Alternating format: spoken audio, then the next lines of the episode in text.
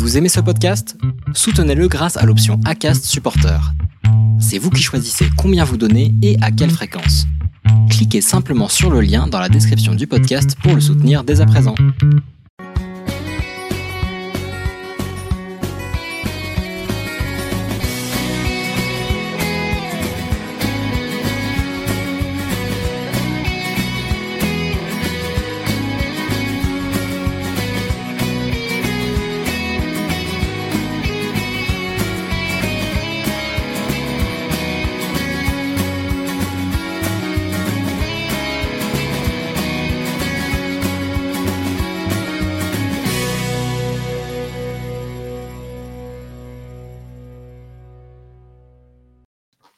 Bonsoir tout le monde, bienvenue pour un nouvel épisode du Racing Café. On espère que cette deuxième version du générique vous plaît et pour toutes celles et ceux qui nous écoutent en podcast, Sachez que oui, pour vous, elle n'est pas différente, cette deuxième version, puisque la musique est la même.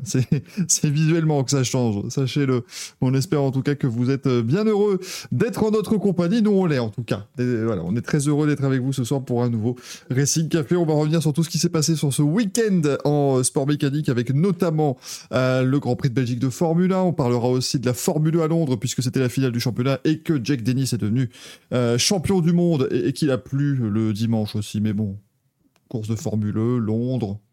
Soyez pas totalement surpris qu'il pleuve. Je veux dire, on est en Angleterre, hein, c'était pas une énorme surprise là-dessus. Euh, on vous parlera aussi de NASCAR un petit peu rapidement parce que c'était une course assez euh, étrange, on va dire, du côté de Richmond. C'était sympa sans l'être, c'était stratégique sans c'était bizarre, vous verrez, on vous dira tout. On vous parlera aussi évidemment de tout ce qui va se passer le week-end prochain. Et il y en a des choses hein, ce week-end parce que certes, la Formule 1 prend ses quartiers d'été, on prend congé, machin. Nous, on va faire nos émissions les plus chargées de l'année, parce que tous les autres se disent, attends, il n'y a pas de F1, nous, on va rouler. On va faire que ça. Donc, vous allez voir qu'il y a pas mal de choses de prévues. Et puis, on vous... Euh, on vous parlera aussi, bien sûr, eh bien, des news et de toutes les euh, diverses remises de prix que nous allons organiser. Sachez que vous nous avez euh, fait quelques belles petites suggestions pour les Myrtlines, bien sûr. Comment va Monsieur Manus? Bah ça va, bonsoir tout le monde. Effectivement, on a pas mal de choses à dire, euh, bon, un petit peu sur la F1, mais euh, on a déjà pas mal parlé, mais aussi sur le reste. Et même si elle prend sa pause, effectivement, on risque pas de, s'ennuyer dès ce week-end, tout à fait. Donc, euh, on, va, on va garder un mois d'août actif de notre côté. Je n'aime pas ça, le chat. Pourquoi la moitié des personnes qui sont sur journalistes ne sont pas là? Mais parce que c'est pas moi qui décide. Je ne les force pas à venir. je, devrais peut-être. ça, nous... On va les réquisitionner comme, comme l'État fait avec, avec les gavistes. Exactement, ça sera beaucoup mieux. Mais regardez, vous, vous, plaignez de tout. Bonsoir Gazou, voilà. Hello, bonsoir à tous, bonsoir le chat, bonsoir les auditeurs, bonsoir l'équipe. Et bonsoir l'ambiance. bonsoir Gazou. Bonsoir Gazou. 20h38, je vais commencer à installer des, des trucs pour pointer en entrant dans cette émission. Fut une époque, 20h38, il était en avance, cela dit. Je finirai 10 minutes après vous, c'est pas grave. Ah bon, va réquisitionner cette chaîne, visiblement. Sachez quoi, là, j'en suis le premier, j'en suis le premier surpris. Euh, bah écoutez, voilà. Où est ta perruque, Gazou demande Milan. C'est important. C'est toute une histoire. Je l'ai enlevé et j'ai perdu des cheveux en plus, donc. Euh. C'est dur, hein. C'était trop bien collé. J'imagine mmh, que ça, doit venir de là. Oui, oui, bah, oui, oui forcément. On me dit Gazou s'est fait un rafraîchissement pour l'été. Non, mais alors, non, non. Non, non. Euh, parce que si Gazou se fait un rafraîchissement pour l'été alors qu'il est dans le sud et que l'été a commencé il y a quoi? Trois mois? C'est tardif. il est pas mal. Dans le, sud, l'été, il s'arrête plus vraiment, de toute façon, maintenant. c'est Même en décembre. Mmh, non, le 9 avril et puis après, c'est tout. Non, non, mais décembre, c'est le printemps. Quand même, ça va. Et plus que deux saisons là-bas. Voilà, c'est l'été et l'été un peu moins chaud. C'est à peu près ça, euh, les, saisons dans le sud ici. Euh, c'est donc ça le summer body, dit Monsieur X. on a tous fait un summer body, mais qui s'arrête là par contre. Hein. en dessous, il n'y a plus. Ouais, ça suffit, on voit que ça nous. Donc... Euh. En dessous, c'est un body. Hein. Il n'y a pas de. Voilà, y a pas de... Viens nous dire, on attend toujours l'été en Lorraine, il a fait 18 degrés aujourd'hui. C'est quoi? Ah non, mais c'est le. Au-dessus au -dessus de Clermont-Ferrand, c'est un enfer. Hein. Vous pouvez pas. C'est-à-dire que moi, là, je regarde par ma tête, il, ne fait que pleuvoir en continu depuis une semaine. il ne fait que ça. C'est insupportable. Euh, Je, je sors mes poubelles, je suis rentre trempé, je vais acheter à manger, je suis trempé. Je, Fou. j'ouvre mes carreaux pour aérer un petit peu, je suis. Enfin, voilà, c'est- terrible. Pensez mieux à nos amis belges, parce que je sais qu'il y en a dans le chat, puisqu'il a été officialisé que la Belgique a connu 21 jours de pluie en juillet. Ce qui est un peu beaucoup. Et finalement, vous pouvez être tout à fait heureux du fait qu'on n'en ait pas eu tant que ça au Grand Prix de Belgique de la pluie, par rapport à donc ce qui s'est passé dans le reste, dans le reste du mois là-bas. Euh, et c'était voilà, c'était c'était compliqué. Il a dit je veux Grand Prix de Spa, je suis trempé. Bah oui, mais ça, ça, ça se plaint. Ah, quand ça fait de la pétanque pendant les drapeaux rouges, ça dit plus rien. Hein, mais quand il faut agiter un drapeau parce qu'il pleut, ah, tout de suite, il pleut. c'est compliqué. Oh là là, je vous jure. Oh, ils sont pas payés, ils osent se plaindre. 17 degrés chez vous, il fait 25 ici. Ça va s'il fait 25. Ouais, ça va, c'est correct, 25. 25 Putain, mais il fait plus frais chez toi que chez moi, c'est pas possible ça. Ah oui? Ah, Michael Voilà, c'est c'est la page, c'est la page météo. Mais... Ils ont fait un Uno en 2021. Donc c'est c'est bon, c'est bon de savoir tout ce que les, les différents commissaires du circuit de Spa-Francorchamps ont fait en 2021 pendant euh, le- la très nombreuse attente avant le, le Grand Prix qui n'a pas vraiment eu lieu. Sachez que moi, mes parents m'ont appelé l'autre jour et ils me disent Oh, il fait, il fait frais, là, il fait 30. Oui, si on peut considérer ça comme étant frais, il n'y a, pas de- y a, pas de- y a pas de problème. Si euh, Patron Ward dit présentement en train de déguster une bonne tartiflette. Mais il n'y a, pas de saison pour, pour Oui, ça. oui. hein. Ça, c'est un truc. hein. Euh, Tout à l'heure, j'ai voulu manger. Bon, elle a fait moins bon, mais même en été, je peux manger une choucroute, machin. Ça, ça me- Voilà. Et en hiver, de temps en temps, une petite salade composée. entre, entre, entre Noël et le Nouvel An, tu vois. Pour dire, ah, Ouais, oui, parce que le reste de l'hiver, le reste de l'hiver, c'est aussi raclette, tartiflette et autres. oui, mais ça, c'est normal, c'est culturel. Bah voilà. Euh, c'est c'est tout à fait logique. Euh, après bien des boules de pétanque, il y a un clipping. C'est quoi un clipping, euh, Mickaël Un clapping, tu veux dire? Oui, mais ça c'est normal. Le clapping, on l'a au Mans aussi chaque année, avant le départ de la course. Donc euh, ça c'est... Ça commence à se généraliser, je crois, de toute façon. Ouais. Oui, bon, écoute, on a volé un truc aux Islandais, euh, c'est pas... Voilà, c'est- pas mal, hein. Euh, merci le train de la hype qui est à 96%, parce qu'il y a The Dev Breton qui a envoyé 50 bits, Mamba qui s'est abonné, pas trop voir aussi, Marie-Jean Balek, Sushimaki.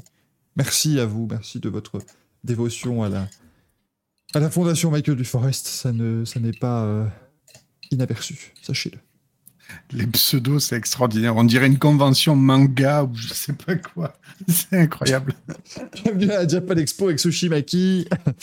Bon, Marie-Jean Balek, je sais pas dans quoi on le met, mais euh, on, se, débrouille. Je rappelle que si vous vous demandez pourquoi est-ce que j'ai un, un cheeseburger sur mon casque, c'est normal. C'est le fameux t-shirt Garrett Burger que vous pouvez toujours acheter sur la boutique en ligne. hein. Faites ça à un moment donné, euh, voilà. Je ne peux, je ne vis que de ça. Merci Eutouzo pour les 100 bits. Merci à Eutouzo. Je voulais franchir un niveau, ça me perturbait ce 96%. Oui, c'est, oui, oui, bah oui, ça c'est fou, hein. N'importe où, on verra 87 points. Ah, vas-y, il faut mettre un peu, faut franchir. Non, non. J'aime bien. 96, on s'arrête là. on, a, on a un chat sadique. Ce, ce chat, c'est les genres de gens, ils vont monter l'Everest, mais ils vont s'arrêter à 8200 mètres. Parce qu'au-dessus, non. Pas, pas envie. Flemme. Donc, euh, c'est compliqué. Euh, Noël dit culture G, c'est quoi les spécialités hivernales belges? Ça n'arrête pas de rebondir, c'est fou Oui, parce que oui, effectivement, tout ce qui est tartiflette. C'est pas la version euh, chausson des Bifi, là? C'est truc. euh, ou roll, là, je sais plus ce que c'est. mais Les Biffy Rolls. non, t'as dû. On aime bien manger ce qu'on appelle un water zone. notamment. Oui, cette émission commence directement par les spécialités culinaires. On a pu, voilà, vraiment, euh, c'est très bien que tout n'était que, que des, des, prétextes, bien sûr, au niveau du sport auto. Mais voilà, le water zone, c'est une espèce de grosse soupe un peu. C'est. c'est pas, moi je trouve que c'est pas ultra bon. Après, ça dépend quand tu le fais, hein, ça dépend. Mais voilà, t'as du, du water zone, t'as des carbonades flamandes, t'as plein, plein, plein de choses. Enfin, voilà, c'est- Ok, Laurent Mariotte, on peut gagner un chèque de 3000 euros pendant 10 ans ou... Et on vous offre 3000 euros. Mais attention, pendant 48 mois. Vous l'avez bien entendu, 48 mois. Vous avez à répondre un ou deux. Qu'ai-je mis dans ma recette de gaufre 1. Du piment d'Espelette. 2. Des œufs. À vous de répondre. Et vous euh, pourrez évidemment emporter, euh, je rappelle, 3 euros pendant un mois. Oui, ça a changé. Écoutez, on a, on a perdu un petit peu de financement. Euh, on, a fait, on a fait ce qu'on pouvait. Allez, si on pouvait euh, lancer, et Michael qui est belge nous dit sur YouTube, la potée liégeoise également qui existe. l'impression qu'on dit des mots, qu'on invente des trucs maintenant. Et la, la, tartiflette de Mons, enfin voilà, vous pouvez faire plein de, Ouais, en fait, en fait, vous vous attribuez un plat et vous donnez un nom de ville derrière, quoi. Exactement. J'imagine qu'il y a, il y a genre le, le- le couscous de Bruxelles ou ce genre de choses. aussi, hein, Ça n'a rien à voir avec des positions du Kama Sutra. Non, non, bien sûr que non. D'accord. Euh, non, parce que la, la tortilla d'Anvers n'est pas une position. euh, non, non, ça ne, ça ne marche pas. Euh, mais c'est comme la patrouille de France de Belgique hein, qu'on a pu voir Oui, au voilà, Grand Prix, c'est ça. tout ça. J'ai hâte de goûter les fameuses paella de Namur, par exemple. ce genre de choses. Est-ce qu'on alors, est-ce qu'on parlera dans quelques instants de la patrouille de France de Belgique et du Elton John belge Ça, l'avenir seulement nous le dira. Euh, mettons un, un petit jingle. Montoya, un seul arrêt. 12.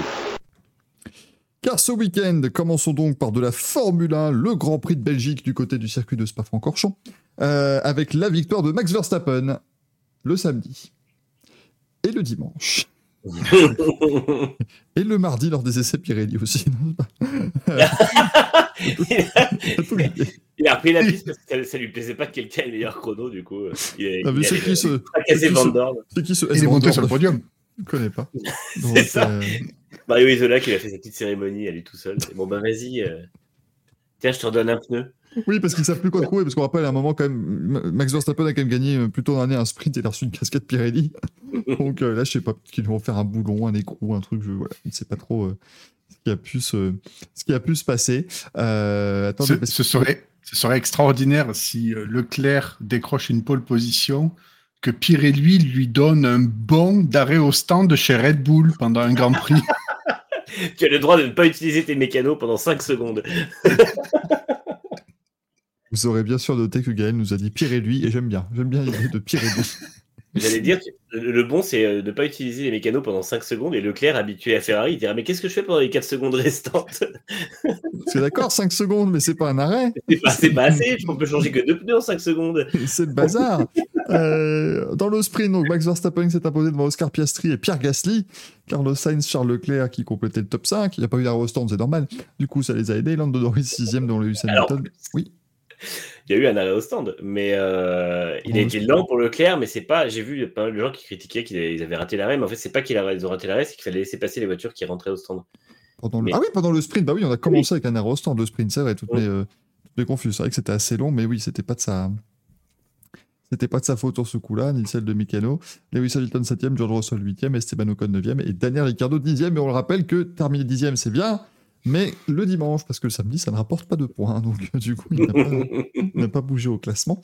Et euh, dans le Grand Prix du dimanche, Max Verstappen s'imposait devant Sergio Perez et Charles Leclerc.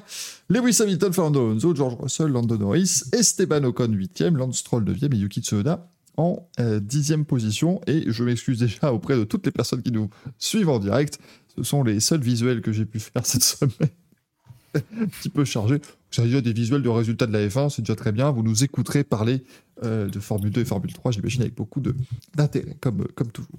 Euh, mais du coup, bon ben voilà, euh, Max Verstappen, il est bon? Ah ben, c'est oui, c'est- on peut pas. On peut pas. Non, mais à un moment ils vont dire, ah, ils ont de l'analyse quand même là-bas. Oui, non, mais c'est ça, c'est-à-dire qu'à un moment donné, tu peux plus. euh, que- que- Qu'est-ce que tu peux dire euh, sincèrement? Euh, Non, c'est vraiment. euh, ouais, on l'a- on l'a déjà dit, mais oui, c'est c'est c'est Max et sa voiture, quoi. C'est-à-dire que c'est euh, voilà, c'est un duo, euh, un duo imbattable. euh, Max et Gian Piero, je dirais même, on en reparlera peut-être après, mais mais encore une fois, même sans voilà, sans, sans, tomber euh, facilement dans le truc de dire ah oui, euh, ils se pourrissent à la radio, etc. Non, euh, Max Verstappen, encore une fois, euh, même quand il gagne, il descend de la voiture et il va vous dire que ben, là, à tel moment du relais, il n'était pas bon parce qu'il aurait pu mieux faire. À tel autre moment, peut-être qu'il y avait autre chose de mieux à faire.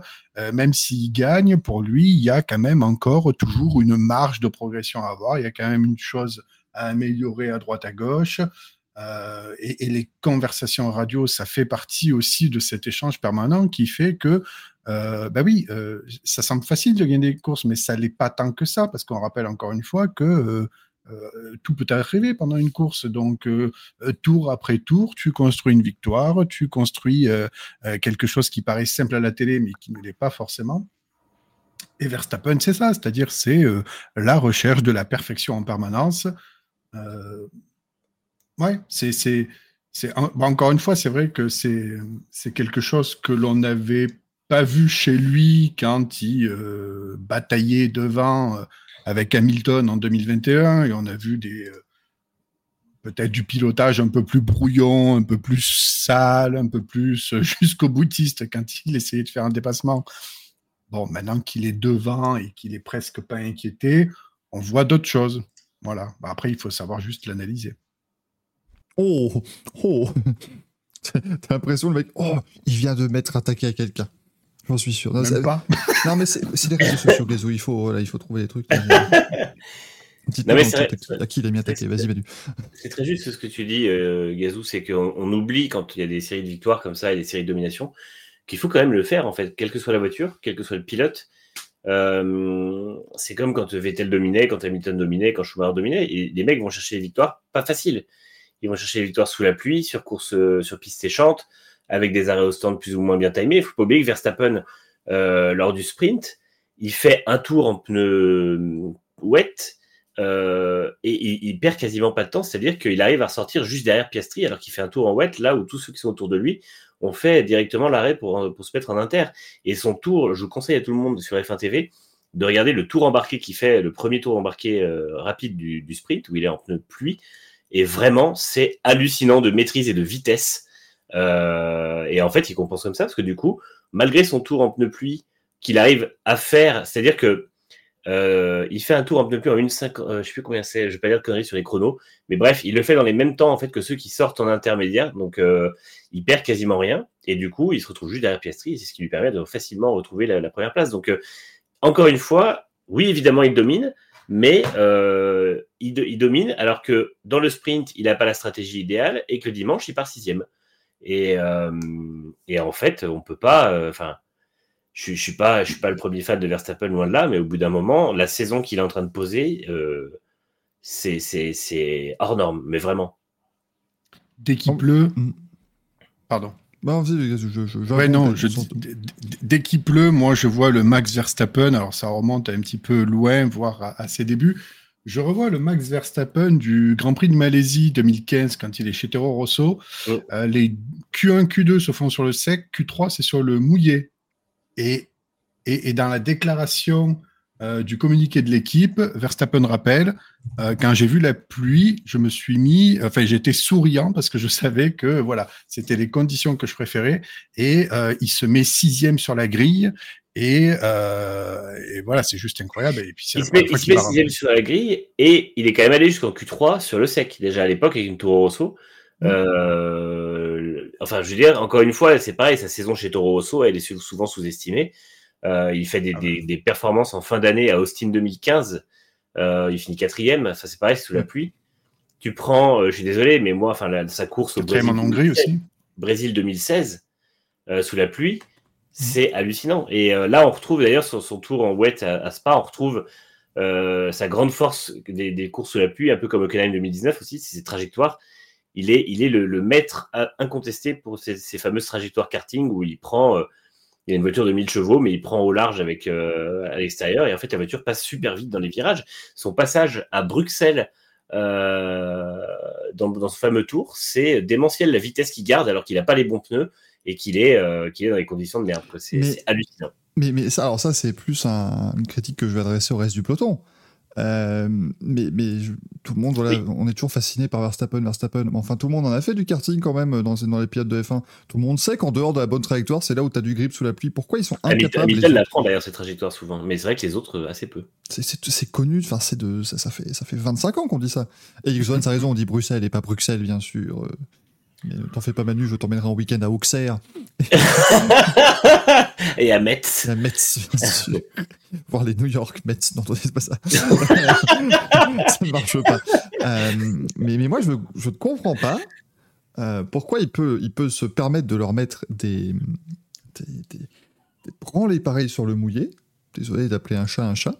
Euh, parce qu'ils sont quand même censés tous savoir que oui, il ne faut surtout pas rouler sur la bonne trajectoire quand il pleut, parce que la pluie et, les, et la gomme déposée, ça ne fait pas bon ménage. Je, je, je comprends pas pourquoi c'est le seul qui s'en rend compte. Ou qui arrive à mieux utiliser, je ne sais pas, mais c'est. Encore une fois, c'est le Verstappen qui veut euh, absolument euh, démontrer qu'il est en recherche en permanence euh, de perfection. Et la perfection, ça contribue aussi à chercher la meilleure trajectoire dans n'importe quel type de conditions, y compris sous la pluie. Donc, c'est-à-dire que je ne sais pas comment ça fonctionne chez les autres pilotes, mais là où lui va essayer un petit peu de, de, tutoyer la limite, peut-être que certains autres pilotes vont se dire, OK, je me prends 10% de marge parce que j'ai juste envie euh, de rester euh, sur, la piste et de ne pas aller chercher euh, le trop. Eh bien, le trop, Verstappen, il joue avec. Mais ce qui est tragique pour les autres, c'est que malgré tout, je pense qu'il a de la marge dans ces cas-là. En fait, je trouve que là où il a moins de marge et aussi là où il fait la plupart de ses erreurs, c'est quand la piste est séchée mais froide euh, Hockenheim 2019, Hongrie 2022, où en fait il, attaque un peu trop et euh, les, pneus, les pneus ont du mal à, trouver leur. Euh, les pneus savent plutôt comment s'habiller et puis ça part un peu en, vrille, mais sous la pluie, il fait pas d'erreur en fait.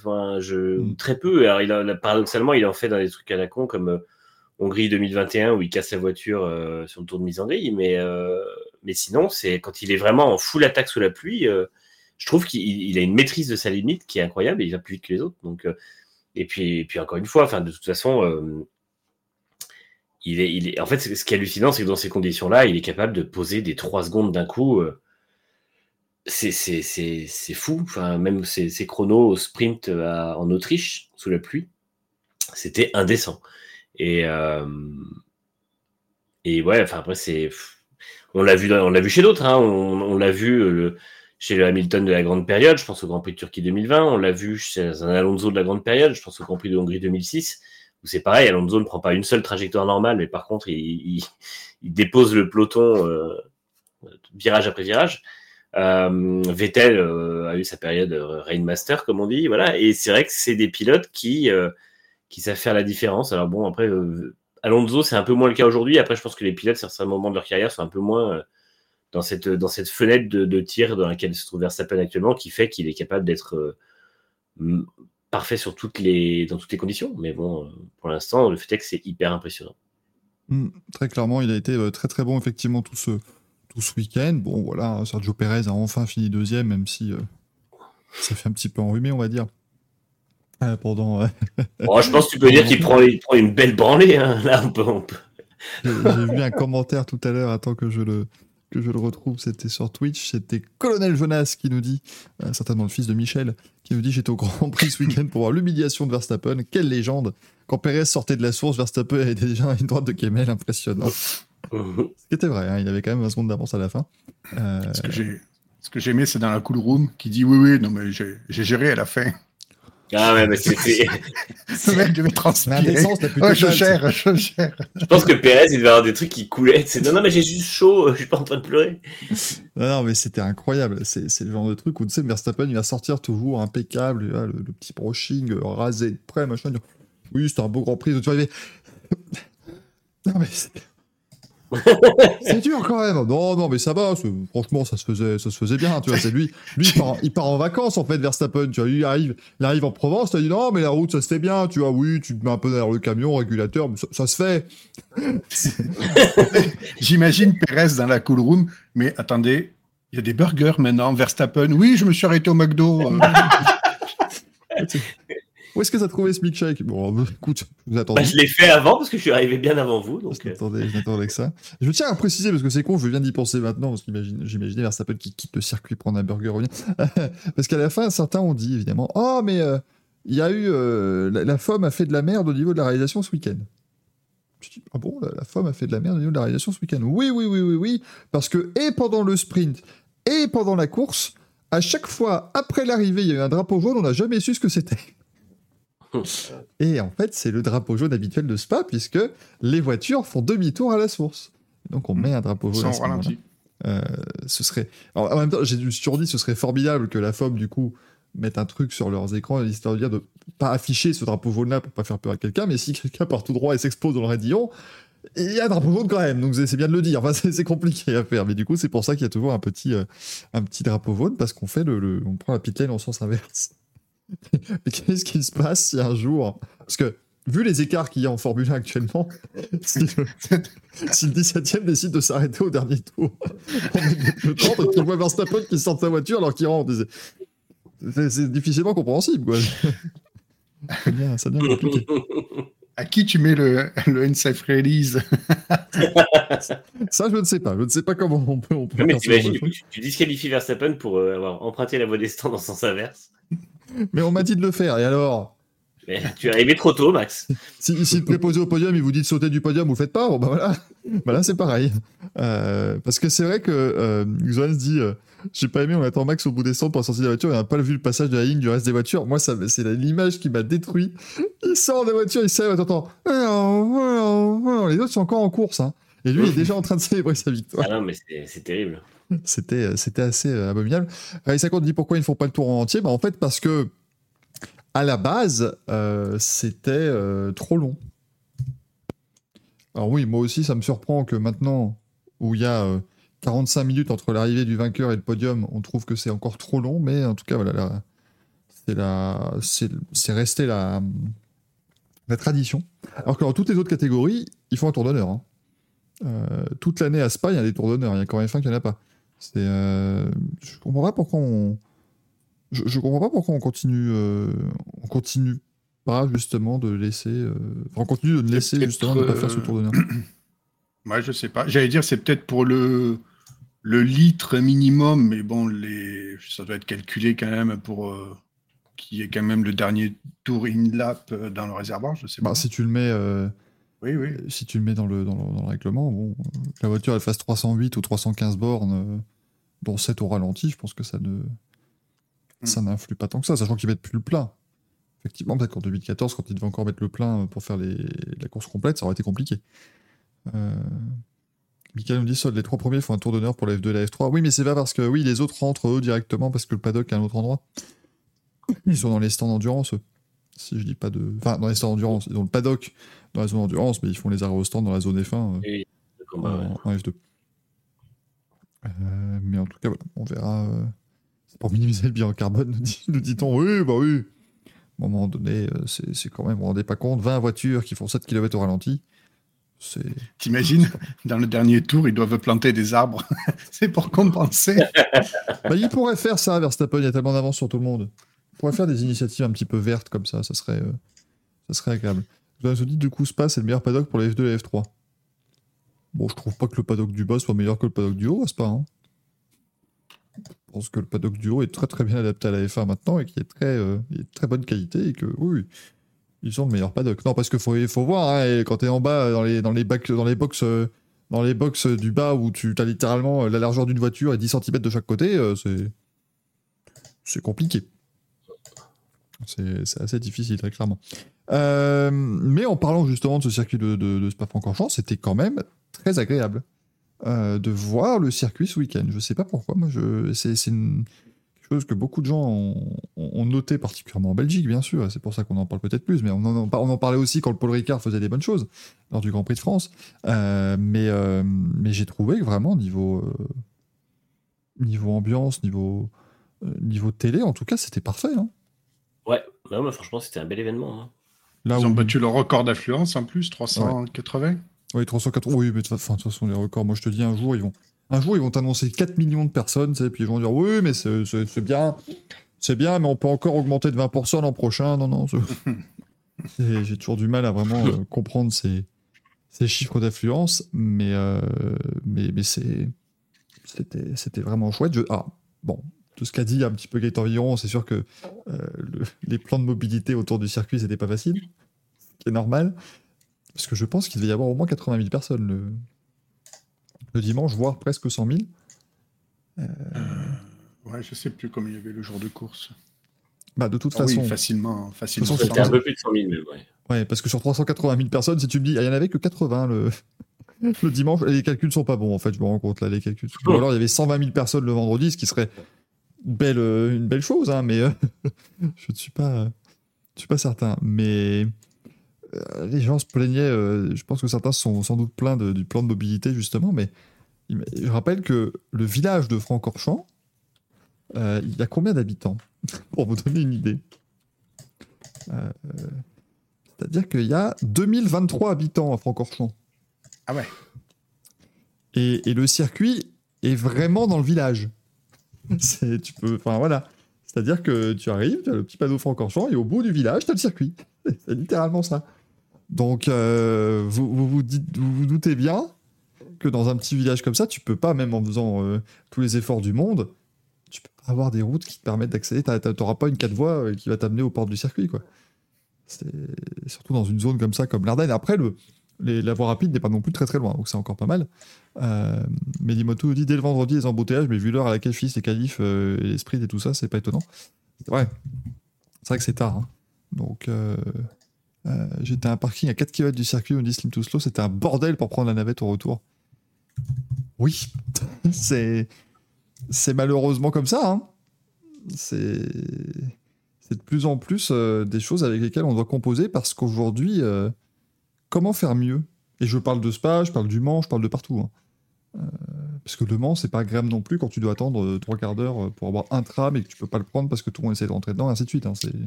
Après, l'équation, elle est évidente. En fait, on se pavane sur les chiffres en hausse et tout ça, mais ça, ça a forcément des conséquences. Je veux dire, c'est fat- fatalement, c'est logique. Tu peux pas mettre euh, toujours plus de gens au même endroit et dire, ben, ça se passe toujours aussi bien. C'est ça. Moi, c'est le truc où je, suis- je suis toujours content, évidemment, de voir ces records, ben, parce qu'il faudrait pas commencer à mettre des jauges, hein, parce que ça devient. euh, euh, je, ne sais pas, tiens, justement, c'est bien parce que beaucoup d'entre vous étaient là, justement, ce week-end. Donc, n'hésitez pas à me donner votre, votre retour. Euh, mais sur. le, non pas la, mobilité pour arriver au circuit, mais sur place. Est-ce que vous avez passé des, des- minutes à attendre debout, droit comme un piquet, dans un tunnel humain, parce que dans un, dans un bouchon humain, parce que il n'y avait pas de place? Est-ce que voilà, est-ce que c'était facile de pouvoir se déplacer un peu où vous vouliez? Après, je dis ça, c'est différent aussi sur un Grand Prix de Formule 1, sachant qu'en général, tu achètes tes billets pour, euh, pour ta zone. Alors, quand tu as un billet bronze, tu peux te balader autour du circuit, mais sinon, tu as un billet pour ta tribune et tu passes ta journée dans, ton- dans ta tribune, quoi. Mais euh, Et surtout, est-ce qu'il y avait assez en termes de nourriture, boissons, etc. Est-ce que oui, mais ça, ça Gazou, c'est pas compliqué. Il suffit, si- s'il y a un petit problème d'approvisionnement, euh, on fait venir euh, 8 tonnes de frites et puis ça, ça repart euh, sans aucun problème. Ça vient directement en citerne. Voilà. tu sais, nous, on amène, on amène la graisse de bœuf dans des camions et tout. Enfin voilà, il n'y a pas de, y a- y a pas de doute. Dans une bétonnière pour que ça tourne dans la graisse. j'avais donné les chiffres la dernière fois aux 24 heures du Nürburgring, je me rappelle déjà plus, je sais plus combien de tonnes de, Oui, t'avais oui. annoncé des tonnes de frites, de bière, de, enfin, ouais, de euh, saucisses et tout. Ouais, je me rappelle plus, mais c'était énorme.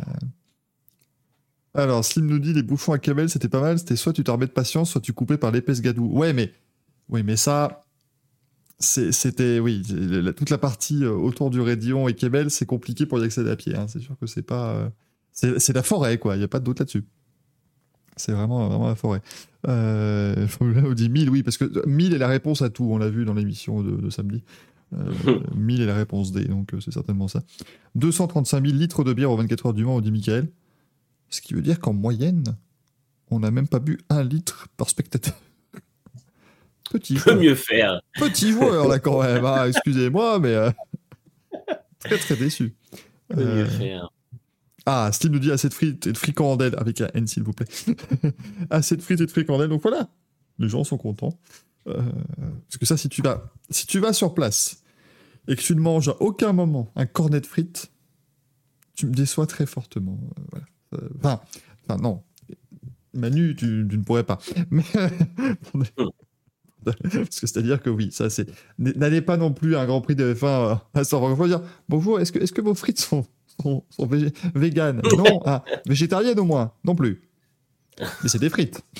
Oui. Ouais, c'est con quand même, parce qu'au départ, c'est de la pomme de terre, donc c'est pas si compliqué que ça de faire, euh, de faire végétarien. Eh ben l'année prochaine, Manu, tu mets un stand et tu feras tes frites au four. Voilà. Eh ben allez, non mais pas au four, mais juste à l'huile. C'est très bien l'huile. Hérétique. Comment ça, c'est très bien l'huile? Ah bah, Manu, je te C'est vois assez- arriver avec des, avec, avec c'est des- pas du jus d'animal mort si tu veux, donc c'est pas mal quand même. je vois arriver avec des pains de végétaline. Dire, mettez ça, s'il vous plaît, mettez ça. C'est meilleur, c'est meilleur. C'est- C'est formidable. C'était c'était compliqué. Chico Pyrex nous dit le prix de la bière au Mans était prohibitif, c'était combien un spa? Oui, mais oui, non mais. Vous voyez, ça, c'est des trucs, on peut pas comparer. Euh, puisque comme on l'a dit, les frites poussent dans les champs en Belgique Et euh, quand, tu, quand tu ouvres ton robinet chez toi en Belgique, c'est de, la- bière qui sort. Donc, ça coûte beaucoup moins cher qu'en France, c'est normal. S'il me dit, ça veut dire qu'elles sont pas halal. Ça, j'ai. Imagine si tu dois regarder chaque. C'est compliqué de savoir si sur chaque truc, c'est. Je ne sais pas. Mais je ne suis pas sûr que ce soit halal, effectivement. Mais chez Quick, ils font des frites halal. Qui, je crois, sont pourtant faites à la. Je- Encore une fois, on est sur des très très bonnes considérations. Pourquoi à chaque fois qu'on parle de Belgique, ça revient à la bouffe? C'est- C'est terrible. C'est parce que c'est le, patrimoine du pays. Hein.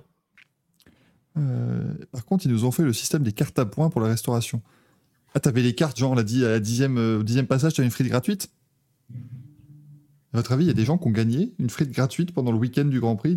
Ils ont mangé tellement de frites qu'au final, on leur a, on leur a donné un petit peu des Carte de fidélité. cartes de fidélité pour le week-end, tu sais. Parce que c'est c'est compliqué. Euh, non, t'as des cartes rechargeables. Ah oui, ah oui, oui, oui, d'accord. Oh. Ah, mais c'est pas si con, ça, effectivement. Ah oui, mais ça, oui, c'est dans, dans beaucoup de festoches, ils le font maintenant. Ah ouais, c'est pas bête, ouais, tu mets ta carte. En fait, tu recharges ta carte et puis du coup, tu donnes simplement et ça évite de. Ça évite le problème du mec qui va être là. Ah, pardon, excusez-moi, ça ne passe pas en sans contact, attendez. je- Ah, carte. Et puis je pense que c'est un bon moyen de se faire du fric pour, avec les gens qui ont la flemme de faire les démarches pour rembourser leur trop plein sur leur carte. Évidemment, tu sais très bien qu'il y a des gens, ils sont rentrés chez eux avec 43 euros sur leur carte et qui savent pas quoi en foutre. Bah, ils ont une démarche à faire avec des trucs à, à se faire rembourser, mais c'est genre, c'est la flemme, c'est des papiers en plus, quoi. Ça, c'est très, très facile. Euh, donc, euh, Nick de frites, nous dit Michael. Oui, mais il était pas là, malheureusement. C'était le gros, le gros souci. C'est pas ouf en vrai parce que tout le monde attend la borne. Oui, oui, après, est-ce qu'il pourrait pas mettre un système en ligne et tout ça c'est, ouais, c'est- Oui, c'est c'est con que tu puisses pas acheter tes jetons ou remplir ta, ta carte. Demandez-nous, hein, les organisateurs de courses, hein, si, si vous avez besoin, de- demandez-nous. Euh, Thibaut nous dit Pas si prohibitif le prix des bières pour les mecs à côté de moi qui ont fini 4 verres chacun entre 14h30 et le départ. Oh, oh, oh, Oh la vache oh, la- oh, les puits rappelle que le départ est à 15h. ça, ça, ok. Puis alors, je tiens à rappeler un truc aussi. Euh, si vous allez en Belgique et que vous demandez un demi, c'est pas, c'est pas un truc de 25 qui arrive. Hein. C'est un demi-litre. C'est un demi. Nous, une pinte, c'est un litre. Je les aime bien, les Belges. Ah non, mais alors, euh, le Belge, il a regardé le truc, il a dit Attends, attends, attends, attends, parce que là, là, je viens de boire un demi-litre. Est-ce qu'on appellerait pas ça un demi? Ça me paraît pas mal. Et le litre, on va appeler ça un litre? Bah non, une pinte. Je voudrais pas de notre gueule. Ça n'a aucun sens. Ça ne ressemble plus à rien, cette affaire. Euh, donc, euh, donc voilà, à un moment donné, euh, on demande si c'est des nouvelles de Nicolas Latifrite. Oui. Bon, c'est valable. hein. Écoutez, il est, il est 21h, ça, ça passe. Il n'y a pas de souci. On demande le segment sur scène, ça va durer combien de temps? Eh bien, on le commencera quand vous serez 150 viewers. Mm. Mais il risque, je sais pas s'il va durer, il va juste être très violent, mais il va pas forcément On va durer. juste s'en prendre plein la gueule. hein, Mais sinon, ça va pas être trop, trop, trop. Il, y a déjà, il y a déjà un beau segment sur lui euh, dans l'émission Grand Prix de lundi. Ah non, Thibaut nous a dit au Mans, pardon, c'était au Mans, entre 14h30 et 16h, les 4 verres. Ah oui Oh Ça reste quand même pas mal, ouais. Les mecs, donc, euh, attends, ils étaient com- t'as dit- ah, pas dit combien ils étaient Mais attends, parce que du coup, euh, ils ont englouti, vu les prix des bières au Mans, ils ont englouti l'équivalent du PIB du Botswana en, en 1h30. Et... C'est quand même très fort. Chico Pierre se demande des nouvelles de, de Pat Fries, Ça allait très bien. qui a été viré, malheureusement, Pat Fries. Ça, c'est con parce que personne n'a eu l'idée pour le, le, des viewers. En même Mm. temps, c'était les questions de la semaine dernière, ils, étaient, ils avaient encore viré personne. Donc, du coup, on, on savait pas. On, savait- on avait oublié l'existence de Pat Fry. Oh, un groupe de 4. Oh la vache, 4 bières. Chacun, ça fait 16 bières. À, 6-7 euros. Ouais, tu es au moins à 100 balles. Oh la vache. 100 balles d'alcool en une heure et demie. Eh ben, dis donc. Ça fait, euh, ça fait plaisir, cette affaire. Mais bon.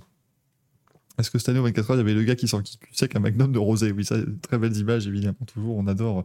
Avec modération, ne vous en faites pas, mais c'est vrai qu'on avait vu cette, cette, euh, on avait vu cette, euh, cette vidéo du mec dans les, dans les tribunes couvertes, mais au-dessus des stands, où le gars a la bouteille de rosé et, et tac, merci, au revoir. Et c'est incroyable. ça.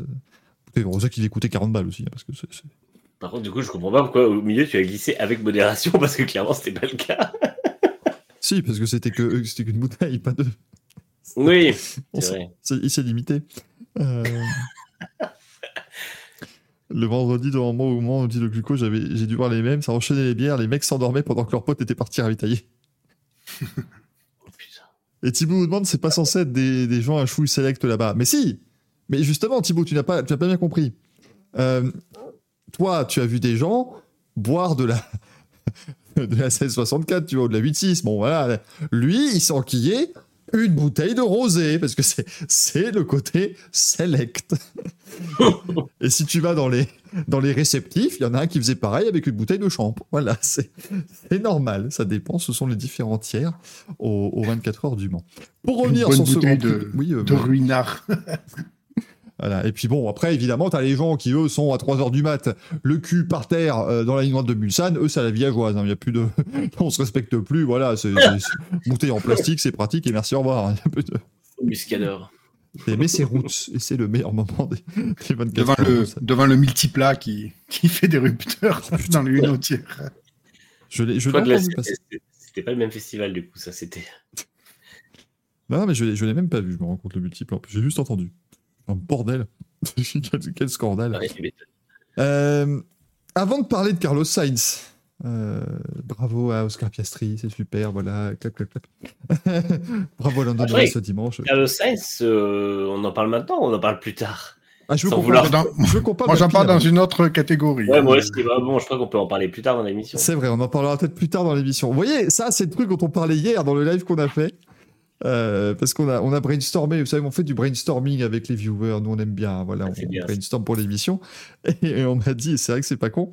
En fait, j'avais, je crois que vous avez même déjà parlé de cette idée, Manu et Gazou, euh, de faire un Racing Café le lundi où c'est que le débrief, et un autre plus tard dans la, dans la semaine où c'est euh, les news, les machins, les, les Berdolino, tout ça, et tu, voilà.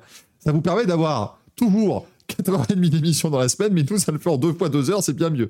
C'est c'est bien, bien plus agréable. Euh, et l'un des arguments était de dire oui, parce que comme ça, l'émission du débrief, ça évite d'avoir les moments où on dit non, mais ça, on en parlera plus tard dans l'émission. Vous venez de vivre ce moment.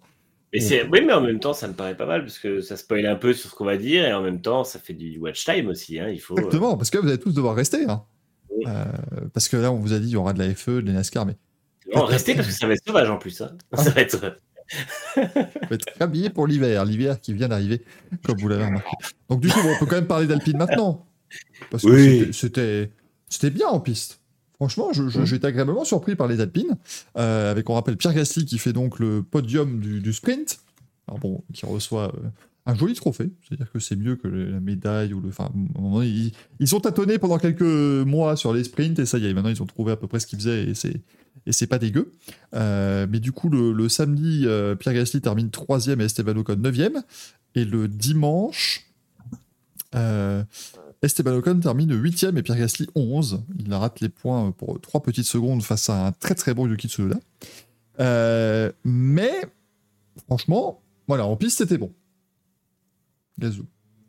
Oui, clairement. Et euh, c'est là où on se dit c'est dommage euh, qu'il y ait eu ce strike au départ en Hongrie parce que on aurait pu vraiment avoir deux types de circuits avec les évolutions. Enfin, notamment le nouvel aileron avant, on aurait pu vraiment avoir euh, deux comparaisons chez Alpine pour savoir si en rythme de course euh, c'était réellement bien euh, et sur un circuit lent et étriqué comme la Hongrie et sur un circuit un peu plus rapide comme la Belgique. Là, clairement, le rythme de course était plutôt bon. en Belgique, bon que ce soit évidemment Gasly sur la sprint et, et Ocon et Gasly, vraiment les deux ont fait des super trucs dans les relais. Bon, il se trouve que forcément Gasly s'est retrouvé un petit peu bloqué, euh, voilà, mais bon, les points étaient pas loin. Mais euh, ce qui fait quand même plaisir, c'est euh, d'avoir vu les deux dimanches, et Ocon et Gasly, en confiance avec leur monoplace, parce que pour avoir fait les dépassements qu'ils ont fait, vraiment, là, tu te dis, OK, c'est quand même des, des, des garçons qui, qui sont bien dans leur voiture. Et quand tu sais l'ambiance qui règne euh, dans le garage, tu te dis, waouh, euh, belle performance quand même, parce que il y avait quand même moyen, peut-être dans d'autres circonstances, à finir euh, 15 et 16 avec ce qui leur tombe sur la gueule. Donc euh, vraiment, euh, je pense que ouais, il y a les points. Bon, est-ce que ça méritait plus? Oui, mais bon, devant, il y avait tellement euh, plus fort qu'eux, faut quand même le reconnaître. Mais performance majuscule pour le coup. C'est dommage que les deux voitures ne soient pas dans les points, mais vraiment ce qu'ils ont montré en piste, euh, c'est quand même encourageant. Euh, après, il faudra attendre deux, deux, autres circuits de plus pour voir si vraiment les, les évolutions vont dans la bonne direction. Donc, il y avait le nouvel aileron qui est arrivé euh, en Hongrie et je crois qu'en Belgique, c'était le nouveau fond plat qu'ils ont amené, il me semble. Euh... Attends, nouveau plancher, je crois. Alors, je, remarque juste dans le chat, on nous a dit euh, qu'en ligne droite, c'était pas terrible.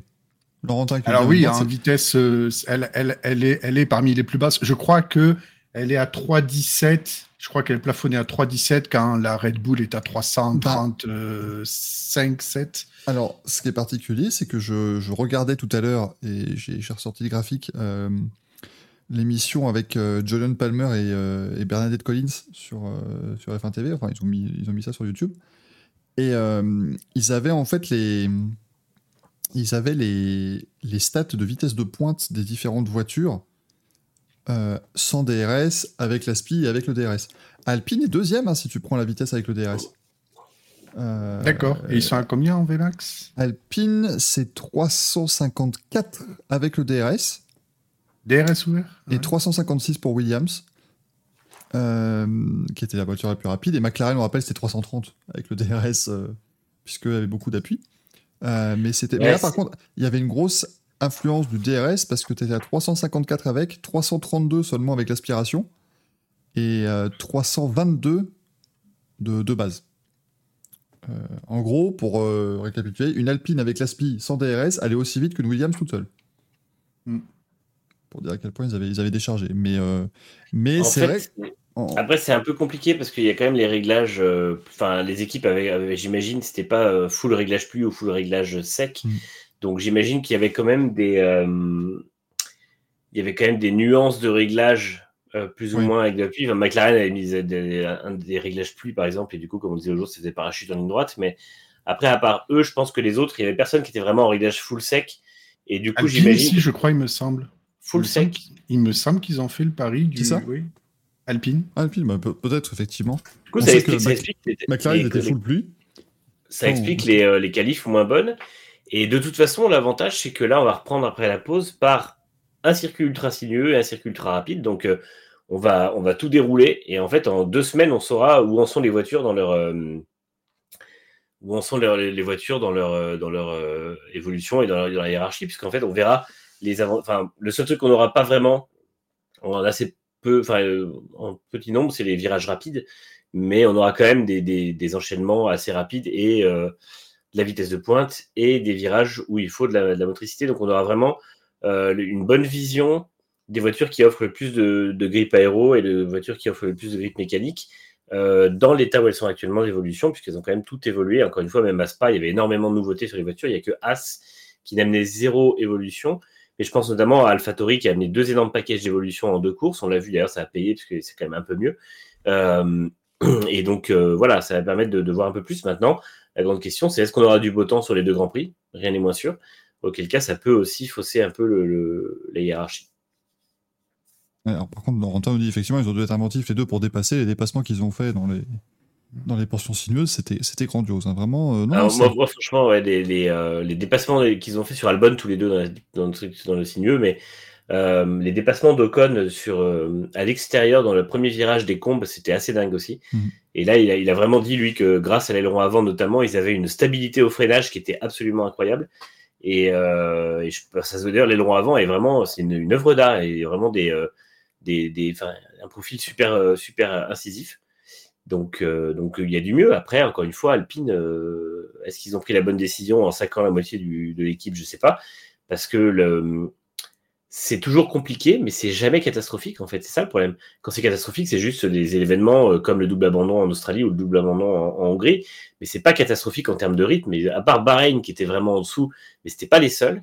Il n'y a pas eu de Grand Prix ils étaient vraiment totalement à la rue. Il y avait toujours au moins une des voitures qui arrivait quand même à se montrer un peu même si c'était éliminé en Q2, c'était proche de la Q3 et euh, en course c'était mieux. Donc euh, c'est dommage en fait parce que euh, parce que Alpine c'est pas un projet qui, qui, foire non plus complètement.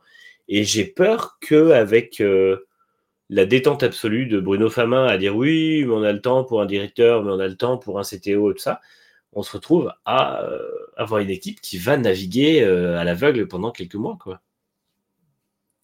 Après, il y aura un avantage à avoir viré tout le monde, c'est qu'ils seront euh, deux jours en avance sur les circuits. Vous êtes déjà là? Ben attendez, on va virer la moitié du personnel. On est venu plus vite. Hein. On arrive plus vite, forcément. On dit que l'équipe de la logistique accueille la nouvelle avec joie, bonheur et allégresse, puisqu'ils peuvent désormais se rendre sur les circuits en minibus et qu'ils n'ont plus besoin de prendre l'avion. Donc c'est euh, c'est très pratique. Parce que c'est le problème principal, évidemment, du week-end alpine. C'est que certes, en course et en piste, c'était vraiment bien. Ils ont fait un bon week-end en piste. Ils ont viré quasiment tout le monde. C'est, on rappelle que Ah. Otmar Zaftover n'est plus là, Alan Permain n'est plus là. Alors ça, comme le disait un petit peu Franck Montagny, est-ce que l'équipe est très déçue du départ d'Alan Permain? Je suis pas certain. Parce qu'apparemment, euh, en interne, c'était Ouais. pas l'homme le plus euh, euh, agréable avec lequel travailler. Et de toute façon, rappelez-vous de comment il a pourri Kimi Raikkonen au, au Grand Prix d'Inde en 2013. Euh, on était parce que là, là, imaginez si euh, la F1 était aussi hype à cette époque-là, parce que avec notre ami euh, Gianpaolo Lambiase et Max Verstappen, tu vois, ça, a fait parler. Oh, il se frite, il se. Mais Twitter aurait explosé en entendant Alan Permain littéralement insulter, euh, insulter à la radio. D'autant qu'à cette époque, il était drôlement, euh, comment dire, culotté, puisque Kimi Raikkonen était bénévole chez Lotus. C'était le moment où il ne le payait plus. C'est ça. Donc, euh, littéralement, il aurait pu rentrer au stand, lui foutre sur la gueule et se barrer. C'était pareil, quoi, tu vois. Donc, Kimi euh, Raikkonen Croix-Rouge, quoi. Ah, mais- Ah, mais mais, c'est là, mais franchement, en 2013, euh, en 2013, l'abnégation de Raikkonen, elle est dingue. hein. Honnêtement, j'ai fait beaucoup de reproches sur la fin de carrière de Raikkonen, mais euh, son passage chez Lotus, c'est un vrai moteur pour l'équipe. Et à la fin, il, il part vraiment quand ça devient invivable et qu'en plus, il n'est pas payé et qu'il se rend compte que de toute façon, les arriérés de salaire, il les aura pas. Mais, euh, mais oui, c'est, euh, c'est, euh, il a été traité comme de la merde et notamment par Alan Permain. Je comprends même pas que après, ça, Alan Permain est tenu 10 ans dans l'équipe. Enfin, c'est parce que c'était, c'était, il était en partie responsable de, de, ce qui se passait à ce moment-là, dans le sens où il était incapable de gérer bien sportivement le, comment dire, de, bien gérer le côté sportif d'une équipe qui se cassait la gueule sur le côté financier, précisément.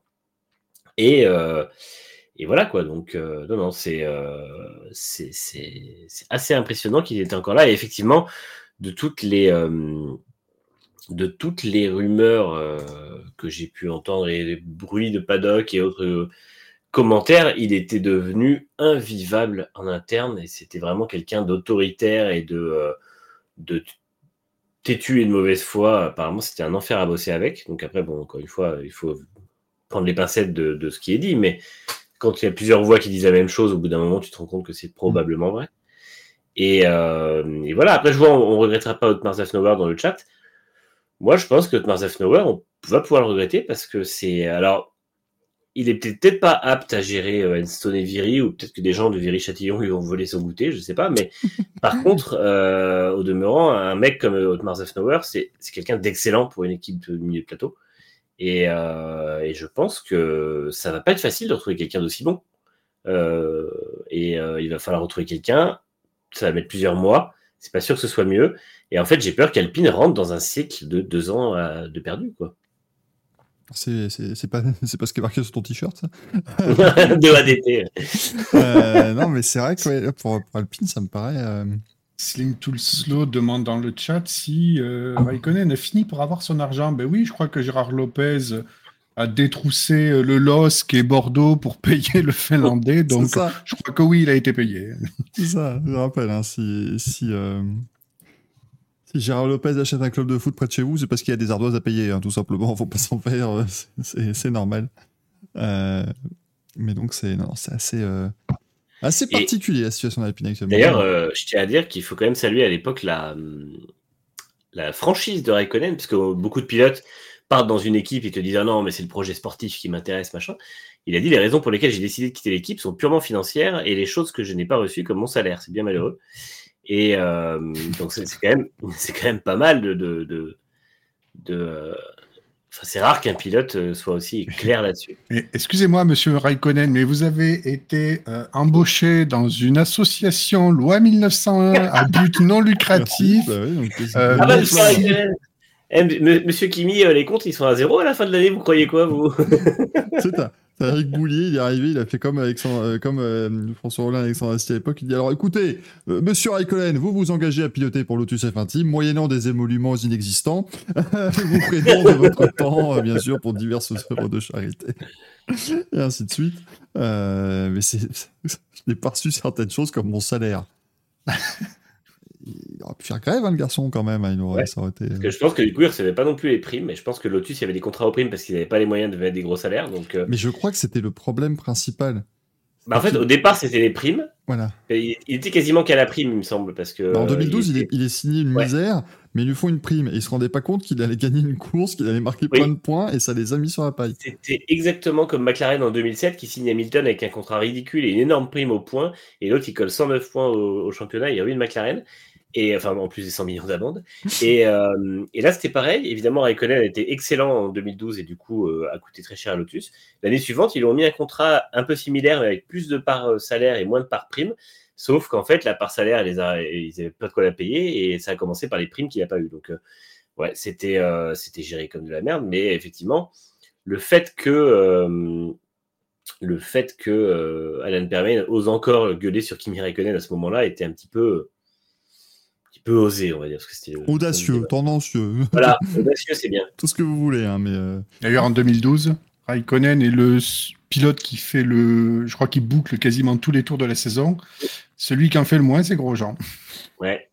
Ah, mais s'ils sont. Oui, mais si c'était à la prime au tour, à la rigueur, justement, t'aurais eu un équilibre Mhm. budgétaire. Euh, mais là, comme les deux marquaient des points, ça devenait compliqué. Après 2013, t'imagines, ils passent la ligne en Australie, premier Grand Prix de la saison, ils gagnent, ils vont dire Eh, ben, heureusement qu'on va changer le contrat. Voilà. Parce que cette année, du coup, on va pas le payer. Donc c'est quand même bien mieux, parce que sinon, euh, oh qu'est-ce que ça nous aurait coûté cette affaire? Euh, Et euh, Thibaut dit Je viens d'écouter la radio, et Raikkonen, il lui rend bien l'appareil à la radio. Ah oui, non, mais oui, mais Ah oui, après, sur dans City Raikkonen, tu vois. C'est... Parce que l'autre, il va dire What? Move the fuck over again! Yeah, yeah, yeah, fuck you, uh, fuck, uh, fucking hell. Voilà, C'est à peu près ça. hein. Ça, ce qu'il veut dire. Ah, bah, après, euh, Trop articulé, là, j'ai compris ce que tu as dit. Pas- qui, qui est étonné de voir Raikkonen ne pas cesser de victimiser à la radio? Je veux dire, ça a toujours été le cas. c'est, c'est incroyable, ça. Ce moment était, euh, était complètement fou. Enfin, le mec qui dit Je me rappelle qu'il se faisait insulter en mode Il n'est que pour l'argent. La comparaison avec quelqu'un en 2019 doit être intéressante. Ouais, c'était. Alors, en Oui, plus, c'était, extrêmement injuste parce qu'il est là que pour l'argent. Bah, en fait, il est là pour ce qu'il apporte. Le mec est champion du monde, il fait, il fait gagner deux fois l'équipe.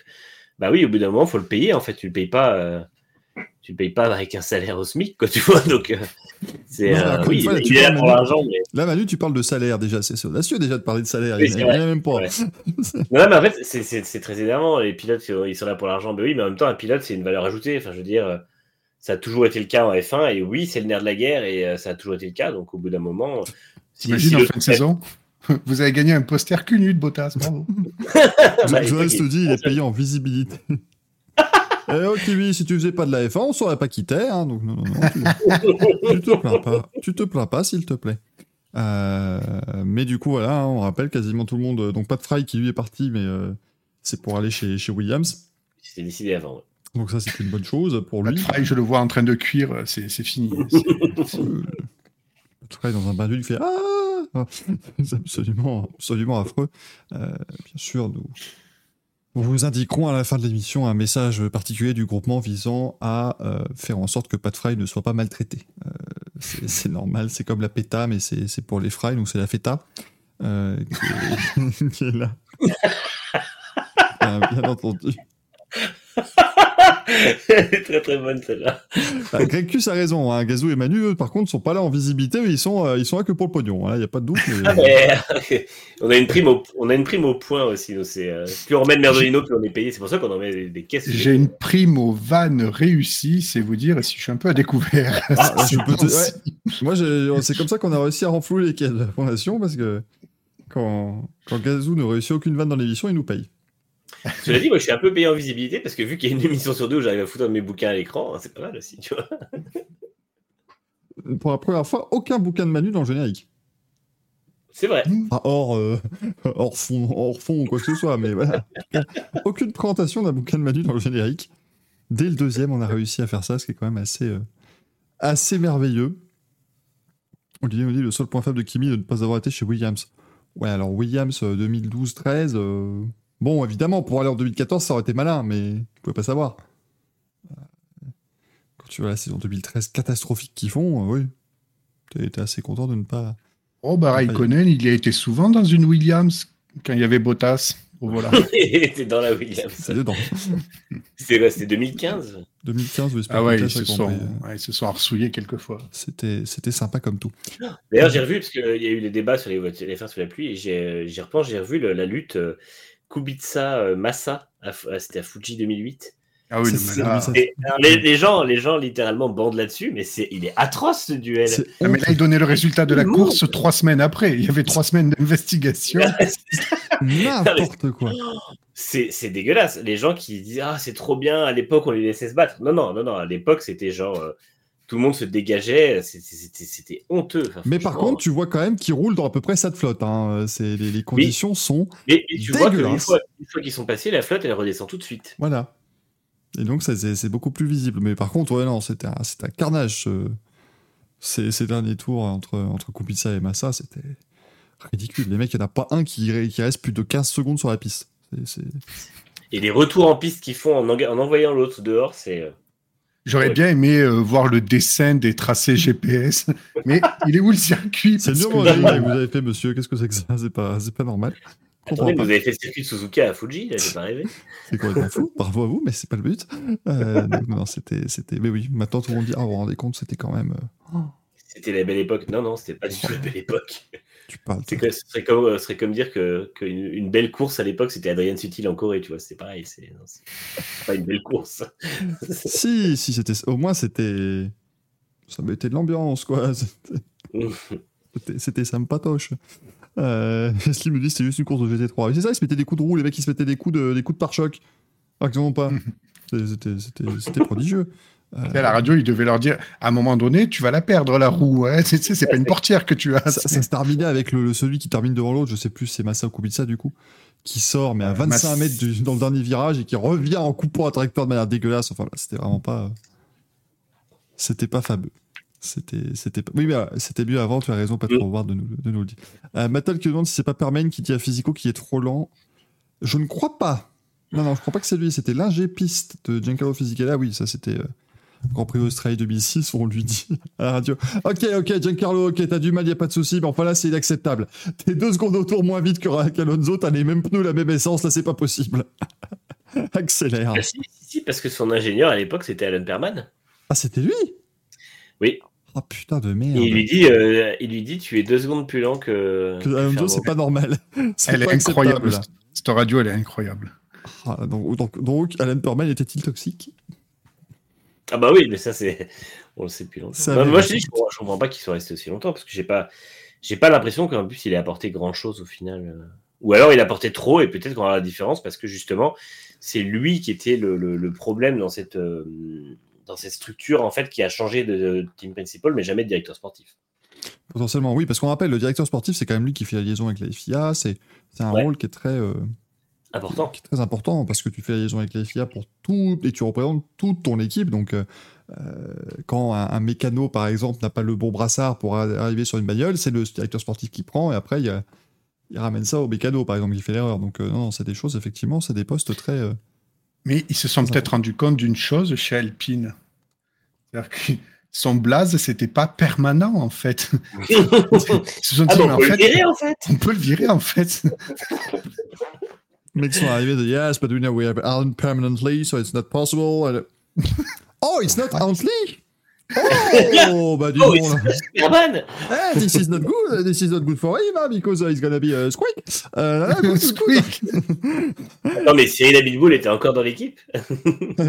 Yes, you know, so uh, we have uh, very much, you know, very happy to have uh, Alan permanently uh, with us. You know, he's been, he's been with us for, for a long time and he will be with us uh, permanently, so it's very, very good.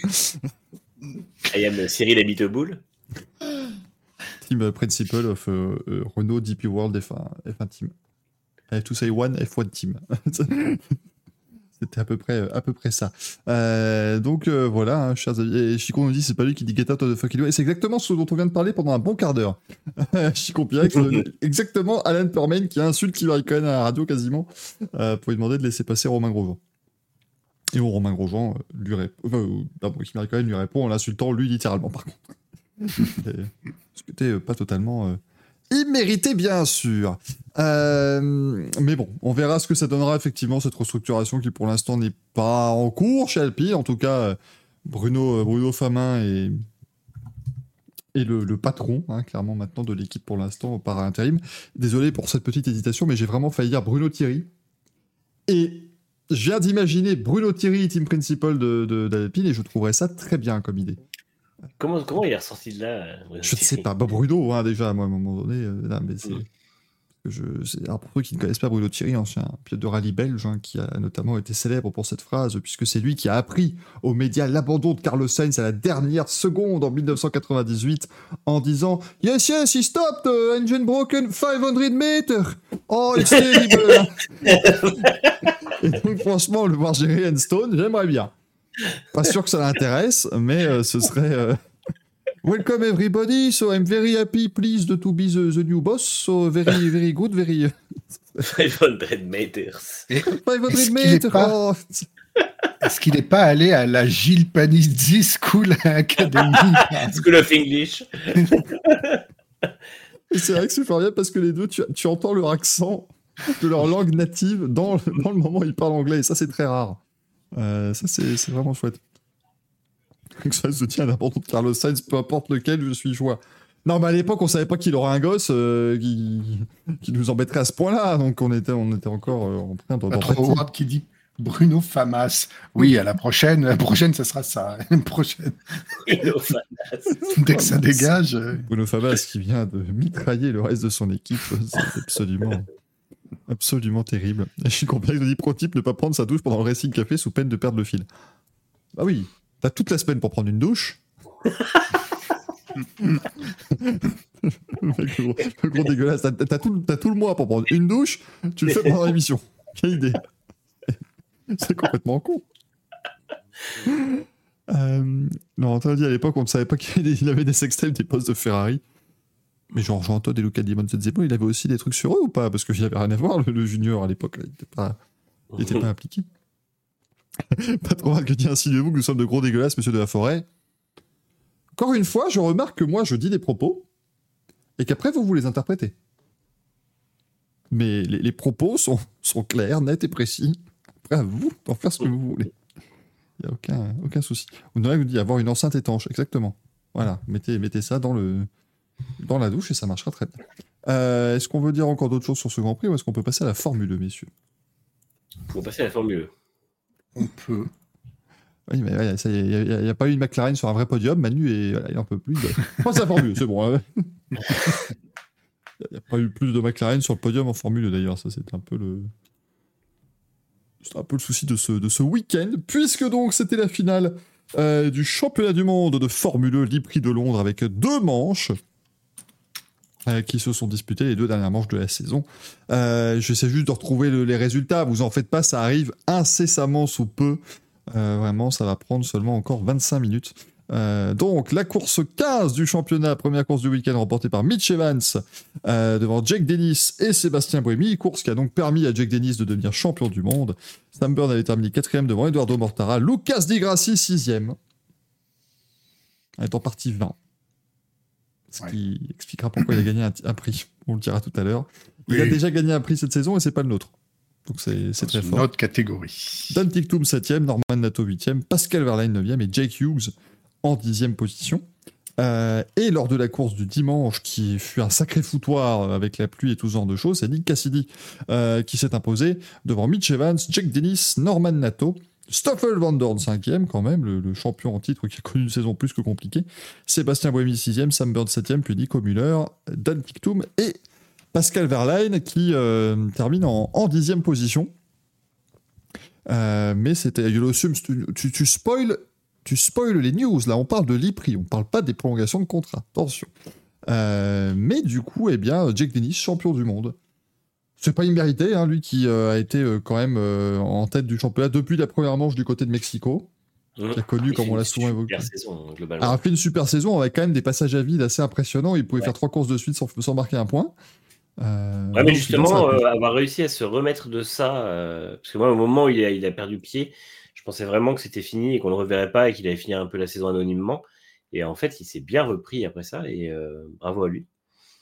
Après, euh, le, le, le- comment dire, le gros désaveu pour cette saison, il est chez les constructeurs, puisque c'est le client Jaguar qui remporte euh, le titre constructeur et c'est le client Porsche qui remporte le titre pilote. Donc, euh, ça pique un peu. Et en plus, le client Porsche qui, est- qui a profité pour aller gueuler sur Porsche pendant la course du samedi, puisque Ouais. Michael Andretti allait, euh, allait nous faire une jantode chez, euh, chez son fournisseur, donc c'était quand même euh, assez couillu.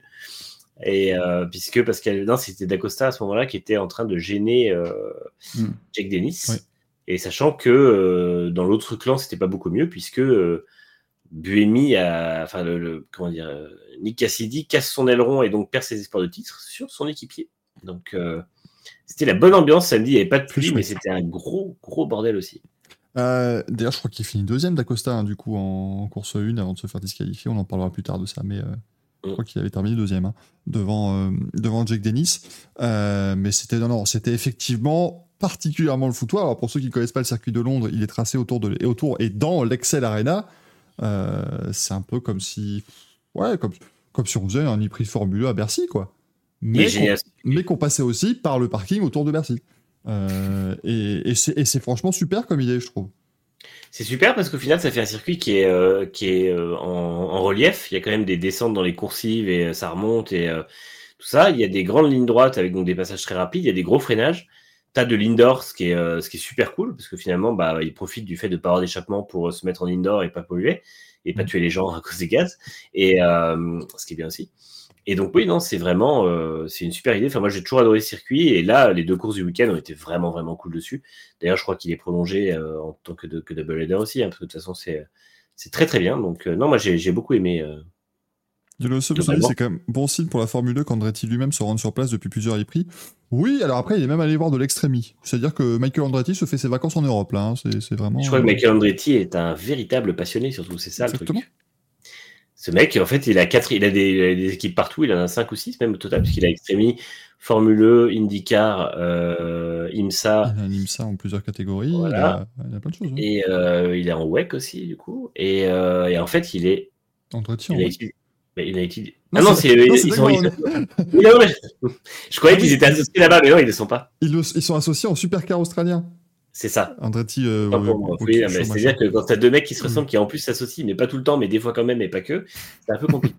mais, euh, mais effectivement, du coup, euh, oui, et en fait, bah, ça fait qu'il a une course par week-end, et du coup, euh, il est sur des courses tous les week-ends. quoi. Mais bah non, et ouais, effectivement, il vient. Non, mais euh, Olivier, dans le chat YouTube, nous demande est-ce que ça valait la peine de regarder la Formule 2 cette année? Oui. Et il nous demande, et si oui, quelle course? Franchement, quasiment toutes. Ah, C'était un régal. Ouais. Portland était peut-être la meilleure. ouais. Mm. Et à Portland, 2 il y a heures du eu- matin, ça c'est con. Non, Monaco était très bien aussi. Et euh, les deux courses de Londres étaient géniales parce que c'était deux courses très différentes sur un même circuit. Et ça, euh, c'est top. Et ah non, mais la, la, la Formule E, on en a dit énormément de mal l'an dernier en disant putain, en coupe, ils vont ruiner le spectacle, les voitures sont moches et tout ça. Le fait est que bah, on peut faire notre mea culpa maintenant que la saison est terminée. C'était vraiment très très bien. Mm. Et euh, les voitures sont plus petites. Ça, du coup, bah, encore une fois, quand tes voitures se, peuvent passer à deux ou trois de front sur une piste, c'est bien aussi. Et puis, euh, puis voilà. quoi. On l'a vu à Monaco. Non, mais c'est franchement, euh, ouais, c'est la bonne surprise. Et, et moi, c'est c'est clairement le genre de choses parce que après, chacun a, son, a, son, euh, a sa manière de voir le truc. Parce que je sais que certains vont dire, ouais, mais par rapport à la F1 et machin, oui, d'accord. Bon. Mais pour moi, comment je vois les, ces sports auto, je regarde un Grand Prix de F1 euh, et je m'attends et je m'attends à m'emmerder devant. C'est- C'est terrible, je sais, c'est pas. Mais je, pars du postulat que je vais m'ennuyer parce que la F1 est faite pour être ennuyante. C'est le summum de la technologie, c'est le summum des gens qui vont euh, essayer de pousser l'aérodynamique dans ces, dans ces moins de petits retranchements, donc faire chier le mec derrière parce que du coup tu crées, de, tu crées des turbulences. Donc je pars du principe que la F1, moi je vais, je vais, euh, vais m'ennuyer devant le Grand Prix. Donc si je m'ennuie pas, c'est entre guillemets une bonne surprise et c'est bien. Mais je, je ne vais pas regarder un Grand Prix de Formule 1 uniquement pour le, pour le spectacle. Et toutes les autres catégories de monoplace, c'est là où je vais me, me tourner vers ces catégories-là pour avoir du spectacle. De toute façon, Ouais, La Formule E, c'est le foutoir, peut-être, mais ça me va. C'est, c'est, c'est... c'est une Ah, je question, comprends. c'est une bonne question dans le chat, mais. euh, Oh, le retour.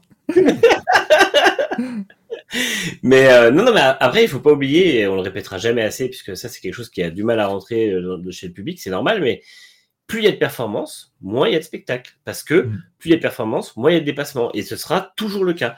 Et en plus, le- la F1, c'est qu'on est sur une ère de, de resserrement des performances. Et moins il y a d'écart, moins il y a de dépassement. Donc quand tu as beaucoup de performances et peu d'écart, tu as de moins en moins de spectacles. Et en fait, de moins en moins de spectacles, c'est vite dit parce que les pilotes sont très bons, donc on a quand même de très beaux dépassements. Il faut juste apprécier les dépassements tels qu'on les a, parce qu'on a quand même eu beaucoup à Spa et c'est juste pas devant. Et de plus, euh, c'est euh, l'excellence stratégique, c'est euh, voilà, ce genre de choses, c'est les batailles à distance. La F1, c'est beaucoup de batailles à distance. C'est là où ce qu'on trouve aussi en WEC, par exemple, où il va y avoir des relais, où ça va être la bataille à distance pour savoir qui prendra l'avantage, qui économisera davantage, qui et voilà. Et moi, les courses de F1, je m'ennuie que très rarement parce que non seulement il y a des batailles dans le peloton, mais surtout il y a quand même toujours des, des- des enjeux en fait. Après, euh, après, je peux comprendre que les gens n'y trouvent pas leur plaisir, mais mais c'est vrai que oui, si tu veux voir des grosses bastons en piste tout le temps, ne regarde pas la F1, regarde la Formule. Mais Brosley nous dit, mais en FE, il y a moins d'écart de perf. Oui, mais il n'y a pas de perf, entre guillemets. Ouais. Les voitures ne sont ça. pas performantes. C'est-à-dire que. Il n'y a pas de gain de performance à avoir d'une course Voilà. à une autre. Mais- ou, euh, Et c'est qu'en gros, comme tu as des pneus un peu en bois et que tu n'as pas d'aéro, Mm. euh, oui, tout le monde sur un tour va faire à peu près le même chrono. Mais en course, quelqu'un va pouvoir freiner 10 mètres plus tard et ça va créer un vrai changement parce qu'au lieu de freiner à 130 mètres du virage, tu vas freiner à 120 mètres. Et puis, comme tu as la composante lift and coast, euh, d'économie d'énergie et de regen, ça, change le tout parce que le point que certains ont estimé être un point négatif, mais que moi j'ai trouvé être un point positif de cette saison, c'est justement ces courses où tout à l'heure je vous disais c'est le bordel. C'est pas euh, le bordel dans le sens ils savent pas conduire, ils se rentrent dedans, ils se machin. Non, c'est pas ça. Je vous parle pas que c'est un destruction derby toutes les semaines, mais c'est simplement que l'I-Prix de Berlin, la première course, le, le cinquième pouvait être en tête après au tour suivant, puis Mm. repasser quatrième, machin. Les places se changeaient tout le temps parce qu'il fallait économiser son énergie. Et certains trouvent ah c'est pas de la course machin, mais moi je trouvais que c'était premièrement super divertissant. Tu Ouais. passes tes 35 premières minutes de course à voir euh, tout le monde qui se dépêche machin, au moins ça te divertit. Et les 10 dernières minutes, tout le monde attaque. Et le, vainqueur est quand même celui qui était le meilleur, le deuxième, ainsi de suite. Et t'as quand même Oui. un ordre logique. Et, et en fait, c'est quand même une course où on demande aux pilotes de gérer leur énergie, de savoir euh, justement trouver le bon équilibre entre gestion de l'énergie et performance, de savoir dépasser, de savoir défendre quand ils sont en gestion d'énergie, et ce qui est pas quoi, ce qui est compliqué, parce que défendre quand tu fais du lift and coast et que tu lâches l'accélérateur 20 mètres avant tout le monde, eh ben, il faut pouvoir le faire. Donc en fait, c'est euh, c'est vraiment euh, c'est vraiment quelque chose qui est, euh, enfin, c'est pas aussi bon que la F1 en termes de- d'excellence. C'est pas les meilleurs pilotes. On voit bien, hein, ce sont les pilotes de seconde zone de F1 qui sont dans le championnat et personne ne ira dire le contraire. Par contre, euh, ce sont d'excellents pilotes et la Formule 1 est un défi de pilotage constant. Et euh, alors c'est oui, ça va pas très vite, mais en même temps, les meilleurs pilotes du monde ne sont pas ceux qui vont le plus vite. Les F1 des années 60-70 sur lesquels tout le monde euh, tout le monde se, se, se touche, euh, c'était pas très rapide. C'était juste très dur à piloter. Et euh, bah ouais, c'est pas euh, les F1 modernes sont dures à piloter, mais moins. Elles sont juste ultra sélectives et elles demandent de la gestion dans d'autres paramètres. Donc en fait, c'est vraiment presque des métiers différents, mais mais voilà, c'est c'est un excellent spectacle. Et et je pense effectivement que avoir des, des mauvais pneus et tout ça, c'est une très bonne chose finalement pour le spectacle, même si c'est pas bon pour les pilotes. Et après, effectivement, Yolo Sums a raison. Est-ce que la FE est pas en train d'aller dans le mur puisque les dirigeants veulent plus de vitesse, un meilleur aéro, des pneus etc. Moi, je pense que si. Euh, alors, il y aura toujours la composante lift and coast qui, rassure, qui, qui permettra de, de changer ça, mais dans l'absolu, on se rapprochera de quelque chose de plus compétitif et donc de moins sélectif pour les dépassements. Oui, mais il y a un ouais, truc. ce qui fait le. Vas-y, Bagazou, vas-y. Non, non, juste pour rebondir, j'allais dire ce qui fait vraiment le, sel de la compétition en Formule 1, c'est justement cette, euh, cette composante-là du, du lift and coast et surtout sur les zones de freinage finalement, parce que ce qui empêche aujourd'hui euh, d'avoir un spectacle permanent en, en Formule 1, et quand je dis spectacle, ce que veulent voir les gens, c'est des dépassements, on ne peut pas dépasser en Formule 1 quand on le souhaiterait, tout simplement parce que les pilotes freinent tous au même endroit. Il est impossible de piquer une corde à la régulière si ton adversaire n'a pas les pneus détruits ou s'il n'a pas fait une erreur auparavant, etc. Ou si tu ne lui mets pas euh, 20 km h dans la vue parce que tu as le DRS. Donc des, des, des, des purs dépassements au freinage quand tu vas essayer d'aller piquer une corde, c'est très très rare. Et ce n'est quasiment que ça en Formule 1. On a quasiment que des dépassements parce que justement, il euh, y en a un qui va essayer d'aller retarder au maximum son freinage Et, et rien que ça, c'est vraiment, euh, c'est vraiment tout ce qui, qui, qui, met en avant le pilotage de ces voitures. C'est vrai que c'est pas les plus rapides autour, c'est pas, c'est pas une Formule 1, hein, bien sûr. C'est pas, c'est, elles sont pas, il n'y a pas d'aéro, absolument pas d'aéro, parce que on y reviendra dans une autre catégorie. Mais aujourd'hui, vous défoncez l'avant de la bagnole, vous pouvez rouler. Mm tranquillement. En plus, ils, euh, ont fait quatre, ils ont fait quatre points d'attache de l'aileron, ce qui fait que si tu défonces les deux, les deux euh, trucs du milieu, tu peux quand même tenir, et si tu défonces le du haut, tu peux quand même tenir, donc c'est plutôt pratique. C'est bien fichu. Euh, d'ailleurs, c'était à Rome, je crois, c'était pas Nato qui s'est créé un, un, R aileron avant, c'est-à-dire qu'il a décidé d'abaisser. C'était important, je crois. Les deux, les deux supports étaient cassés et l'aileron était plus bas. C'est ça. Donc à tout moment on nous dit, euh, alors justement, parce que vous dites, euh, oui, il y a plus d'aéro, tout ça, mais alors déjà, pour moi, non, Manu. Pour moi, ça va pas dans le mur, pour une simple raison. Premièrement, c'est châssis unique. Tant que tu restes au châssis monotype, tu peux globalement avoir la, performance comme tu le veux. Tu, vas décider de faire que de, que de, de l'appui euh, sous la voiture, machin. Donc tu peux faire un flux d'air qui sera très clean derrière. Et puis surtout, je rappelle quelque chose. Euh, là, on parle actuellement de voitures qui ont le niveau d'une Freca. Hein, Donc on peut, on peut y aller, on peut monter la puissance, on, peut, arriver déjà au niveau F3, ce sera déjà un bon début, puis F2, tu vois. Euh, même si un jour elles arrivent au niveau d'une Formule 2, ça reste des courses, les, courses de F2, tu te suis plus facilement, tu te bagarres, et voilà. Donc euh, ça, je pense qu'il n'y aura jamais, jamais de soucis. Euh, là-dessus. Mais, mais, vraiment, la, saison, euh, la, saison de Formule 2 était, je trouve, très sympa à suivre. Après, voilà, euh, ça reste un, truc particulier parce qu'il n'y a pas de bruit, il n'y a pas, voilà, t'entends les pneus qui crissent, c'est, c'est toute une gestion de l'énergie qui, qui crée. Ils ont rajouté de l'animation sonore hein, cette année. Comment ça? On a, on a des espèces de, de battements de cœur là dans les deux derniers tours. Ça, je oui, crois. non, mais ça, ils sont. Ah, oui, ah mais c'était pas moins présent avant Ah, peut-être, mais ils ont toujours. ils ont, ça, c'est juste, ils, ont juste surmixé. Euh, oui, depuis la première course, ils se font plaisir. Depuis la première course en 2014, et des machins, et des bruitages, et des trucs, et le, et le EJ, et le machin. il, y avait, il y avait le EJ en première saison. Il y a un mec qui était chargé, moi je me rappelle toute ma vie, le mec qui est, qui est chargé de, de, de faire, euh, comment, un, il était chargé de faire une ambiance sonore de la course en fait. Hein et son ambiance sonore était de faire et puis les feux s'éteignent il n'y a plus rien il n'y a plus d'ambiance sonore juste et eh ben ça valait le coup le DJ il est payé combien le, le truc là ah oui quand même bah, il sera pas là en saison 2 hein, c'est Ah, ouais, bien. Incroyable. ce, qui est, ce, qui est, fort, c'est que des fois, c'est un peloton de Formule 1 que tu imites. Et ça, ah oui, c'est extrêmement bien fait qui avait remarqué avec Jake Dennis qui célèbre son titre, vous l'avez entendu, en faisant un burn-out. Non, non, c'était une McLaren que j'ai que j'ai imité et je suis déçu que Manu ne l'ait pas reconnu. il me semblait bien, mais j'étais pas sûr. On ne fera, fera, pas un Pedro ou Gazou nous fera les, les, les formules à la bouche parce que.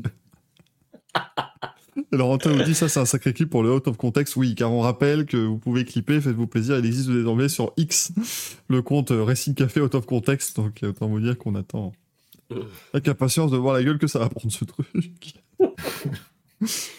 Dit, euh, oui, il y, a la musique, la musique de film d'horreur dans le dernier tour. Ah oui, non, mais ça, c'est des trucs. Euh, mais bon. Ouais, mais je crois que c'est cette année qu'ils l'ont rajouté. Mais ils sont obligés de mettre des ambiances sonores parce qu'à un moment donné, bah voilà. Euh, Crazy Frog dit pas En fait, en, fait c'est fou, mais je, trouvais tous les artifices de la Formule 1 un peu cons et tout ça.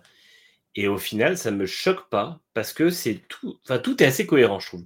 C'est assez cohérent avec leur visuel qui est assez chargé, mais assez coloré, futuriste, machin. Les voitures ressemblent à rien, mais en fait, au final, c'est quand même quelque chose qui est qui est euh, qui, qui, donne un, effet genre c'est pas de ça vient pas de soit pas de notre planète soit pas de notre époque.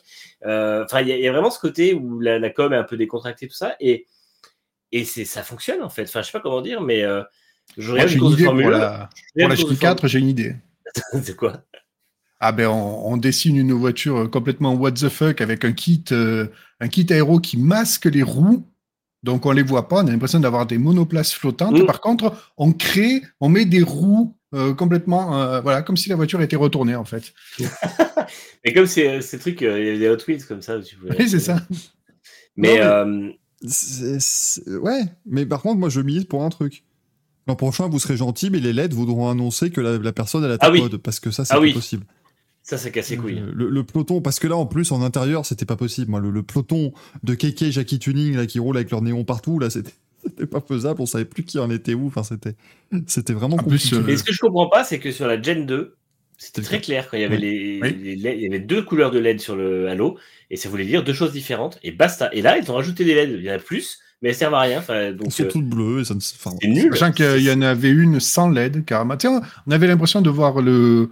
Quand vous allez dans ces fêtes foraines, il y a les autotamponneuses, là, mais il y en a toujours une où les phares sont pétés, elles marchent quand même, mais tu, veux, tu veux pas la prendre parce qu'il n'y a pas les lumières. Ben là, c'est pareil. Et Olivier qui nous demandait, euh, alors là, je vais suivre vos. Ah non, euh, ça existe encore le boost du public? Non, le fan boost n'existe pas. Non, Ah, heureusement.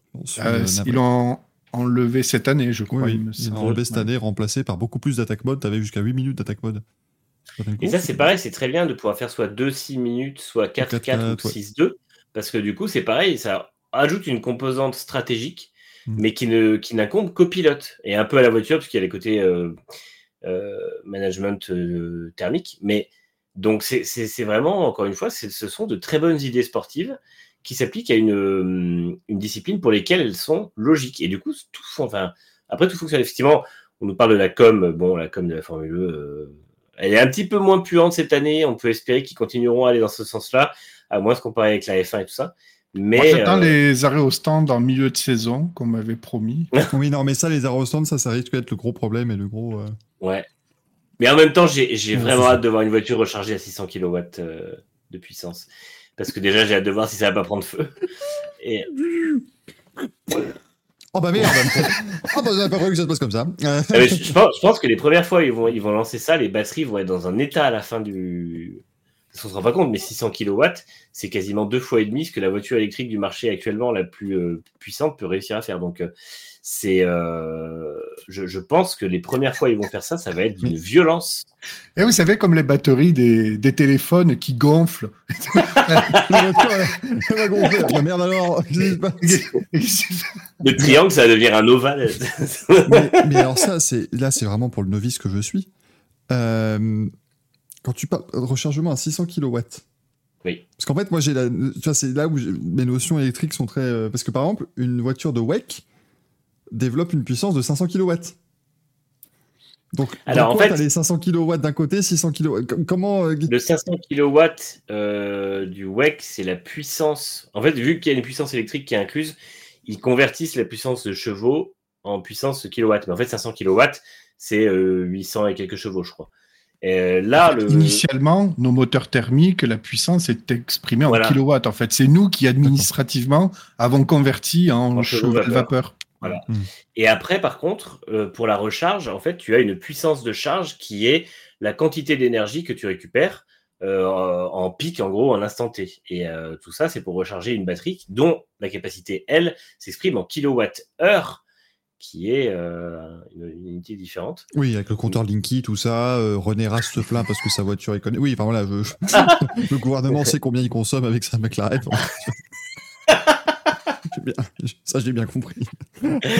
Mais, euh, mais voilà, et donc, donc non, non, après, le kilowatt, c'est vraiment la puissance de charge, en fait, c'est la quantité d'énergie que peut ingérer la voiture. Et donc, aujourd'hui, les voitures les plus puissantes en termes de charge sur le marché, c'est 250 à 270 kilowatts.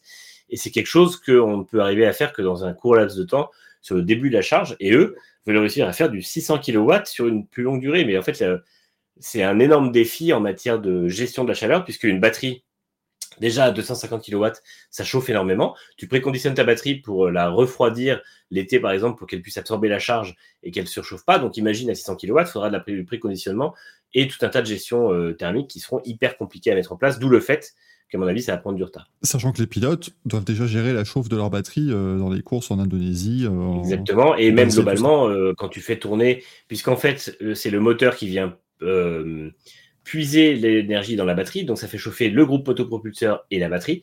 Et la batterie surchauffant, même dans une, sur trois quarts d'heure d'une course avec une batterie qui est mise à l'é- à l'épreuve tout le temps, euh, ça fait qu'ils sont obligés de, de- de gérer aussi. Et d'où le lift and coast qui permet lui de refroidir un peu plus et éviter d'être toujours en attaque et sur la batterie.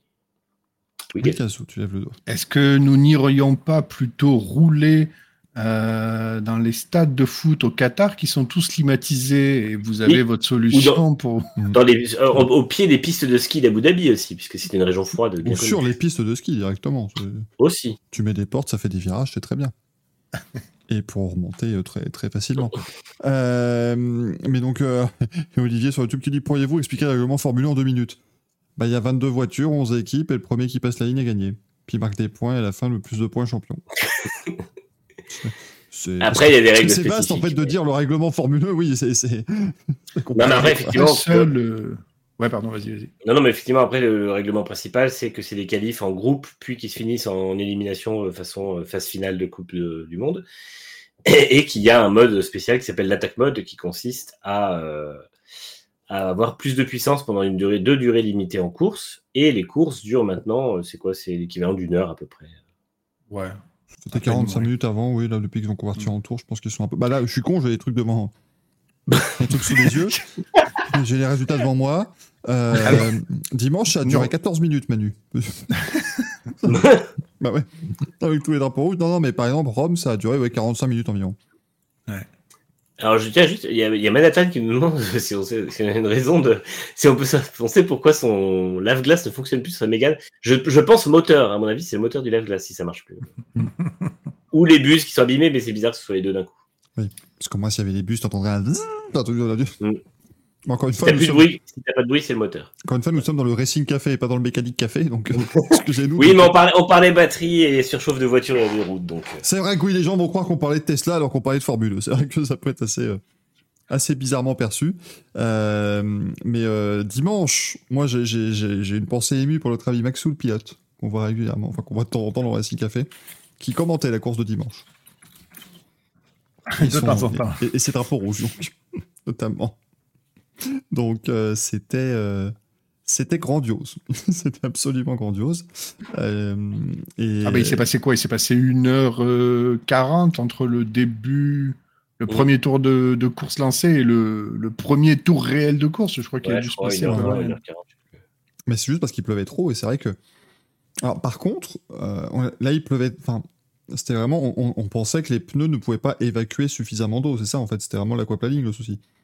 Euh, C'était la, même la piste qui évacuait pas assez, je crois. En fait, il y avait de Mm. l'eau stagnante, euh, enfin trop d'eau en piste, quoi. Donc, euh, Et puis bon, comme il y avait des toboggans aussi, c'était rigolo. Ouais. Moi, je j'ai cherché les panneaux Walibi, je les ai pas trouvés. Donc, euh, C'est vrai que oui. Donc, à un moment où tu rentres dans le stade en descendant, forcément t'as l'eau qui fait oui. C'était absolument terrible.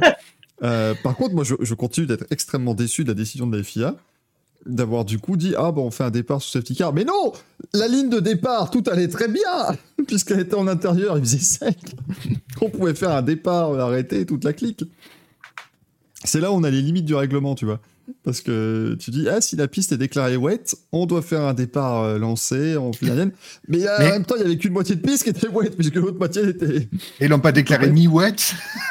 je ne sais pas mi-wet. mais euh, c'était euh, c'était euh, mi-wet cacahuète d'ailleurs mais euh, c'était euh, Ah putain, j'allais essayer de de tenter une blague avec cacahuète, mais j'ai pas réussi. à un moment donné toi tu sais peut-être Tu peux peut-être expliquer une recherche de voiture électrique, mais enfin, moi, je sais faire des blagues. C'est quand même pas mal ce, ce circuit justement où ils avaient une piste détrempée d'un côté et sèche de l'autre, c'était assez intéressant. Et euh, mais Alors, finalement, le je crois but, Manu, avait pardon, trop d'eau sur tout. 3 Oui. secondes. Le but, c'était quoi? C'était qu'ils prennent le mouillé d'un côté et qu'ils détrempent l'intérieur ou c'est qu'ils prennent le sec de dedans pour essayer de sécher? Qu'est-ce qu'il fallait faire Je crois que c'était une sorte d'équilibrage de la piste pour faire une piste juste un peu humide en fait, mais ça n'a pas fonctionné. Mais bon, finalement, la course a eu lieu parce qu'on avait vraiment peur qu'elle soit annulée à un moment, quand même, hein, parce que c'était. euh, Ouais, ben. Commence à se faire tard? donné, il fait nuit aussi, hein, un peu. ouais, bah, heureusement qu'on en était, hein, ça, ça a aidé. euh, ça a aidé forcément. En tout cas, bravo à Jake Dennis qui remporte donc ce, Mm. ce titre de champion euh, de, de Formule E. Euh, Jake Dennis, donc champion avec 229 points. Nick Cassidy qui a finalement terminé deuxième avec 199 points devant Mitch Evans qui termine avec 197. Pascal Verlaine quatrième, Jean Guergne cinquième du, euh, du championnat. Et au classement équipe, c'est Envision, donc l'équipe euh, cliente de chez Jaguar qui remporte le titre avec 304 points. Euh, Jaguar, l'équipe officielle, termine avec 292. Andretti 252 et Porsche 242. Je pense que chez Andretti, ils sont ravis d'avoir eu euh, André Lauterer cette année, qui leur a apporté beaucoup de points. Euh, et qui, qui leur permet. euh, 23 points contre euh, Non, mais c'est-à-dire que- 229 à. Voilà, c'est à 229 Dennis. à 23 quand même. Donc là, là on est sur Ah, une belle. euh, point-là. belle Oh. base hein, tu vois, de, de, de, de différence. Euh, DS Penske termine elle au, au cinquième rang. Euh, ce, qui, ce qui est pas mal quand même, hein, euh, cinquième avec les, les soucis du début de saison, c'est voilà, au moins c'était revenu à un niveau plutôt pareil, pas mal. Et euh, Maserati termine sixième, donc on a, on rappelle, hein, les, les, les, deux euh, Powertrain Jaguar aux deux premières places, les deux Porsche au troisième et quatrième rang, les deux euh, euh Stellantis au rang 5 et 6, et puis derrière t'as les deux Nissan 7 et 8, mmh. et puis Nio, Mahindra, Cupra, là c'était c'était le Battle Royale mais... pour, pour, ceux qualifiés en fin de peloton. Andretti n'aurait pas eu l'auteur, ils étaient presque quasiment quand même devant Porsche. Par contre, on est mauvaise langue parce que l'auteur avec 23 points, à lui seul, il est devant euh, quand même euh, l'équipe euh, Apt Cupra. Donc, euh, bravo à lui. Tiens, ouais, on dit à Verstappen, il est champion constructeur. Et ben là, eh ben, l'auteur, il est 11e du championnat constructeur tout seul. Bravo à lui. C'est très fort. Mais, euh, mais effectivement, c'est Andretti, je sais pas, je crois que l'auteur part, de toute façon, à la fin, euh, il n'y a, a, pas de contrat. J'ai pas suivi, j'ai pas suivi du tout. Mais, euh, mais c'est vrai que là, ils peuvent regretter parce que s'ils avaient eu deux pilotes comme Jack Dennis, euh, ils auraient eu les deux titres. Quoi. Oui, ils auraient été facilement, facilement champions au niveau des. Et pardon, mais c'était pas Jack Denis qu'ils avaient C'était Jacques Denis qui est devenu champion, Jacques bravo. Bravo à lui. La saison de Formule 2, la saison 10, ce sera le 13 janvier. Ah oui, l'intersaison, c'est bien, hein, c'est costaud. Hein. C'est big. Enfin, Surtout que les essais sont en octobre, voilà, je crois. Avec les essais hivernaux du 23 au 27 octobre. C'est pas plus mal, parce que vu que l'intersaison de F1 durera euh, 7 semaines l'an prochain, c'est bien que d'autres sports laissent un peu souffler. Mm. Et puis après, on rappelle que les pilotes, hein, la moitié des pilotes de Formule 2, ils vont souffler en allant faire deux courses de, Formule, de, de WEC avant mm. la fin de saison. Donc euh, voilà, ils ont, ils ont tous un, une drôle de manière de souffler, très clairement. On qu'ils vont aller faire de l'IMSA, machin, enfin, c'est pas mal. Euh, Laurentin qui dit pourquoi on dit saison 2023-2024 pour l'an prochain? Mais Parce qu'à la base, les saisons de Formule 2 se font sur deux années. Elles étaient faites pour être des, des, des saisons sur, euh, sur euh, l'intersaison des autres championnats. Et il est toujours potentiellement prévu qu'un jour on revienne à des courses en, en novembre-décembre pour débuter l'année. Donc, euh, ouais, c'est précisément pour ça qu'ils essayent de. de, de qu'ils gardent cette nomenclature-là, mais effectivement qui est plus faite depuis le Covid. Et euh, bon, cela dit, de toute façon, les fois où c'était fait, c'était une course l'année d'avant et après tout le reste, c'était sur l'année civile suivante. Donc. Ah non, je me rappelle les premières années, les deux, trois premières saisons, tu avais quand même euh, course en septembre, en octobre, en novembre, euh, ah en ouais? décembre. Ah, ah oui. oui. T'avais la, la oui, saison, il me semble, oui. La, la première Fin saison. Octobre, Euh, je crois que ça commence, il me semble. La, la première saison, le calendrier, je le trouvais vraiment super parce que c'était vraiment. Ah oui, septembre, novembre, décembre, janvier, mars, avril, mai, mai, juin, juin, juin. Très bien. C'était, vraiment top parce que tu avais bon, la première course à Pékin, bon, moi c'était le matin donc ça, ça clashait avec rien d'autre. Tu avais, euh, avais la course à Pékin euh, qui était. euh, hop, attends que je retrouve le, le calendrier complet là, c'était du coup le. Putain, mais. Merci Wikipédia qui met la, la liste des e mais pas les dates. Ah si, c'est bon. Le 13 septembre, après tu avais. La, la petite, euh, le petit triptyque euh, en Malaisie, Uruguay, Argentine, novembre, décembre, janvier, c'était vachement sympa parce que c'était des destinations un peu exotiques. En plein hiver, c'était cool. Après, tu avais des courses en, en, aux États-Unis, en avril, c'était bien. Franchement, j'aimais bien. C'était. euh, Et puis Punta del Este, en Uruguay. C'était Ouais. toujours des très très chouettes courses là-bas, avec, euh, avec Ouais, la plage juste à côté. excellent. Les voitures étaient plus légères là-bas, du coup. Toutes nos. Elles étaient- elles étaient lestées. Oh, tout à fait. Merci. Va bien te faire foutre. euh. Alors, je trouve ça un peu choquant que tu aies décidé d'insulter les gens qui font des blagues sur celle-là spécifiquement parce qu'il y a eu pire dans cette émission. Dans celle-ci précisément Ou Bah non, en dans le général Racing Café en Ah oui, au général, oui, bah là, oui, effectivement. Ça, c'était, c'était, c'était quelque chose. Donc, on verra euh, ce que donnera cette dixième saison de la Formule 2. Et surtout, vous en faites pas, Lucas Di Grassi, pour peut-être toujours continuer, évidemment, à se démarquer, même si sa saison de, de sport auto est maintenant, euh, est maintenant terminée. On le voit pas quand il est au volant alors qu'il continue d'ouvrir sa gueule ailleurs. Donc oui. euh, C'est vrai aura qu'il n'a des pas fait une saison extraordinaire, Lucas Grassi. C'est le moins que l'on puisse, euh, Ne vous inquiétez pas, on reparlera un peu de Formule E tout à l'heure. Oui, évidemment. absolument. Lucas. Grassi qui termine la saison 15e. Malgré un podium. Donc après, il a vraiment plus rien fait derrière. C'est vrai qu'un 15e avec un podium, c'est, c'est très fort. Euh, Euh, disons qu'après tout le reste de la saison, il s'est amusé à chier sur le socialisme, donc bon, ça occupe. ça pompe de l'énergie, il n'y a pas à dire à un moment donné. Combattre les gauchias, ça, ça pompe de l'énergie tout de suite. hein. Les, les journalistes. Comme quoi, être d'extrême droite rend euh, lent. Voilà, on saura. Est-ce que c'est pas un enseignement à tirer finalement? Ça, voilà, si vous voulez être rapide, ne soyez pas d'extrême droite, c'est peut-être finalement le, le motto de cette émission. Tu, tu me pardonneras, mais je préfère euh, tirer autre chose. Donc il y a la NASCAR ce week-end aussi, euh, sur le petit ovale de Richmond, un ovale qui fait trois quarts de mile, donc du coup qui fait un kilomètre deux. Essaye de... Richmond, de la, de la, spécialité locale, est évidemment la raclette. La raclette, bien sûr. Euh, Vous nous faites une carte postale de pâté fil, là, ou comment ça se passe C'est juste une vanne de merde à chaque oui, fois. Oui, c'est les raclettes, les, les raclettes Richemont. Euh, bon, ah oui. on, on, se fait plaisir. Euh, la raclette qu'on utilise, du coup, quand il pleut sur le circuit pour venir justement enlever la pluie euh, de, de, la piste aussi, euh, bien sûr. Et c'est Chris Boucher qui s'est imposé. Ce week-end, le pilote du RFK Racing qui remporte sa première victoire de l'année. C'est pas la première victoire de RFK depuis le, la prise non, de. C'est la deuxième Boucher. On avait gagné une l'an dernier en fin de saison. Ah bon? Oui, monsieur. Pardon, Par j'ai fait, fait Roselyne Bachelot, mais ah bon? Oui, mais c'est que j'étais en train de. Nous... Il nous a fait. Euh... Par contre, euh, Keselowski n'a toujours pas gagné en tant que patron propriétaire. Oui, oui, oui, mais Keselowski, il voit l'argent qui rentre et je pense que donc du coup, oui, il n'est pas euh, il déçu. Euh, mais ça alors, en 2022, Chris Boucher. Euh, je me fais fact-checker en direct. Qui a gagné à Bristol. Ah ouais. eh ben, j'ai pas eu le... Ça va pas faire, ça va pas laisser un souvenir. Euh... va pas laisser un souvenir extraordinaire, mais en tout cas, bravo à lui. euh... On dit ça va voir une billet Chris Boucher. Non, arrêtez. arrêtez, s'il vous plaît. Euh, mais c'était euh, au moment de c'est la ville du club de Ted Lasso. Non, Ted Lasso c'est Richmond en Angleterre. c'est le coach américain qui va coacher l'équipe anglaise. C'est pas pareil. Là c'est Richmond aux États-Unis. Enfin l'un des 12 Richmond certainement parce qu'il va y en avoir absolument partout. Là c'est Richmond en Virginie. Euh, rien à voir avec euh, votre collègue qui s'appelle peut-être Virginie. Non, ça c'est pas, pas pareil. Alors, si, si, on fait une carte, si on fait une carte postale, euh, on peut dire que c'était la capitale de la Confédération sudiste à l'époque de la guerre sécession. Oui, oui, mais maintenant sache que Manu. Euh, depuis que la Formule 1 a éradiqué le racisme et que la NASCAR a éradiqué également le racisme en bannissant le drapeau confédéré, cette information est inexistante. c'est vrai, c'est vrai, cancellons. Euh...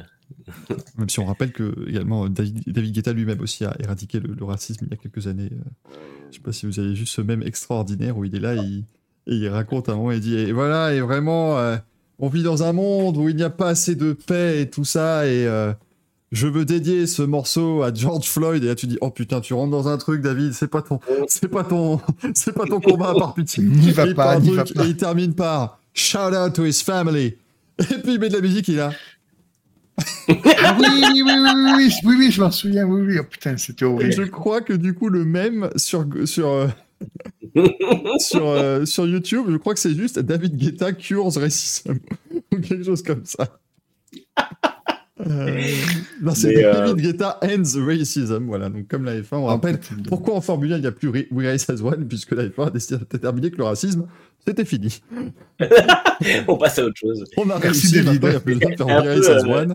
Donc on Dans le métier, on appelle ça un peu une Pascal Nègre, tu sais, quand il avait fait, euh, genre, je suis d'avril du décès de machin et retrouver ses plus beaux succès chez.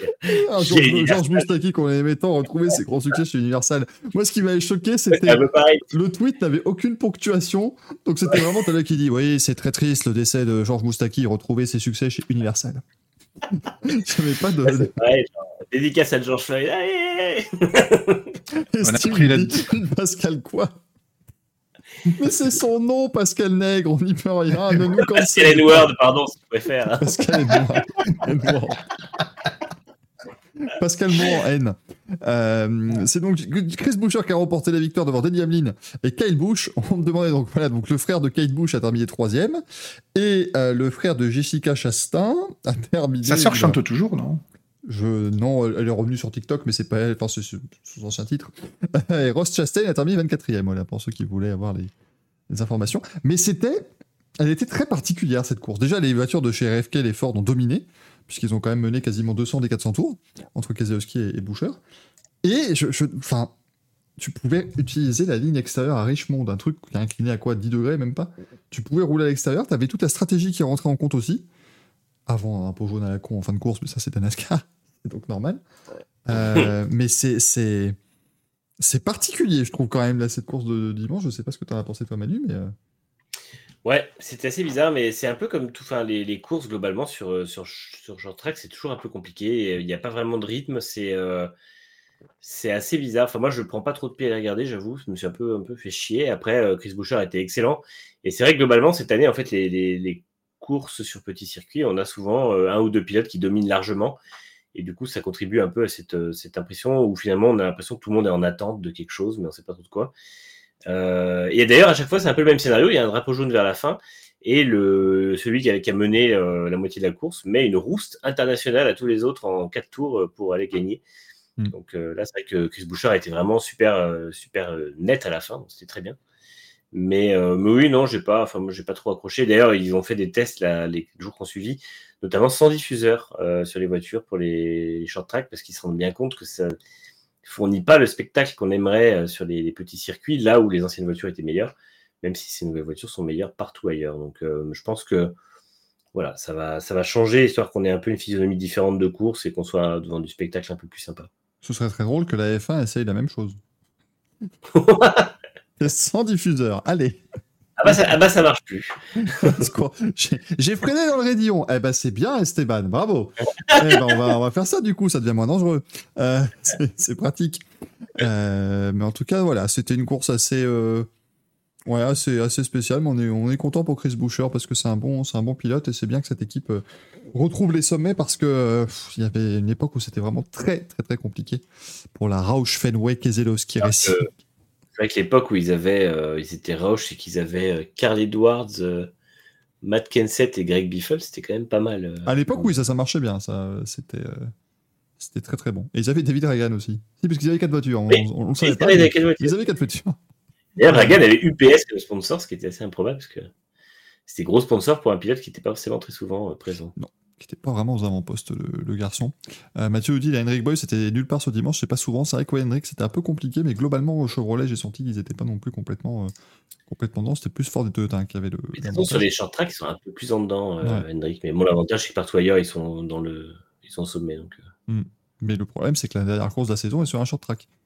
Et comme tu joues euh, tout sur une course, faut qu'ils arrivent à être tous les quatre en finale, au moins comme ça. Voilà, ce sera- ce sera- Putain, on va se faire chier. Enfin, entre l'autre là qui se casse la... qui se casse la jambe au ski, l'autre qui se casse Oui. la jambe en... en faisant des courses annexes, l'autre qui est nul et machin, ça devient compliqué quand même cette affaire pour avoir les quatre en playoff. Ça devient, ça devient difficile. Euh, mais donc voilà, écoutez, la NASCAR, ça continue évidemment. Là, on devrait en être à quoi La 15e course de l'année, je pense? Non, Moins, plus? Il reste, plus, il reste trois courses avant les playoffs, je crois. Quatre courses? Ah ouais, bah oui, tu me dis, ouais, en même temps, est en août hein, déjà, ça se rapproche. Ouais, hein. on être à 23, 24 courses, je crois. Ah ouais, ouais, ouais, pardon, oui, oui. Attends, il reste 1, 2, 3, 4. Il reste. il reste 4 euh, courses avant les playoffs. Ouais, il en reste 14 du coup. Donc c'était Et surtout qu'il reste. Parce que là, la suivante, je sais plus où elle est ce week-end. Michigan. Voilà. Et après, c'est Indianapolis, Watkins Glen, donc deux routiers, et Daytona pour finir la saison régulière avec la Mm. manche estivale là-bas. Donc les trois dernières courses avant les playoffs, ça va être gros, gros spectacle. Et à noter que Watkins Glen, la course s'appelle le Go Bowling at the Glen. C'est le, le- ils sont sponsorisés par du Et bowling. que Ça certains marche pilotes le prennent un petit peu trop au pied de la lettre, du coup. Voilà, exactement. Ça, ça fonctionne en général euh, très bien pour ces, pour ces pilotes-là. Euh, et en vrac, oh là là, oui, Michael a proposé du vrac, mais il n'a pas fait les visuels, donc franchement, ça va être du vrac qui va pas être super intéressant à regarder pour les gens qui nous, qui nous C'est bien parce que le vrac, ça pollue moins, par contre. Ah oui, j'ai pris euh, tout ça dans un petit sachet, un petit sachet en papier craft Et ben, je te félicite. et dans mon tote bag. je, je, je fais ça bien. Euh, donc, euh, je dis ça, on a l'impression. Ils vont dire Mais tu te rends compte, Michael, il se fout de la gueule euh, des gens. Je dois en avoir 12 des bags. Moi, je- Il y en a partout. J'en ai plein. J'en ai même assez marqué Moi, je sauve la planète dessus. Alors, s'il vous plaît. Merde. Alors arrêtez de me remettre en question. Voilà, ça a résonné extrêmement fort, je trouve. Est-ce que c'est quelque C'est chose paraît, paraît inquiétant cette affaire. Euh, ce week-end, il y avait donc de la Formule 2 sur le circuit de Spa-Francorchamps. Victoire d'Enzo Fittipaldi le samedi, victoire de Jack Doohan le dimanche. Mais ce qui nous intéresse surtout, c'est que Théo Pourchaire reprend la tête du championnat, puisque Fred Vesti nous a fait quand même une sacrée cagade le dimanche matin. Ouais. Victor Martin, Martins fait la même d'ailleurs. Enfin, un peu fait la même connerie. Un peu plus tôt dans le circuit, ouais. Ouais, un peu plus tôt le circuit, il perd le- la voiture, il va juste frotter l'aileron, mais ça va. Et par contre, Vesti euh, freine. Bah, alors, ce qui est assez impressionnant, c'est qu'il freine au milieu de la ligne droite et la voiture, euh, bah, elle dit fuck et elle va s'écraser dans le mur. Donc, euh, c'était assez impressionnant. Mais bon, effectivement, grosse, grosse erreur de Vesti. euh, et, euh, et ça coûte un peu cher, puisque. Effectivement, il perd la tête du championnat. Donc maintenant, à voir si Théo Pourchaire arrivera. Il reste trois meetings, hein, donc c'est quand même. Euh, Oui, il y a que 12 points d'écart, hein, c'est pas non plus. euh, du taf, mais, c'est euh, mais c'est le bon moment, on va dire. Ça, on entre dans le money time, donc c'est le bon moment pour. euh, Enfin, même si le money time, il y a une pause de deux mois entre le monnaie et le time, mais voilà, après c'est. Oui, on vous rappelle qu'après, donc là, il y a une pause d'un mois avant Zandvoort. Donc après Zandvoort, il y a Monza, qui a lieu le pro- du 1er au 3 septembre. Et la finale, c'est du 24 au 26 novembre à Abu Dhabi. Ah, Ils ont copié le MotoGP, du coup. Ouais, ouais, c'est, c'est- oui, il y a une MotoGP ce week-end. hein, au cas où- on, on spoil déjà le programme du week-end, mais même nous, ça nous a surpris. Euh, je, croyais que, J'avais oublié je croyais que la, je croyais que la saison avait été, euh, avait été euh, déjà euh, terminée. Euh, Non, rappelle-toi, on a eu que 20 courses, il y en a, alors qu'il y en a 40. C'est vrai. Ça. Que- Quelle histoire, ça aussi. Euh, Théo Porcher, donc 168 points, leader du championnat.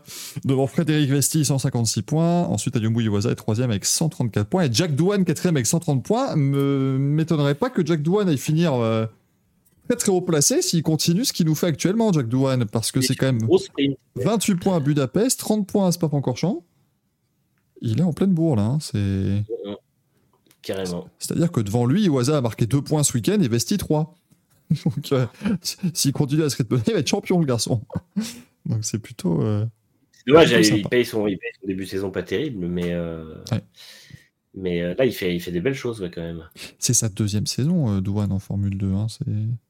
Oui, c'est ça. Donc, oui, donc, il, n'est pas, il n'est pas rookie, mais au moins, c'est, c'est une bonne saison de sa part. Parce que c'est important, hein, il fait partie évidemment de, la, l'Académie alpine comme Victor Martins, donc c'est important pour les deux de se, de se montrer, même si Martins, lui, est rookie.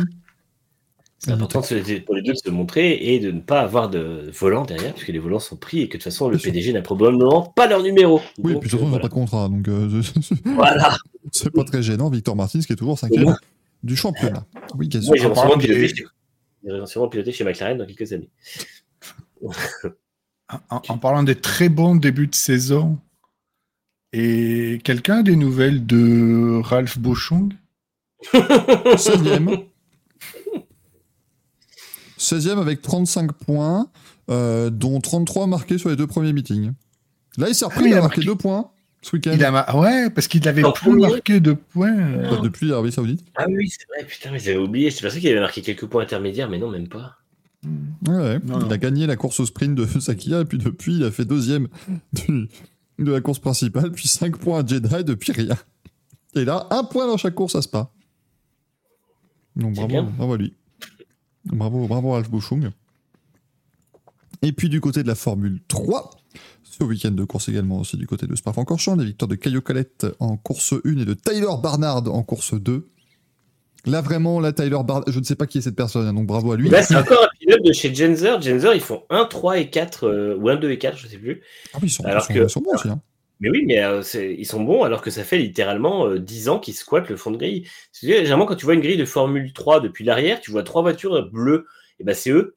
Et là, en fait, maintenant, ils sont devant. Donc, euh, c'est assez improbable. Mais et voilà, mauvais week-end du leader Bortolotti qui. Portoletto. Oui, un, Bor- confonds un toujours. Bortoletto, des Bordoletti. Ça dépend. Ils sont plusieurs dans la voiture.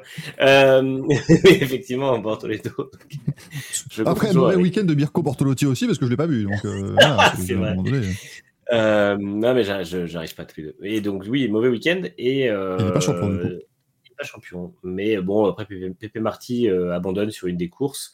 Euh, ce n'est pas de sa faute d'ailleurs. Il est un peu trop vieux pour rouler. Oui, c'est un Pépé Marty. Ou le Marty de. Marty McFly. Voilà. Euh, non, mais oui, le, le- le souci de. Il a, il a eu un accident. En fait, il est reparti après un tête à queue et il s'est fait percuter par une voiture qui arrivait. Et tout le monde lui est tombé dessus. Genre, de Mhm. manière. euh, genre, ah, il est nul, il a rien, il a rien à faire, machin. Alors qu'en fait, c'est juste un commissaire qui lui fait signe d'avancer.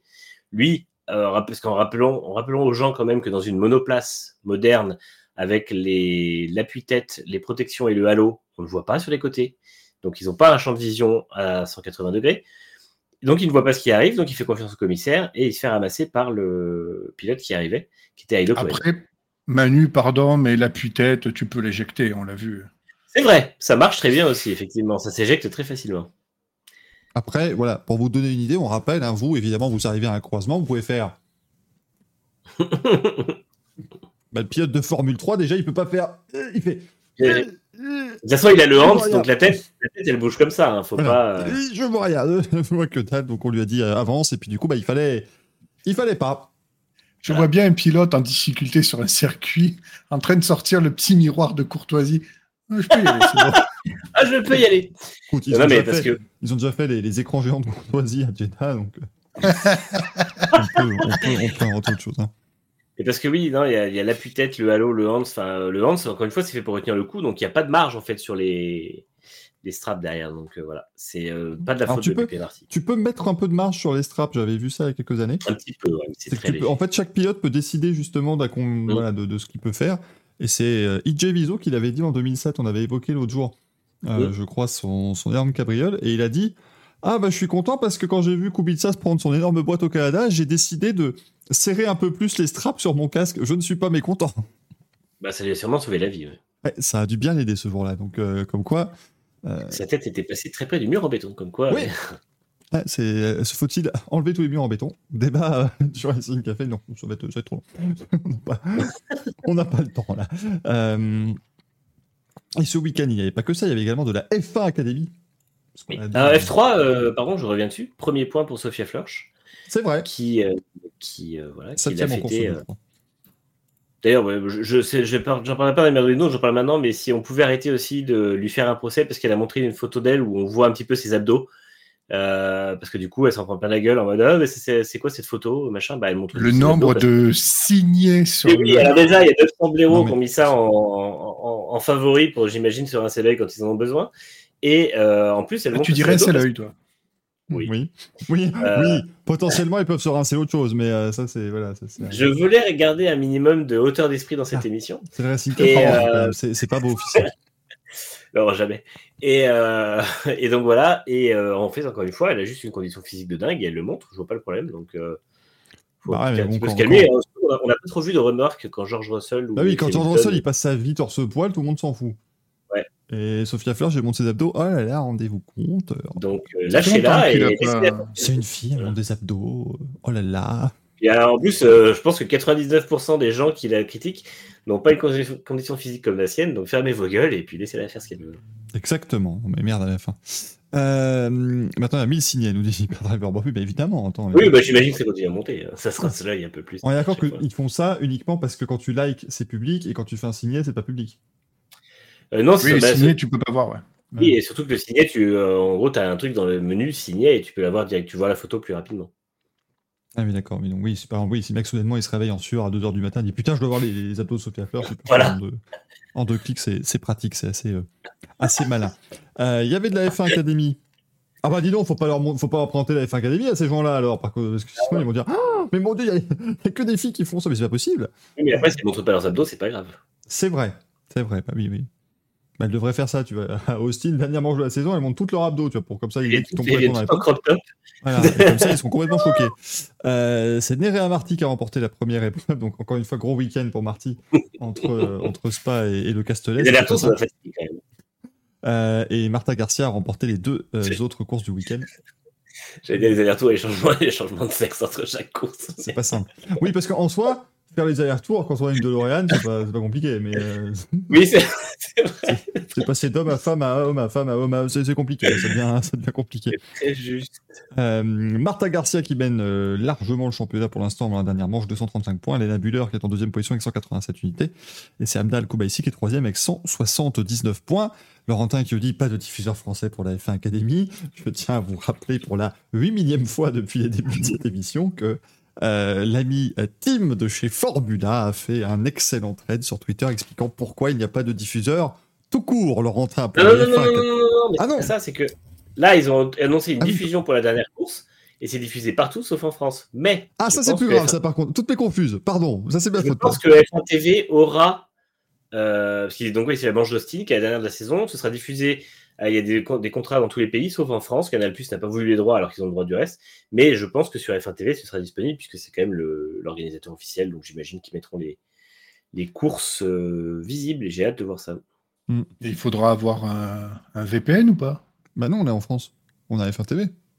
Oui, non, mais justement, est-ce qu'ils vont pas bloquer également le. Ah non, non, je pense que c'est juste qu'en gros, ils ont demandé de rallonge au diffuseur euh, de la F1 Ah. pour avoir la F1 Academy et Canal a dit non. Hmm. Hmm. Quoi euh, De toute façon, on peut pas prendre de VPN, Gazou, puisque maintenant euh, F1 TV a...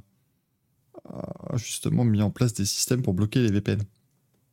Ah oui? Ouais, ouais c'est depuis, depuis une ou deux semaines. Donc euh, c'est plus, c'est plus compliqué. Par ailleurs, on dit j'ai pu voir les courses, ça roule très bien et Garcia a une longueur d'avance sur les autres. Bah oui, c'est clair que Marta Garcia c'est la plus, euh, c'est la plus rapide hein, vraiment de, de ce peloton, mais les courses ont l'air tout à fait correctes. Enfin voilà, il n'y a pas de, il y a, il y a pas de, enfin, les gens C'est bien, c'est bien sa reconversion quand même, après passer autant de temps à être sergent. euh, Oh putain de merde. Les sergents, il fait aussi des courses de F1 pour Williams. Ah oui, bah, ils sont séparés, du coup, Sergent et Garcia. euh, Très très fort. Hein, mais franchement, non, non, c'est, enfin, les gens qui disent ah, ça va être un, un désastre, bah non, quand tu, quand tu fais un championnat et que tu le fais de manière sérieuse, bah ça, ça marche bien. Voilà, il n'y a pas de raison que. C'est c'est con, mais quand tu choisis bien les pilotes et que tu prends pas des pilotes de 32 ans qui n'ont jamais fait de monoplace, ça marche mieux. hein. Donc voilà, là, on a, les, bons trucs et on rappelle que l'an prochain, ce sera euh, soutenu encore plus par la Formule 1 et par les équipes de Formule 1, donc ce sera euh, vraiment cool. Olivier dit mon abonnement fonctionne avec VPN. Ben regarde, parce que maintenant ils ont. c'est- ça date vraiment d'il y a très peu. Ils ont commencé à mettre en place des systèmes justement pour interdire les VPN parce que c'est bah, c'est pas, légal. Parce que ça, un, jour on m'expliquera hein, quand même hein, le, business des VPN. Enfin, on m'expliquera si NordVPN sponsorise l'émission, bien sûr. Mais, mais je, je n'ai jamais compris ce concept de. J'ai oublié de faire un petit 1, 1, avec des clins d'œil comme ça. Je- J'ai jamais compris ce concept de ouais, tu, tu trafiques, enfin, tu fais un truc où tu dis ouais, ouais, t'inquiète pas, je suis à Haïti, là, ouais, non, je suis, ah, bah là, je suis à Vietnam, machin, c'est un truc qui, euh, pour moi, n'a aucune base légale, mais euh, voilà, euh, tout le monde trouve ça formidable et le, et le fait, donc, euh, bravo. Le, le gluco qui lui, c'est où le fil Twitter, si on veut le dire Ça, je le sais plus, parce qu'il l'a pas épinglé, mais je pense que tu tapes euh, Team je vais mettre un signet. tu- voilà, oui, il fallait mettre un signet, bordel. Euh, non, mais at underscore Team Formula, F1 Academy dans Google, et tu, tu- tu devras trouver les, types- les- les tweets qui en parlent. Euh, ça devrait, voilà, c'est faisable, je pense. Mais en gros, enfin, il avait juste expliqué, donc, euh, euh, il y, a, il y a un, il y a un- comment dire, un conflit entre la FOM et, et Sky Sports, qui fait que du coup, Sky Sports, eux, avaient les droits, et c'était eux qui avait les droits de diffusion et de, création, on va dire, de, contenu autour d'un championnat qui était W Series à l'époque. Les W Series devaient encore avoir lieu en 2023. Mais du coup, elles ont euh, fait faillite et euh, donc la F1 Academy a commencé un an plus tôt et donc il y a un problème de contrat. Simplement un problème de. de- voilà, c'est un problème plus juridique qu'autre chose qui fait que du coup, eh bien, euh, ça, ça n'est pas diffusé pour l'instant, mais ça le sera l'an prochain sans aucun problème et toutes les courses seront en support de la F1 donc il y aura plus de, il y aura plus de, de soucis. Ce sera à mon avis, euh, à mon avis pas mal. Euh, mesdames, messieurs, si nous passions maintenant à notre première euh, remise de prix. C'est la remise de prix sympa. C'est les Cractus, donc euh, tout, tout va bien. Générique des, des Cractus, jingle of the Cractus. Madame, monsieur, bonjour. Alors, cette semaine, j'en suis navré, mais Axel ne nous a pas euh, mis de, de craquito. Euh, Ah, il y avait du a- motocross au moins ce week-end. Bah, c'est Romain Fèvre, de toute façon, son craquito, puisque, enfin, il ne l'a pas dit non plus, mais c'est-à-dire que Romain Fèvre a gagné sa cinquième course consécutive.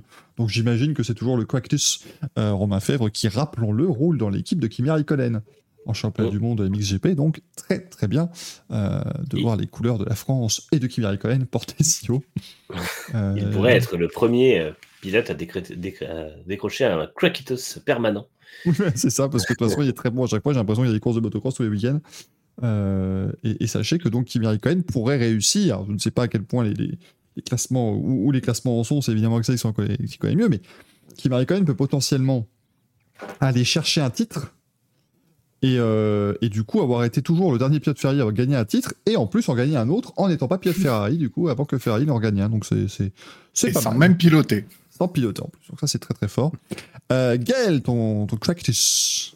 Ah, j'en ai deux, Cractus. Une, une, cra- non, une Cractus. Et un Cractus. Cractus. ah, une Cractus. Une Cractus. Cractus. Euh, ouais, j'en ai deux. J'en ai deux parce que je peux pas faire autrement. Bon, la, la craquita du week-end, c'est évidemment euh, Sophia Florsch, donc je pouvais pas passer à côté. Mais par contre, j'en ai, j'en ai un autre qui est Lando Norris, et pas parce qu'il a piloté, parce qu'il nous a fait un self-control pendant l'hymne belge. Il faut revoir les images parce qu'alors oui, effectivement, Alonso fait une tête de Chirac avec le, le, voilà, il nous fait un sourire inversé, c'est formidable. Russell, bon, ben, est tombé au combat, hein, lui euh, a craqué complet. Mais si vous revenez deux secondes avant Alonso, il y a Norris qui doit se pincer les lèvres ou pincer autre chose. Je sais pas comment il fait, mais on voit qu'il a deux doigts de vaciller. C'est la tête de Norris, elle est exceptionnelle. Tout est dans le regard de Norris, en fait. hein. Vraiment, Mm. le, le faciès ne bouge pas, mais vous sentez que intérieurement, il est pas loin de, il est pas loin d'exploser. Donc voilà. Merci. C'était une performance majuscule. Manu, quel est ton quoi quitter Moi, c'est Chris Boucher, parce que ça faisait un moment qu'il était à l'avant du peloton ces dernières courses, qu'il n'avait pas à conclure, et là, il a réussi à gagner, donc bravo à lui. Eh ben moi, c'est Max Verstappen, parce que de temps en temps, il faut bien qu'il en ait. Et parce oui. que là, il a quand même encore fait une, une belle, euh, belle démonstration. Euh, le Ouais, mais que 11, que 11 millièmes d'avance sur la pole du sprint, ça mérite pas. Oui, il aurait pu faire mieux quand même. Ouais, franchement. C'est collé pas comme s'il 8 était dixièmes le nul. samedi et seulement 11 mi- euh, le vendredi et seulement 11 le dimanche. Ah, ah, il est nul. Ah. Il a collé que, il a collé que 25 secondes à son coéquipier parce qu'il était en train de gérer, donc euh, on se calme. hein. Il voulait en faire plus, de toute façon, pour aller faire un arrêt. Donc, euh, euh, Alors, euh, Slim to Slow qui dit Je ne sais pas si je donne un craquito ou un merdolino au gars qui est sorti de la forêt en face de la butte de Kemel, nu comme un verre, et puis qui nous a montré ses bourses. Oh non Alors, ça, c'est Merdolino quand même, parce que même si Gazou est en train de, de voir une, une opportunité manquée, ça s'appelle quand même de, de l'exhibitionnisme. Oui, mais c'est. Non, non, non, c'est- c'est une ambiance festive quand même. C'est une manifestation festive avant tout, le Grand Prix de Belgique. Donc, Oui, bien sûr. je sais pas pourquoi, moi, ça m'a J'adore, je crois que je l'ai déjà dit. J'adore le terme. C'est une manifestation festive, hein, donc on aime. c'est génial, tu peux tout mettre dedans. Je trouve ça absolument incroyable. Tout pardonner avec ça. Euh, sur Twitter, les Merdolini, qui, euh, les Krakiti, pardon, un Krakito des Krakiti, bien sûr. On nous a mis euh, Giampiero Lambiase et notre cher ami JP. On a Max Verstappen, Oscar Piastri, Yuki Tsunoda, parce que c'est vrai que Yuki Tsunoda, il marque un point, il fait un très très beau Grand Prix, on l'a beaucoup, euh. On lui a dit bien bravo euh, lundi dans, dans Grand Prix. Sophia Fleur, nous dit-on, Oscar Piastri, euh, Lucas Di Grassi pour son avoir du plus grand nombre de dépassements, car oui, Lucas Di Grassi est le, est le driver of change. Ah, pardon, Gassou. Mais enfin, il a gagné un truc et on n'est pas content. Euh, Mamba qui nous met un craqui- une craquita pour Janet Guthrie, effectivement, qui a remporté un award dans le, dans le Hall of Fame de la NASCAR. Janet Guthrie, qui était la première femme à roulé au Daytona 500 et à l'Indy 500, enfin, en tout cas, avoir fait les deux. Et c'était la première femme dans l'Indy 500, donc euh, on lui a effectivement remis ce, ce, trophée, le Landmark Award, pour sa contribution euh, dans l'histoire des, sports mécaniques. Euh, Ken Affair qui nous dit Crackitus pour Zach Brown, parce que là, il nous a trouvé une petite pépite que je vais vous partager dans le chat, euh, qui, qui est absolument merveilleux, puisque Zach Brown se, se démène vraiment très fort pour ramener des liquidités chez McLaren. Et, et il l'a fait en donnant de sa personne via un placement de produit ultra qualitatif et dynamique pour Chrome Valley Customs, qui est un espèce de jeu mobile complètement pété. Oh non. Et on m'a tagué là-dessus sur, euh, sur Facebook, donc je vous mets le lien dans, dans, dans le chat sur Twitch et sur YouTube. C'est absolument incroyable. Ouais, t'as dit, Hey everyone, it's, uh, it's Zach Brown. Uh, you have to download uh, Chrome Valley Customs, Ah uh, which is a great game. Tu, vois, et- et tu sens que le mec ne sait pas du tout de quoi il parle. Euh, parce qu'il dit, ah, tu peux tout customiser, euh, c'est génial. Et à un moment, il lâche cette phrase et dit, et on verra euh, s'il y a l'AC Cobra 289, qui a la même voiture que moi, on verra quand on fera un petit peu de téléchargement.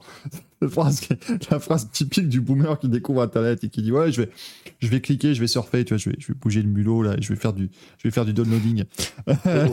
et donc, c'est, c'est absolument prodigieux. Lui a dit que, mais on lui a dit que le jeu n'était pas disponible sur Game Boy parce que c'est la seule chose qu'il est capable de sortir en console portable. You need to download Chrome Valley Customs. Il n'y a pas de. C'est pas. euh, comme j'avais répondu Mais- à, notre, à notre cher Damien, je lui ai mis j'ai rarement vu quelqu'un dire Chrome Valley Customs avec aussi peu de vie dans son regard. Après, c'est vrai que j'ai rarement vu quelqu'un dire Chrome Valley Customs aussi. Donc, euh, Oui, oui, c'est ça. Ça, n'aide pas. Mais, euh, mais il parle de la C-Cobra qu'il euh, conduit. Alors, je sais pas si c'est spécifiquement la sienne et qu'il a un partenariat un peu plus pointu, si c'est juste un modèle similaire. Mais... Bah, je sais pas parce qu'il dit elle est peut-être dedans, on sait pas, on verra quand on fera un petit peu de downloading. Donc, euh, je- on a encore du Tsunoda pour les Krakito, du Piastri bien sûr. Qui d'autre qu'Alain Prost? Pour ça pour sa saillie. Ouais, c'est le mot. Aussi. Euh, un craquito pour Antonio Félix Acosta, mais lui, on va en reparler, mais pas de lui. Euh, mais ce sera lié à lui dans ce qu'on va dire dans, le, dans les meilleurs de Linus. Euh, on a Pierre Gasly et Oscar Piastri aussi dans les craquitos, Lambiazé, Théo Pourchère, Carlos Sainz. Ah, je crois que tu t'es trompé, Shadow Wars. t'es trompé de catégorie. Et le, le tweet d'après étant Piastri, Craquito, Sainz, Perdolino. Oui, effectivement, t'es trompé. il, a, il a corrigé son, son erreur. Nous pouvons donc désormais eh bien, remettre nos euh, Merdolino, sauf si vous avez d'autres choses à rajouter, mais normalement, les Craquitos, ça va assez vite. C'est l'avantage. Euh, donc, euh, jingle des, des manches à couilles. On prend manche On prend des couilles Ça fait un manche à couilles Et alors, cette semaine, il y a eu de la bonne burnasse, il y a eu des Il branches y a à eu de la branche à burne. Ouais, il y a eu de la branche à burne, là, les, les couilles sont bien remplies. euh, tu vois, elles sont là, elles sont un peu atrophiées, mais elles sont bien pleines. Euh, les gens qui nous écoutent en podcast, qui doivent se dire, mais qu'est-ce qui se passe? Qu'est-ce qui montre? Qu'est-ce qui... euh, Écoutez, vous avez qu'à regarder. Euh, mais donc, ce week-end, il y avait pas mal de nominations dans nos chers amis les maires de Lino. Merci le chat hein, qui spam. Et ça me permet, quand moi je vais sur ma page d'accueil de Twitch, il me met votre smile, votre smile, votre emoji le plus utilisé, c'est le maire de Lino. Et ça fait très plaisir. euh, Slim qui a plus les mots. Ah bah oui, mais si tu t'abonnes pas avec, euh, avec Twitch Prime. Attends demain. Parce qu'à partir du 4, il y a un espèce de grand jeu Twitch où plus on a d'abonnements et de bits, plus on gagne des trucs. Je peux gagner une PS5. mais il faut atteindre un genre un palier de 43 millions d'abonnements. Enfin voilà, mais, mais potentiellement on peut gagner une PS5 et une Xbox, donc euh, profitons-en. Euh, mais dans les nominés du public, on a Carlos Sainz, et je pense qu'on va le mettre hein, dans, le, dans le sondage. Je pense qu'il il mérite, euh, parce que je crois qu'il Ma prédiction, c'est qu'il va en prendre une petite pelletée ce soir, mais bon. Ouais, ça va être, euh, ça va être compliqué, je pense, pour, euh, pour Carlos Sainz. Il va pouvoir les, il va pouvoir les, les aligner dans sa villa de, de Majorque. J'aimerais bien les voir en fond euh, dans, Dans, dans Drive Drive to to Survive. Survive, ce serait quand même plus chouette. Trucs dorés. Et ça, Carlos, qu'est-ce Alors, alors, ce qui est bien, alors, et, et là, Milton Lomax finalement fait le truc parfait puisqu'il nous dit euh, Sainz, Bohémie. Alors Bohémie, je veux pas, enfin oui, il fait une belle cagade quand même, mais bon, le problème c'est qu'il va y avoir trop. Mais après met la FIA pour les unsafe release non sanctionnés et la FIA pour les non décisions en Formule 2. Ça c'est le gros problème, c'est que la FIA légitimement peut en avoir dans deux catégories. Et ça, c'est rare. Donc, euh, écoutez, on va laisser la FIA parce que de toute façon, euh, vous ne pouvez en faire gagner qu'un, le public. Oui, Manu. En Formule E, techniquement, c'est plutôt la direction de course, puisque c'est elle qui décide si oui ou non il y a des enquêtes ouvertes. Et euh, enfin, après, Ah. si ça concerne vraiment le, le truc que moi aussi je veux souligner, c'est plutôt au niveau du directeur de course. D'accord, j'ai mis la FIA dans le, dans le sondage. Yannick nous dit j'en avais plusieurs, mais un merdolin général pour tout ce qui s'est passé dans la dernière manche de F2. Il a le problème, si tu veux, c'est quand vous n'êtes pas assez précis, n'ayant pas suivi la F2 vraiment ce week-end, je ne sais pas tout ce qui s'est passé. Bah, moi, je l'ai suivi, mais je vois pas spécialement euh, de quoi il parle précisément. Ouais, je vois pas de Merlin, Mer- Merlin, de Merlin spécial, de Merdolin général. Euh, je dis un très très gros merdolino pour, pour Sainz. On a Sainz. On a Russell pour la gêne sur Lewis Hamilton en qualif. Ah, il y a, plusieurs Bohémies. Y a, je vais mettre Bohémie parce qu'il y en a plusieurs qui le proposent. Sébastien Bohémie qui a percuté son équipier en Formule 1 lors de la finale, on rappelle. Euh, et puis en- on a aussi du Alpine. Voilà, chers amis. On a pas mal de- d'Alpine. Et quelle affaire qui nous dit un truc très juste. Merdolino pour nous les Belges et la presse pour avoir envoyé autant de haine pour un hymne national qui n'était pas incroyable, certes, mais enfin, ça reste mieux que le harcèlement envoyé aux chanteurs sur les réseaux. Euh, 100% d'accord. harcèlement qui, rappelons-le, est uniquement basé sur, les, euh, sur le, le choix de tenue vestimentaire d'Antoine Delis, le, le chanteur, et qui n'est absolument pas basé sur sa performance vocale, puisqu'on ne peut rien dire sur la manière de chanter, euh, parce que l'hymne était parfaitement interprété sur ce coup-là. Mais Mm. il s'est pris un torrent euh, sur, euh, sur sa. En, en fait, c'est le gros problème, c'est que ça commence par quelques personnes qui sourient un peu, tu vois. Moi aussi, j'ai souri devant parce que c'était oui, marrant à voir. j'ai dit, on- ils ont sorti le Elton John belge, mais c'est. Voilà. Mais c'est, mais c'est factuel. Il, a vraiment une vibe Elton John C'est une incroyable. en fait. c'est pas. Voilà, oui, mais mais pas commencé vrai, à dire que c'est un scandale. Il fait très Elton John belge parce que littéralement, il avait une tenue façon Elton John aux couleurs belges. Donc oui, moi j'ai exactement dit la même chose quand j'ai vu devant la télé, mais c'était marrant. Et après, ça a duré trois secondes. Et derrière, euh, bah, zéro critique sur lui. Mais en fait, il s'est pris euh, ouais, des, des, des, des torrents de merde sur les réseaux sociaux. euh, pourquoi Enfin, lâchez les gens, les, laissez-les tranquilles, merde, c'est- c'est c'est pénible. Mais les gens, ils ont du mal parfois. hein, dès que, dès que ça, sort, ça sort de leur, leur façon de penser, c'est un scandale. mais après, s'ils ont l'esprit trop étroit, c'est pas de la faute d'Elton John belge. Donc. Ah non, non, mais ça.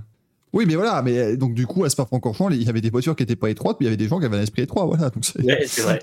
c'est- c'était finalement. Après, je dis, ah non, c'était personne ne l'a eu à Spa, je pense, hein, ça va, c'est- rassurez-vous, je parle pas des gens qui étales présents sur place, mais plutôt Oui, les, c'est plutôt observateurs, bien entendu. Euh, donc voilà, vous avez trois petites minutes, comme d'habitude, pour euh, voter sur euh, les chats, et je passe la parole à notre ami Manu qui va nous donner ses, ses Murderliness. J'en ai trois. Euh, comme Ce qui est un bon nombre. C'est c'est un- voilà, c'est la moyenne. Le premier pour la FIA. Euh, Quelle catégorie Alors, catégorie Formule 1. Catégorie Formule 1. Puisque euh, je ne suis pas, contrairement à certaines personnes qui se sont offusquées de la pénalité donnée à Lewis Hamilton, je ne suis pas choqué. Elle me paraît logique. On peut au moins ouvrir une enquête. Mais euh, on aurait aussi pu attendre la fin de course et lui demander son. Enfin, quand c'est un litige comme ça, on pourrait demander au pilote en fait d'aller dans les chez les commissaires, puisque en fait une fois sur deux, ça les gêne pas de gérer les trucs après la course. Donc là, on pourrait le faire. On lui demande d'aller chez le commissaire, s'expliquer et pourquoi il a perdu le contrôle de la voiture. Est-ce qu'il a forcé à passer sur le vibreur ou pas? On sort les données, on vérifie et on fait son boulot. Et surtout, pourquoi on pénalise que Lewis Hamilton? Pourquoi on ne pénalise pas Sergio Perez pour son retour en piste? Pourquoi on ne pénalise pas les euh, 8 garages qui font des unsafe releases? Pourquoi on ne pénalise pas d'autres choses qui se passent? Pourquoi on ne pénalise pas Carlos Sainz euh, pour son, son move au départ? Et, euh, et pourquoi des fois il y a des enquêtes qui débouchent sur des euh, pénalités directes? Pourquoi des fois des enquêtes qui débouchent sur des convocations? Pourquoi des fois pas d'enquête? Pourquoi des fois c'est euh, trois décisions pour le même move? Donc voilà, ça commence à être vraiment pénible. C'est, on en parle depuis des années et ça ne change pas. Et ça pourrit le sport parce que c'est vraiment pour moi un des plus gros problèmes actuels de la F1.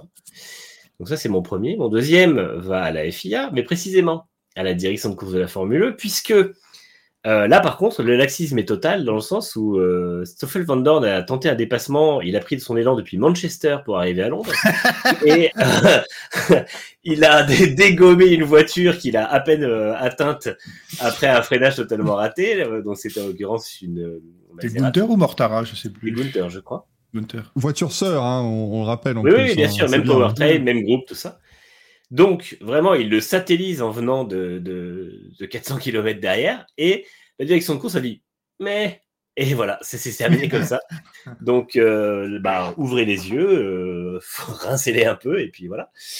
Et le dernier, évidemment, vous l'attendez tous, et je ne suis pas le seul à lui mettre, c'est pour Carlos Sainz, euh, qui n'a toujours pas compris comment se passe un départ de Formule 1, qui n'a toujours pas compris la taille que fait sa voiture, et qui n'a toujours pas compris la taille que fait la, vo- font la voiture, les voitures des autres, et qui n'a toujours pas compris que zigzaguer trois fois dans un départ, ce n'est pas normal, et qui n'a toujours pas compris que rater son freinage et ensuite mettre un coup de volant parce qu'on a raté son freinage, ça ne se fait pas. Donc euh, Carlos Sainz a des grosses lacunes en termes de racecraft euh, et de bataille en piste, je l'ai déjà dit un paquet de fois et je continue à le dire, et euh, 100% fautif pour moi sur l'incident avec Piastri, puisque derrière on a euh, Tsunoda qui joue le rôle de Piastri et euh, Stroll qui joue le rôle de Sainz, qui est pourtant pas Stroll le pilote le plus clean du plateau et qui passe à deux de fond avec une voiture à l'extérieur. Donc euh, aucune excuse pour euh, l'ami euh, Carlos Santander. Voilà. Vous voyez, alors, le moment était là, mais très, très calme hein, finalement, très, très clean. Euh, Oui, parce que je me suis déjà défoulé dessus lundi soir, ça va mieux. Ah bah oui, mais les gens n'étaient pas là, faut... c'est c'est l'avantage. on a, tu sais, on brasse des populations différentes entre Grand Prix et Racing Café. C'est assez compliqué. Euh, Gazou. Euh, J'en ai cinq non négociables. Ah bah vas-y. De toute façon, on est que trois, donc ça va, ça fait moins de. Voilà. Ouais. Peut-être. Alors, le premier pour euh, ce cher Carlos Sainz qui euh, vraiment. euh, bon, ben, visiblement, il a acheté toutes les pistes euh, du calendrier parce qu'il se croit seul, littéralement, et manque d'emplafonner son coéquipier à peu près une course sur deux. C'est-à-dire que là, en qualif, je sais plus si c'est en qualif, si c'est en qualif, quand il ralentit, Leclerc le passe, mais on passe à, à pas loin de, de, de- d'avoir les deux Ferrari qui s'emplafonnent. Encore une fois, je sais plus où est-ce qu'il était milieu piste au ralenti. C'était pas en Hongrie qu'il avait Oui. déjà fait ça? Non, en Hongrie, il n'est pas milieu piste au ralenti. En Hongrie, il est sur la droite au ralenti et il se décale sur la gauche quand Leclerc Ouais. arrive. Non, mais c'est partout, ça. façon, Carlos Sainz. hein. À chaque Grand Et Prix. ben, il, a refait, il a refait la même à Spa. hein. Et j'ai oublié, je suis désolé euh, de préciser que sur les réseaux sociaux, en plus, il charge Piastri euh, de manière très puérile sans son, sa réaction. Donc, euh, Ouais, Bon. ouais, ouais. Donc, L'être humain euh, est à la hauteur du pilote dans ce genre de situation et c'est un peu déplorable. Donc effectivement, euh, à nouveau euh, perdu, euh, voguant, cherchant je ne sais quoi en milieu de piste, et naturellement au départ qui ben, clairement foire son envolée. Pour rattraper sa connerie, va aller taper un plat des pneus. Donc déjà, un plat des pneus sur un freinage, tu te dis que le, départ est pas bon. Clairement, je veux dire, à partir, de ce postulat-là, tu peux pas dire ah oui, mais non, stop, tu fais un plat sur tes pneus, ton départ n'est pas bon. Stop. Tu as voulu rattraper les quelques mètres que tu as foiré à l'envolée du départ. Euh, stop, tu t'es déjà foiré. Et il a littéralement coupé euh, la moitié de la largeur de la piste, sachant que déjà, euh, c'est qui C'est Hamilton qui est devant lui, je crois. Oui. Il fait mine, donc il part sur son emplacement, il va tout droit, il veut aller faire l'inter de Hamilton qui se décale un peu. Du coup, il se repositionne côté extérieur de la trajectoire à la source. Là, on se dit, bon, ben, il va Ouais, passer. là, euh, Ouais, déjà deux euh, changements de trajectoire. c'est ça, il est déjà à deux mouvements. Donc, il se, quand il voit Hamilton qui est au milieu, bon, il, oblique à nouveau à gauche et on se dit, bon, ok, il va nous faire un premier virage extérieur à la Alonso. Non, non, pas du tout. Il a décidé au dernier moment d'aller replonger à l'intérieur, là où le pauvre Piastri, lui, pour le coup, il s'est envolé. Il n'a pas bougé son volant. Il est parti, euh, il est parti direct pour aller s'infiltrer à l'intérieur. Bon, ben voilà, hein, euh, contact. euh, alors, Et je, répète ce que j'ai dit, parce que tout- du coup, tout le monde n'a pas entendu, mais je répète ce que j'ai dit lundi avant le. Il ne réagit pas sur son dernier move à un mouvement de Hamilton qui se décale après lui. Donc c'est bien euh, Sainz, puisque en fait, il est au moment où il bloque son, ses pneus, il est collé à la voiture d'Hamilton, et euh, 3 mètres plus loin, ou 5 mètres plus loin, ou même 10 mètres plus loin, il est à 1 mètre et demi de- d'Hamilton euh, en termes de largeur. Donc euh, c'est lui qui décide de braquer sur Piastri sans aucune euh, vérification de ce qui se passe en fait, sachant que, comme tu l'as dit, la McLaren est à l'intérieur tout le long, donc il le sait, il l'a vu. Moi, Kazoo, je suis désolé, mais je, je suis pas d'accord avec toi parce que tout à l'heure, tu nous disais oui, mais en Formule 1, tout le monde serait au même endroit, on ne peut plus piquer une corde. Et là, quand, Ah bah quand, quand Sainz il vient piquer une corde, on n'est pas content. Ben oui, mais Mais sauf que c'est du- c'est pas une corde qu'il a piqué, c'est une MCL60. il, il sait plus quoi faire. C'est-à-dire qu'il était à la radio, il a dit yes, but I, but, but I know, but I wanted to pick the, the cord and he didn't want to. And Gaël said to do it and uh, it's not good, so I don't know. Et puis, et puis- Alors, Justement, tu fais bien de, de dire ça parce que effectivement, piquer une corde, certes, mais jamais sur une phase de départ. Jamais Ah, sur oui, une phase de départ. truc. hein. Moi, je suis désolé. Jamais. Ça, Ah, si, je les choses différentes. Oh non, Et justement, bon, Quand j'ai dit prendre un premier virage à la Alonso, qui Alonso nous a démontré, euh, je sais pas, à peu près 15 fois comment il fallait prendre le premier virage à Singapour, c'est-à-dire ne pas aller s'enfermer dans l'entonnoir, mais au contraire aller à l'extérieur. quitter la piste pendant 20 minutes. C'est ça. il nous a fait la même en Russie. non, mais bon, c'est vrai. Je veux dire, tu, les, les trajectoires de départ ne sont pas celles euh, que tu as en course, Rapp- Rappelle-toi sauf chez, Sa- sauf chez Sainz. Sainz, quand il avait fait ça en Russie en essayant de passer le premier virage, il s'était craché, lui, euh, contrairement à Alonso. C'est vrai que c'était ridicule, ça. Ça, c'était ridicule. Mm. Et euh, par contre, moi, le prochain qu'il appelle Smooth Operator, je vous préviens, je lui mets un coup de tête. Alors ça, il y aura pas, c'est pas négociable. C'est que je ne veux plus entendre ce, ce, ce, Ah, il est- ce surnom-là chez. C'est très smooth, hein, quand même. hein. C'est- c'est- Non, non, il est tout juste Operator déjà. Donc. Non, mais c'est c'est- c'est catastrophique. C'est catastrophique. Et en plus, je suis désolé, euh, ça ne réagit pas chez Ferrari. C'est-à-dire que euh, il n'y a pas de pilote numéro un. On ne compte pas en désigner un. Je suis quand même navré, mais je vois pas, euh, vois pas ces conneries-là chez, chez Leclerc, quoi. Mais non, mais euh, non, mais en fait chez Leclerc on le voit pas ces conneries là, on voit 5 dixièmes de mieux par, week-end ou au moins 3. on voit le, le mec qui est capable d'aller chercher des victoires n'importe quand et pas juste par chance. On voit le mec qui va chercher des podiums n'importe quand et pas juste par chance. Et, euh, et chez Ferrari, personne ne le voit. Chez Ferrari on dit oui, on a deux pilotes égaux, du coup Non, on mais laisse faire. Non, non, Sainz c'est un numéro 2. Sainz quand c'est je disais. Mmh, c'est ça. Et quand je disais que euh, Sainz a euh, le poids politique euh, de son père derrière et que malheureusement Leclerc a peut-être un poil moins de, de on va dire, de, de, de constance ou d'influence par les personnes qui, qui, sont autour de lui et qui l'accompagnent. Euh, quand tu as un clan familial, politiquement, j'ai l'impression que ça pèse un peu plus. On l'a vu avec Verstappen, on le Et- voit avec Sainz. Et, Et si c'est à la fin, que- et si à la fin de, mon, de la remise de Verdolino que j'ai mis à Sainz, je l'appelle Carlos Santander, ce n'est pas pour rien. C'est parce qu'il a aussi le poids de son sponsor qui est là. Oui, oui, bien sûr. Non, non, mais, euh, c'est politiquement, il a un poids. Pour, pour moi, mais c'est un poids qui n'est pas justifié parce que le poids politique doit arriver après le poids sportif. Normalement, c'est quand même le cas, Oui, surtout dans sûr. un top team. Et, euh, et moi, quand j'entends que la moitié des équipes, apparemment, prétendument, regardent du côté de Sainz, mais je dis, mais pourquoi? Pourquoi? Et honnêtement, il y a des gens qui disent, oui, il faudrait qu'il aille chez Red Bull à côté de Verstappen. Bah, envoyez-le là-bas, envoyez-le au casse-pipe, envoyez-le se faire un peu ruiner son ego, et on verra comment ça va se passer. On se dira, putain, Pérez, il était vraiment calme, en fait. Et en plus, il était rapide. Attendez, quelqu'un veut voir Sainz? À côté de Verstappen chez Red Bull? Ouais. Alors, si je peux me permettre, saison inaugurale de Sainz et Verstappen. Verstappen fait quatre fois les points de Sainz. Mhm. Oui, mais comme là, il fait trois fois les points de Perez, c'est pas non plus si. J'avais fait le bilan, euh, on avait fait le bilan de Max Verstappen et de Carlos Sainz.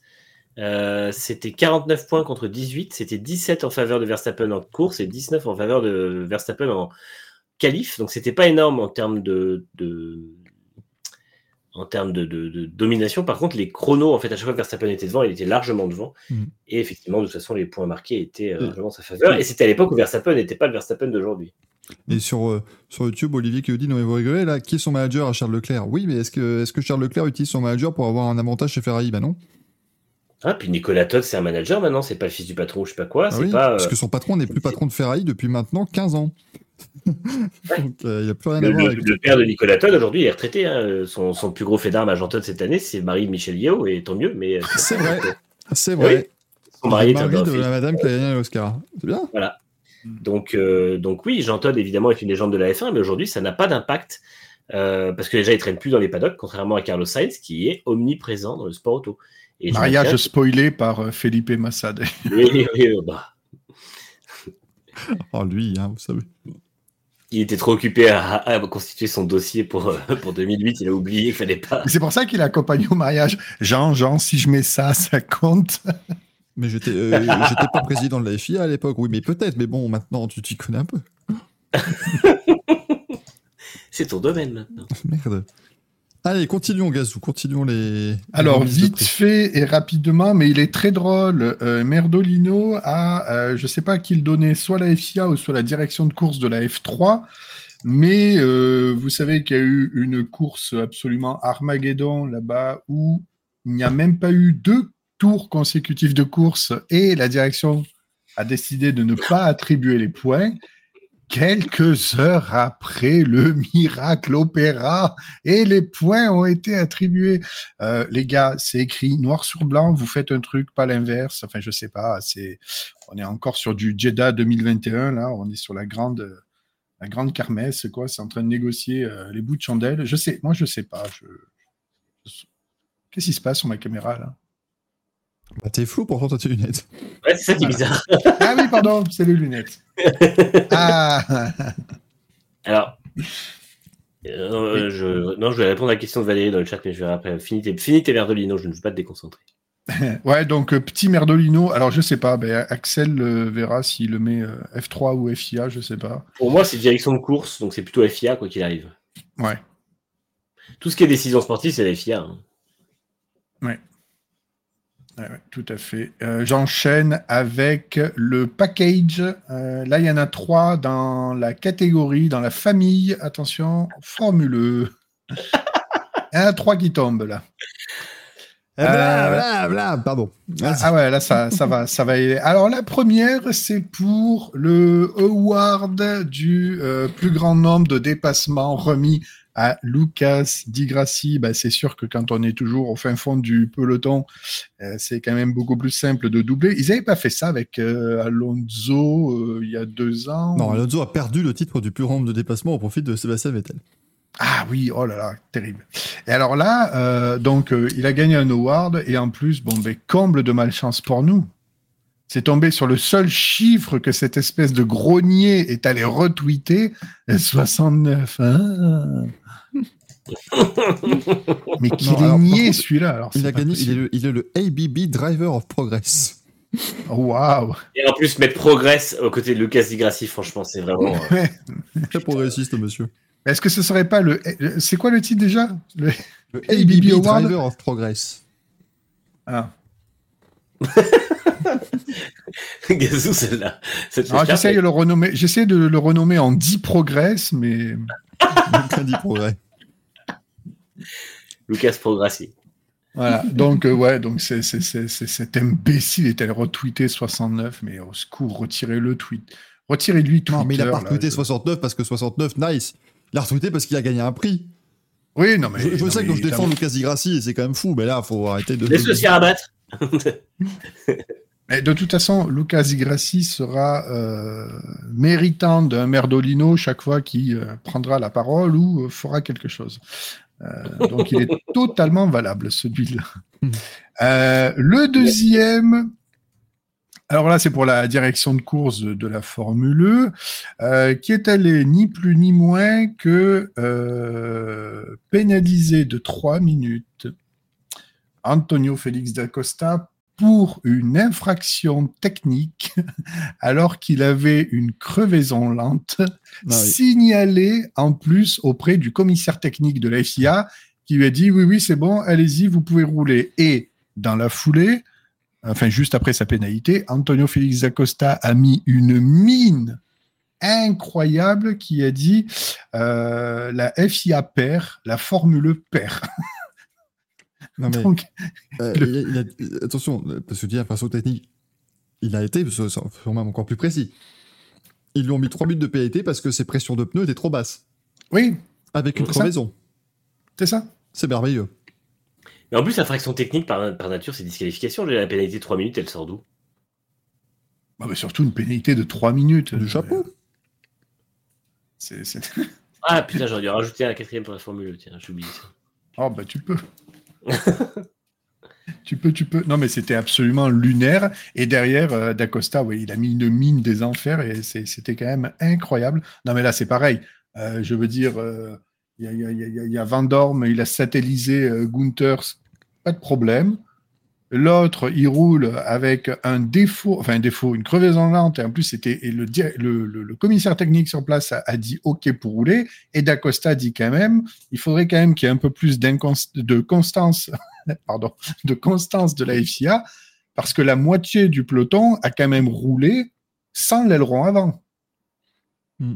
Et là, il a pas tort. Ah, Je suis désolé. Bah oui.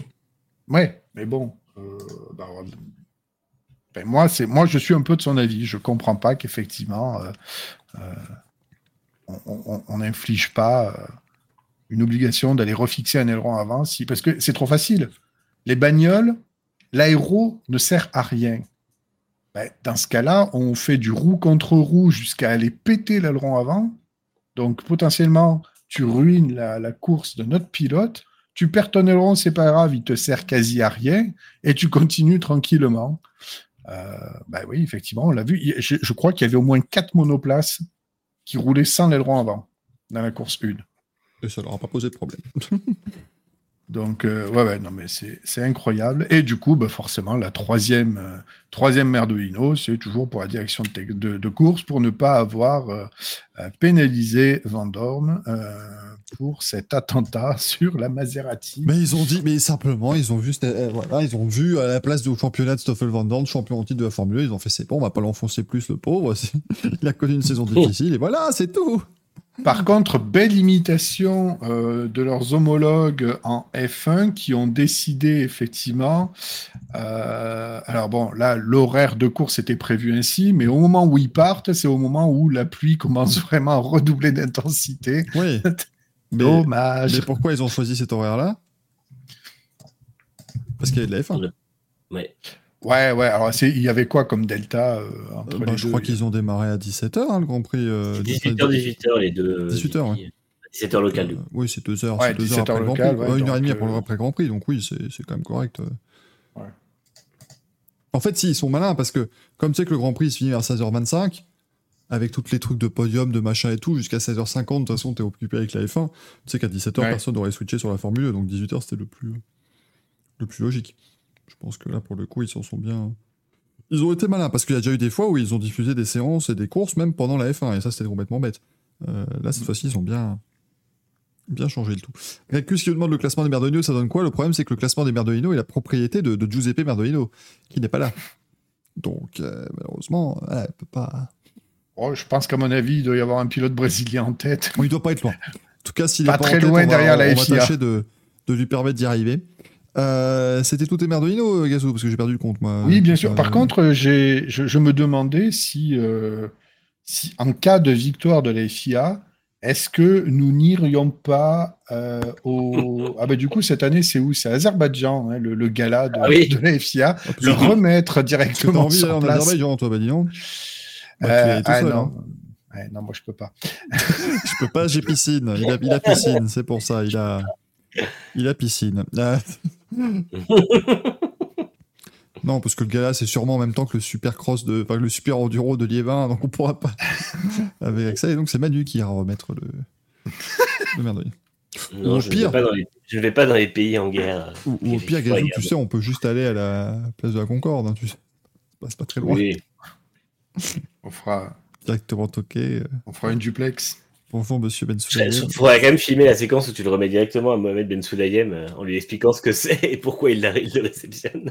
À moitié bourré. On This lui is- remettra le. Oui. Et Par once contre- in a kind. Euh, Merdolino. Comme lui, par contre, euh, il faudra qu'on soit à moitié bourré pour lui remettre le trophée. Yes, Comme and ça. I want to tell you, Mohamed, this is the trophy from the Racing Café. And the FIA said a lot of things about the Racing Café. Uh, but the Racing Café is doing a great job. So- Parce que c'était encore une fois ceux qui n'avaient pas suivi ce moment lunaire où Mohamed Nsoem euh, réhabilite la FIA face à Red Bull parce qu'à un moment donné, euh, mais il l'a fait bourrer, donc c'était plus. C'était vraiment incroyable, effectivement. C'était exceptionnel. Euh, et ben moi je l'ai mis à la, FIA pour avoir lancé le sprint euh, samedi sous la pluie parce que bah, ils ont entendu. Donc c'est pas c'était pas et alors, euh, on en avait parlé dans Grand Prix et quelqu'un nous avait mis d'ailleurs oui pourquoi 4h30 parce qu'il y avait des courses de, support mais au moment où, la, le sprint était prévu toutes les courses de support étaient finies il y avait voilà il y avait rien qui empêchait de démarrer le sprint à l'heure prévue si c'était une petite ligne de règlement euh, sur laquelle la FIA ne s'est pas montrée flexible alors qu'elle voulait l'être justement ce week-end. Euh, donc c'était assez, euh, assez énervant. Euh, et la FIA pour avoir pénalisé Antonio Félix Acosta pour une pression de pneu trop basse alors qu'il y avait une crevaison. Ça c'est quand même extrêmement fort. Euh, donc c'est c'est compliqué. Voilà, quand Michael Fass vient de gagner ses passes presse pour les 10 prochaines années en F1. Non, mais c'est pas, c'est pas Ben Solayem qui vérifie les passes presse, limite, donc ça va, ça devrait le faire.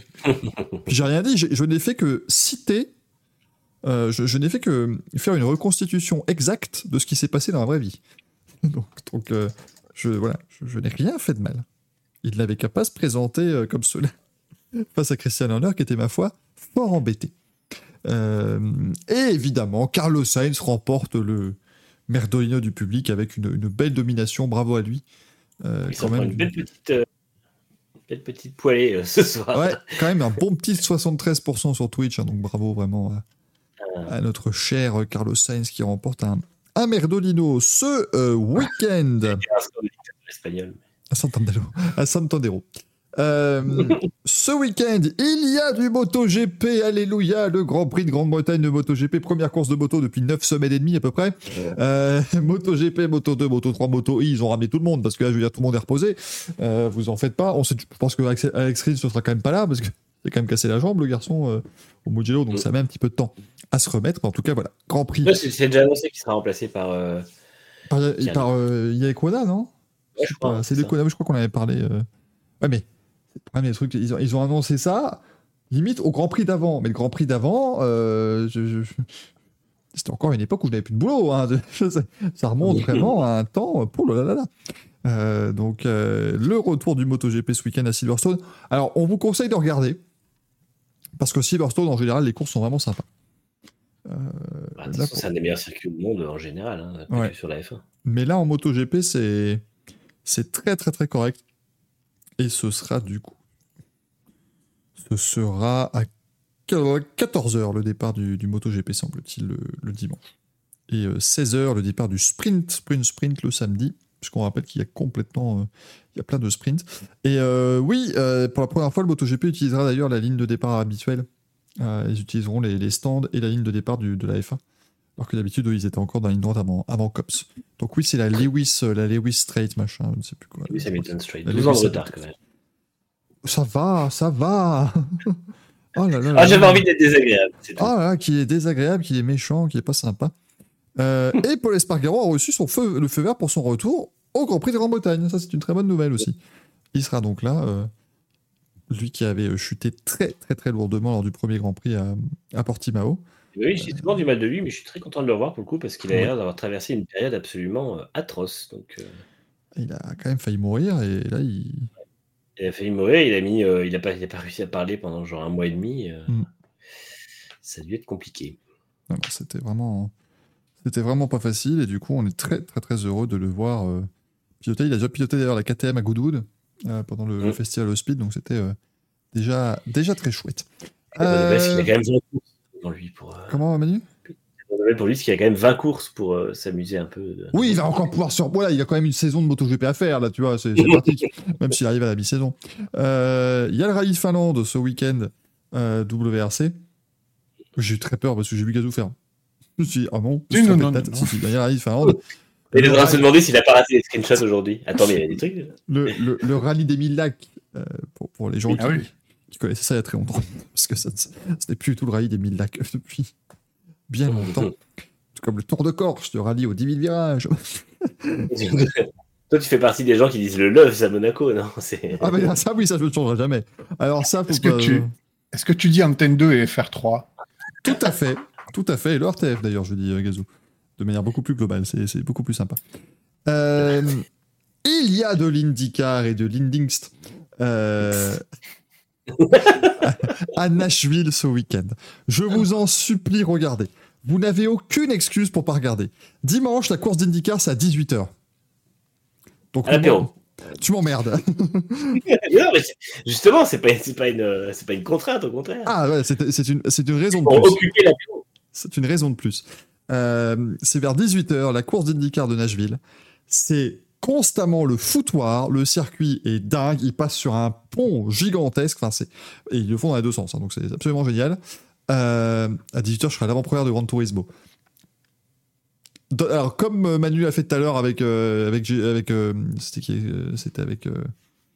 Euh, Merde, c'était avec qui que t'as demandé l'adresse, euh, Manu, tout à l'heure Ah oui Je à Goodcar. Goodcar. C'est fait tout à l'heure à Goodcar. Là, Pareil, Laurentin, tu me donnes ton adresse et je viens te, te marave la gueule euh, directement. Oui, non, mais je sais, Marie-Jean qui est champion du monde de vélo. Ça m'emmerde aussi. J'aimerais que le timing soit correct et qu'on ait le nom du champion du monde avant euh, la course d'IndyCar. Voilà. Rallye 50 a le bon esprit. Il dit on pourra prendre ensemble l'apéro. Voilà. Exactement. Et Olivier qui demande tu la commandes? Un peu que je la commande. Oh putain Alors celle-là, Oui. ça c'est. Il y a deux courses dans l'année où j'éviterais. euh, où j'évite de mettre quelque chose, c'est l'Indy 500 et Nashville. Parce que Nashville, c'est dingue. Euh, et, et surtout, c'est avec. euh, Enfin, c'est. C'est le foutoir, certes, mais c'est super bien. Il y a une très bonne promotion et euh, vraiment, c'est l'un des grands événements de la saison. Donc, euh, venez voir ça. Euh, Romain Grosjean était pas mal l'an dernier avant de se faire sortir par Joseph Dugarden. Et rappelons qu'il y a deux ans, le vainqueur a été, euh, était celui qui, en début de course, avait euh, décollé à plus de 2 mètres de son avant, plus de 2 mètres du sol. Et Marcus Ericsson a quand même gagné, du coup. Donc, non, non, il va, il va vraiment se passer plein de belles choses ce week-end. Du côté de Nashville, la course risque d'être très, très sympa comme d'habitude. Et pro- profitez-en parce que c'est la dernière fois que le Grand Prix de Nashville a lieu à cet endroit-là. Ça va être annoncé cette nuit. Mais l'an prochain, ils vont changer de circuit parce qu'ils vont faire des travaux. Comment? Quoi il ressemblera le prochain bah, J'imagine qu'ils vont le présenter cette nuit, peut-être. Du coup, mais euh, en gros, ils vont, ils vont aller plutôt du côté de Broadway. Broadway à Nashville, hein, pas Broadway. à- n'a aucun C'est intérêt. assez long Grand Prix de Nashville à Broadway, ça, c'est- enfin, il faut, six jours pour faire le truc jusqu'à. enfin, c'est vraiment très compliqué. Euh, mais ils vont être plutôt dans Broadway, mais normalement, de ce que j'avais vu, la dernière rumeur, ils devraient garder le pont. On sait juste pas à quel endroit du circuit, mais on devrait quand même pouvoir aller au pont. C'est juste que le pont nous permettra d'aller quasiment jusqu'au stade, on fera demi-tour à cet endroit-là pour euh, ne pas aller justement au stade qui, euh, euh, dont, les parkings seront en, en réfection. Euh, et Michael nous demande si mon Pagenaud toujours pas apte. On en parle dans les news, mais non. Malheureusement, c'est c'est compliqué. Il y a du rallycross ce week-end à Mété en Belgique, le World Rallycross du Benelux. On en parle dans les news. Mais je ne conseille pas forcément d'y aller, même si vous n'êtes pas loin. Vraiment, euh, c'est pas. Oh, pas, pas, pas, pas- spécialement. Euh, Il y a de l'IMSA à Road America, il y a le DTM au Nürburgring, sur le circuit de F1, pas le circuit de Nordschleife.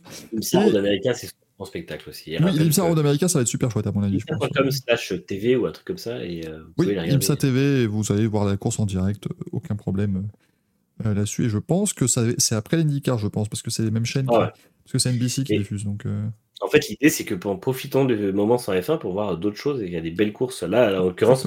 IndyCar à Nashville et euh, IMSA à Road America, il y a moyen de se faire plaisir avec des belles on courses. fera un beau, un beau dimanche. Et j'ai pas mis la NASCAR, mais il y a NASCAR au Michigan, du coup, ce soir. Donc, enfin, ce, ce dimanche soir aussi. Mais c'est, ah, j'allais dire, c'est des moins belles courses, mais avec les nouvelles voitures, euh, c'est pas mal. Hum, C'est, plutôt pas mal. Et il y aura du Super GT à Fuji, parce que c'est toujours une discipline, ma foi. Fort, euh, fort spectaculaire. On les lève très tôt ou les couche très tard. Oui, exactement, parce que ça doit être genre à 5h du matin, c'est, compliqué. Euh, les news, chers amis. Oh oh là là là là Hop, et je me trompe toujours de bouton. Euh, les news avec, euh, eh bien, euh, donc Alpine, hein, voilà, bon, c'est bon, on a bien parlé, Alpine, c'est le bazar. Pat Fry va chez Williams. C'est une bonne chose pour Williams. On l'avait déjà évoqué dans Grand Prix. Est-ce que Prost, que Prost qui se paye Rossi est une news C'est plutôt un moment de délectation. C'est une bonne nouvelle, hein, c'est précisément. Euh, mais je crois que Alain Prost, on avait déjà parlé la semaine dernière en fait de ses, ses propos, non? Et non, parce que c'est sorti après toute la. C'est vendredi que Alpine a fait tout ce bordel et c'est samedi qu'il a, qu'il a snipé dans l'équipe. Ah ouais?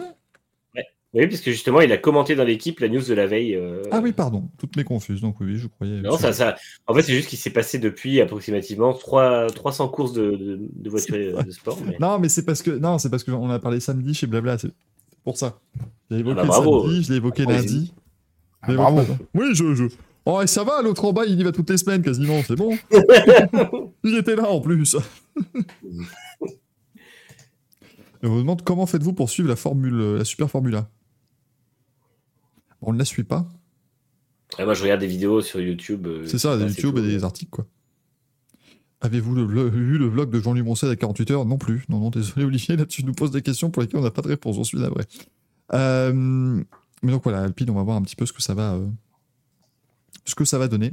Ah, Butkowski aussi apparemment qui s'est... euh, Oui, Butkowski a dit que c'était euh, pas en changeant, en gros, je crois, tout le temps que. Non, il, Il y a Bitbull aussi. Les trois. Il y hein. a Bitbull, ouais, oui, bah, ça c'était... Ça fait deux ans qu'ils attendent, là, genre, allez, Ah vas-y. ouais. Ah, c'est beau, euh, c'est bien, c'est bien. Après, euh, Rally 50 demande si Rossi paye le manque de développement de la marque. Non, Rossi paye juste le fait que c'était son rôle d'être là par, euh, par transition. En général, Alain et moi, on souvent les choses de manière très similaire, oui, donc ça m'étonne pas, ouais, effectivement, il est plutôt en accord avec Alain Prost, enfin avec Alain Pro. Et Butkowski dit que Renault ne lâche pas la thune. Ce que pas non plus complètement faux, j'ai l'impression, de ce qu'on de ce qu'on voit là. Puis, rappelons quand même que Marcin Butkowski est la personne qui fait les fucks sur les photos d'équipe avant de partir de l'équipe. Donc, euh, Mais avec le sourire, ça c'était quand même très beau. avec le sourire, ah oui, non, mais c'était c'était incroyable. Elle est lunaire, cette photo. Ah, mais- Euh, Fernando Oh, oui. Alonso qui taille Oscar, Oscar Zaftower. C'est Ah, moi. On rappelle ce très beau mot d'esprit de Maxwell Pilote, d'ailleurs sur Twitter, qui nous a dit c'est pas grave, il ira haute part, Zaftower. Je trouve qu'il est totalement validé celui-là. Moi aussi, j'ai beaucoup aimé. Euh, mais en que s'est-il passé Manu avec le contrat Alonso, il a dit oui. euh, De toute façon, euh, et- en gros, il a, il a commencé par dire oui. En gros, il m'a jamais proposé de contrat. et après, il a dit de toute façon, euh, en gros, il ferait mieux de la fermer quand on voit les résultats. genre, il a dit il faut qu'il arrête de parler quand on voit les résultats d'Alpine et d'Aston Martin et tout. Mais en fait, d'après Automotor Sport, c'est Rossi qui gérait les contrats. Donc, même si Alonso a l'air d'avoir un peu mal pris le fait que Zafnauer lui, euh, lui faisait pas la course, c'était pas son rôle. Donc, euh, voilà. Mais en tout cas, euh, Alonso s'est bien lâché aussi sur Alpine. Donc je pense que là, en fait, tous les gens qui s'étaient euh, que que la galaxie Laurent Rossi s'était mis à dos se sont déchaînés depuis. Mais du coup, puisque donc Alonso ne savait pas que c'était Rossi qui s'occupait de son contrat, c'est qu'il n'a donc pas eu de reçu de, pro- de proposition de contrat. Donc Laurent Rossi n'aurait-il pas fait preuve un petit peu de dilettantisme Ah. vis-à-vis de ce renouvellement? Alors, quand tu as dans ton roster de pilotes Oscar Piastri, qui est probablement un des meilleurs jeunes de, de- de la décennie, et Fernando Alonso, qui est probablement le meilleur, un des trois meilleurs pilotes de F1 depuis 20 ans, si tu ne leur proposes pas de contrat, tu fais preuve d'un dilettantisme qui est, euh, qui est le summum du dilettantisme. C'est. euh, Un dilettantisme assassin. Qui est assez, euh, Mais voilà, comme il dit il manquait juste peut-être son numéro de téléphone, encore une fois, c'est... ça arrive. Hein. oui, peut-être. Et, je, et je vois la scène de Laurent Rossi qui dit Ah, zut, je n'ai pas le numéro de téléphone de Fernando Alonso. Et je suis sûr que personne ne l'a dans cette équipe. je ne pourrais jamais trouver son numéro de téléphone. Il n'avait pas de numéro de piècerie alors qu'il a, il a dépensé 15 millions pour le former. Et puis il disait Puis comment il s'appelle le jeune là déjà Je voulais lui proposer un contrat. L'Australien, Ah. l'autre. Tant pis, on ira chercher un autre pilote. Parce que je suis sûr, il a dit Non, mais attendez, attendez, je vais pouvoir le trouver. Trouvez-moi les Parinas Blancas. je veux trouver s'il y a Fernando Alonso. Attends, mais d'autres gens ont son numéro. Alors attends, Alain Prost, on l'a viré. Butkowski, on l'a viré. Brivio, il n'y a pas de réseau dans son placard. Qui va nous donner le numéro de Scar Piastri? Mais Tout à l'heure, je suis tombé sur Alonso, c'est il ouvre les pages blanches et là, alors Alonso, Alonso, Alo- Alonso, Alonso, Fernando, il y en a 33, 2, 33 000. Mais je peux pas. hein. Oui. Je, je Et- pas et tous pour le coup, pas. Pour le coup, il aurait appelé ce journaliste, euh, Le journaliste espagnol qui, qui avait interviewé Lewis Hamilton. Quoi? Vous êtes, les, vous êtes Fernando Alonso c'est Lewis Hamilton. C'est Fernando Alonso. Oui. C'était trop drôle. Hamilton, il y a eu deux bugs comme ça, c'est le point, c'est OK, Fernando Alonso. Fernando Alonso, vous dites. Et c'était Jeff Gluck qui dit euh, Yes, uh, Jeff Gluck from jeffgluck.com. Il dit Pardon C'est ton, site. Oui, oui, mon site, c'est mon nom. il a eu beaucoup de bugs. euh, Recus dit un truc dans le chat, enfin en tout cas j'en ai tiré une extension, c'est que si Otmar Zefnauer devient directeur sportif de Ferrari, ça fera Otmar et Fred. Donc ça, ce sera pas mal. Oh merde. Voilà, ils feront le service après vente de Ferrari. Voilà, Ce sera très bien. Euh, euh, Frédéric Vesti roulera en essai, en essai libre au Mexique, non? Oui, Qu'est-ce que j'ai dit essai privé, mais c'est en essai libre au Mexique pour Oui, Mercedes. Oui, c'est c'est pas pareil. Et Zach Brown sous-entend que Patou et Howard auront encore le droit à des essais libres. Ah bah, c'est super pour eux. J'ai corrigé le conducteur. Oui, mais après que le conducteur Ah, écoute, euh, soit, mieux, devenu, mieux vaut tard que jamais. soit devenu inutile, malheureusement. Euh, Vieux motard que j'ai. Ouais, mieux vaut tard que jamais. Ça, c'est, ça, c'est, ça montre un certain âge aussi hein, quand on utilise cette blague, hein. 1987 est la blague à peu près. Ouais. Celle-là, euh, Jacques Martin la faisait dans Petit Rapporteur, mais c'était- déjà vu comme étant un petit peu vieux. Il nous a glissé Jacques du hardisson au passage. ah, ah, ah, ah. Jacques Martin, Ah, si ah. vous voyez pas qui est-ce, euh, Arthur, mais beaucoup plus vieux. Oh putain, ouais, ouais, ouais. ouais. Jacques Martin, c'est Ouais. Et Thierry Ardisson, c'est. Sous vos applaudissements. J'ai failli dire Thierry Ardisson, c'est Coé, mais alors non, parce que maintenant. Et Coé, c'est. euh, Parce que même lui, ça devient vieux, donc ça devient- ça devient compliqué, là. Euh, Red Bull serait en discussion, ça, ça m'a surpris, avec Hugo Boss pour que l'équipe AlphaTauri devienne Hugo Boss. Alors non, non, non, par pitié, non, il n'y en a pas un. Parce que j'ai déjà vu 40 000 fois sur Twitter, il n'y en a pas un qui va remarquer qu'il y a des Allemands, des Autrichiens, Hugo Boss. Ah bah si, j'allais dire, ça, j'allais dire, ça ravivait des bons souvenirs, les Autrichiens qui se, qui se, les Autrichiens qui font appel à Hugo Boss, ça marche toujours bien. avec Hugo Boss. Euh, mais... mais, mais là, ça Avant m'a- de Laurent, l'équipe est italienne, donc ça va. Oui, bah Alors, oui, ça va ouais. pas du coup, ça va pas du tout. Oui, en enfin, les Italiens à l'époque, hein, est-ce que c'était vraiment différent? Je suis pas sûr. Euh, mais, euh, mais ça, je l'avais pas vu venir, parce qu'autant le rebranding d'AlphaTauri, on nous le dit depuis quelques, quelques temps, mais pour que ça devienne Hugo Boss, oh, le Hugo Boss F1 Team, ça me- moi, ça me fait pas rêver. AlphaTauri, ça me faisait pas rêver déjà, donc Hugo Boss, c'est forcément pas mieux. Ouais. Moi, je milite pour un retour de Toro Rosso, c'était sympa. Bah oui, c'est pas compliqué. Ou Minardi, c'était bien Minardi. Oui, bah oui. Red Bull Minardi. euh, Ou Scuderia Italia, enfin, c'est des des trucs. Là, vu la collecte de, de points qu'ils font, ça serait plutôt miniardise.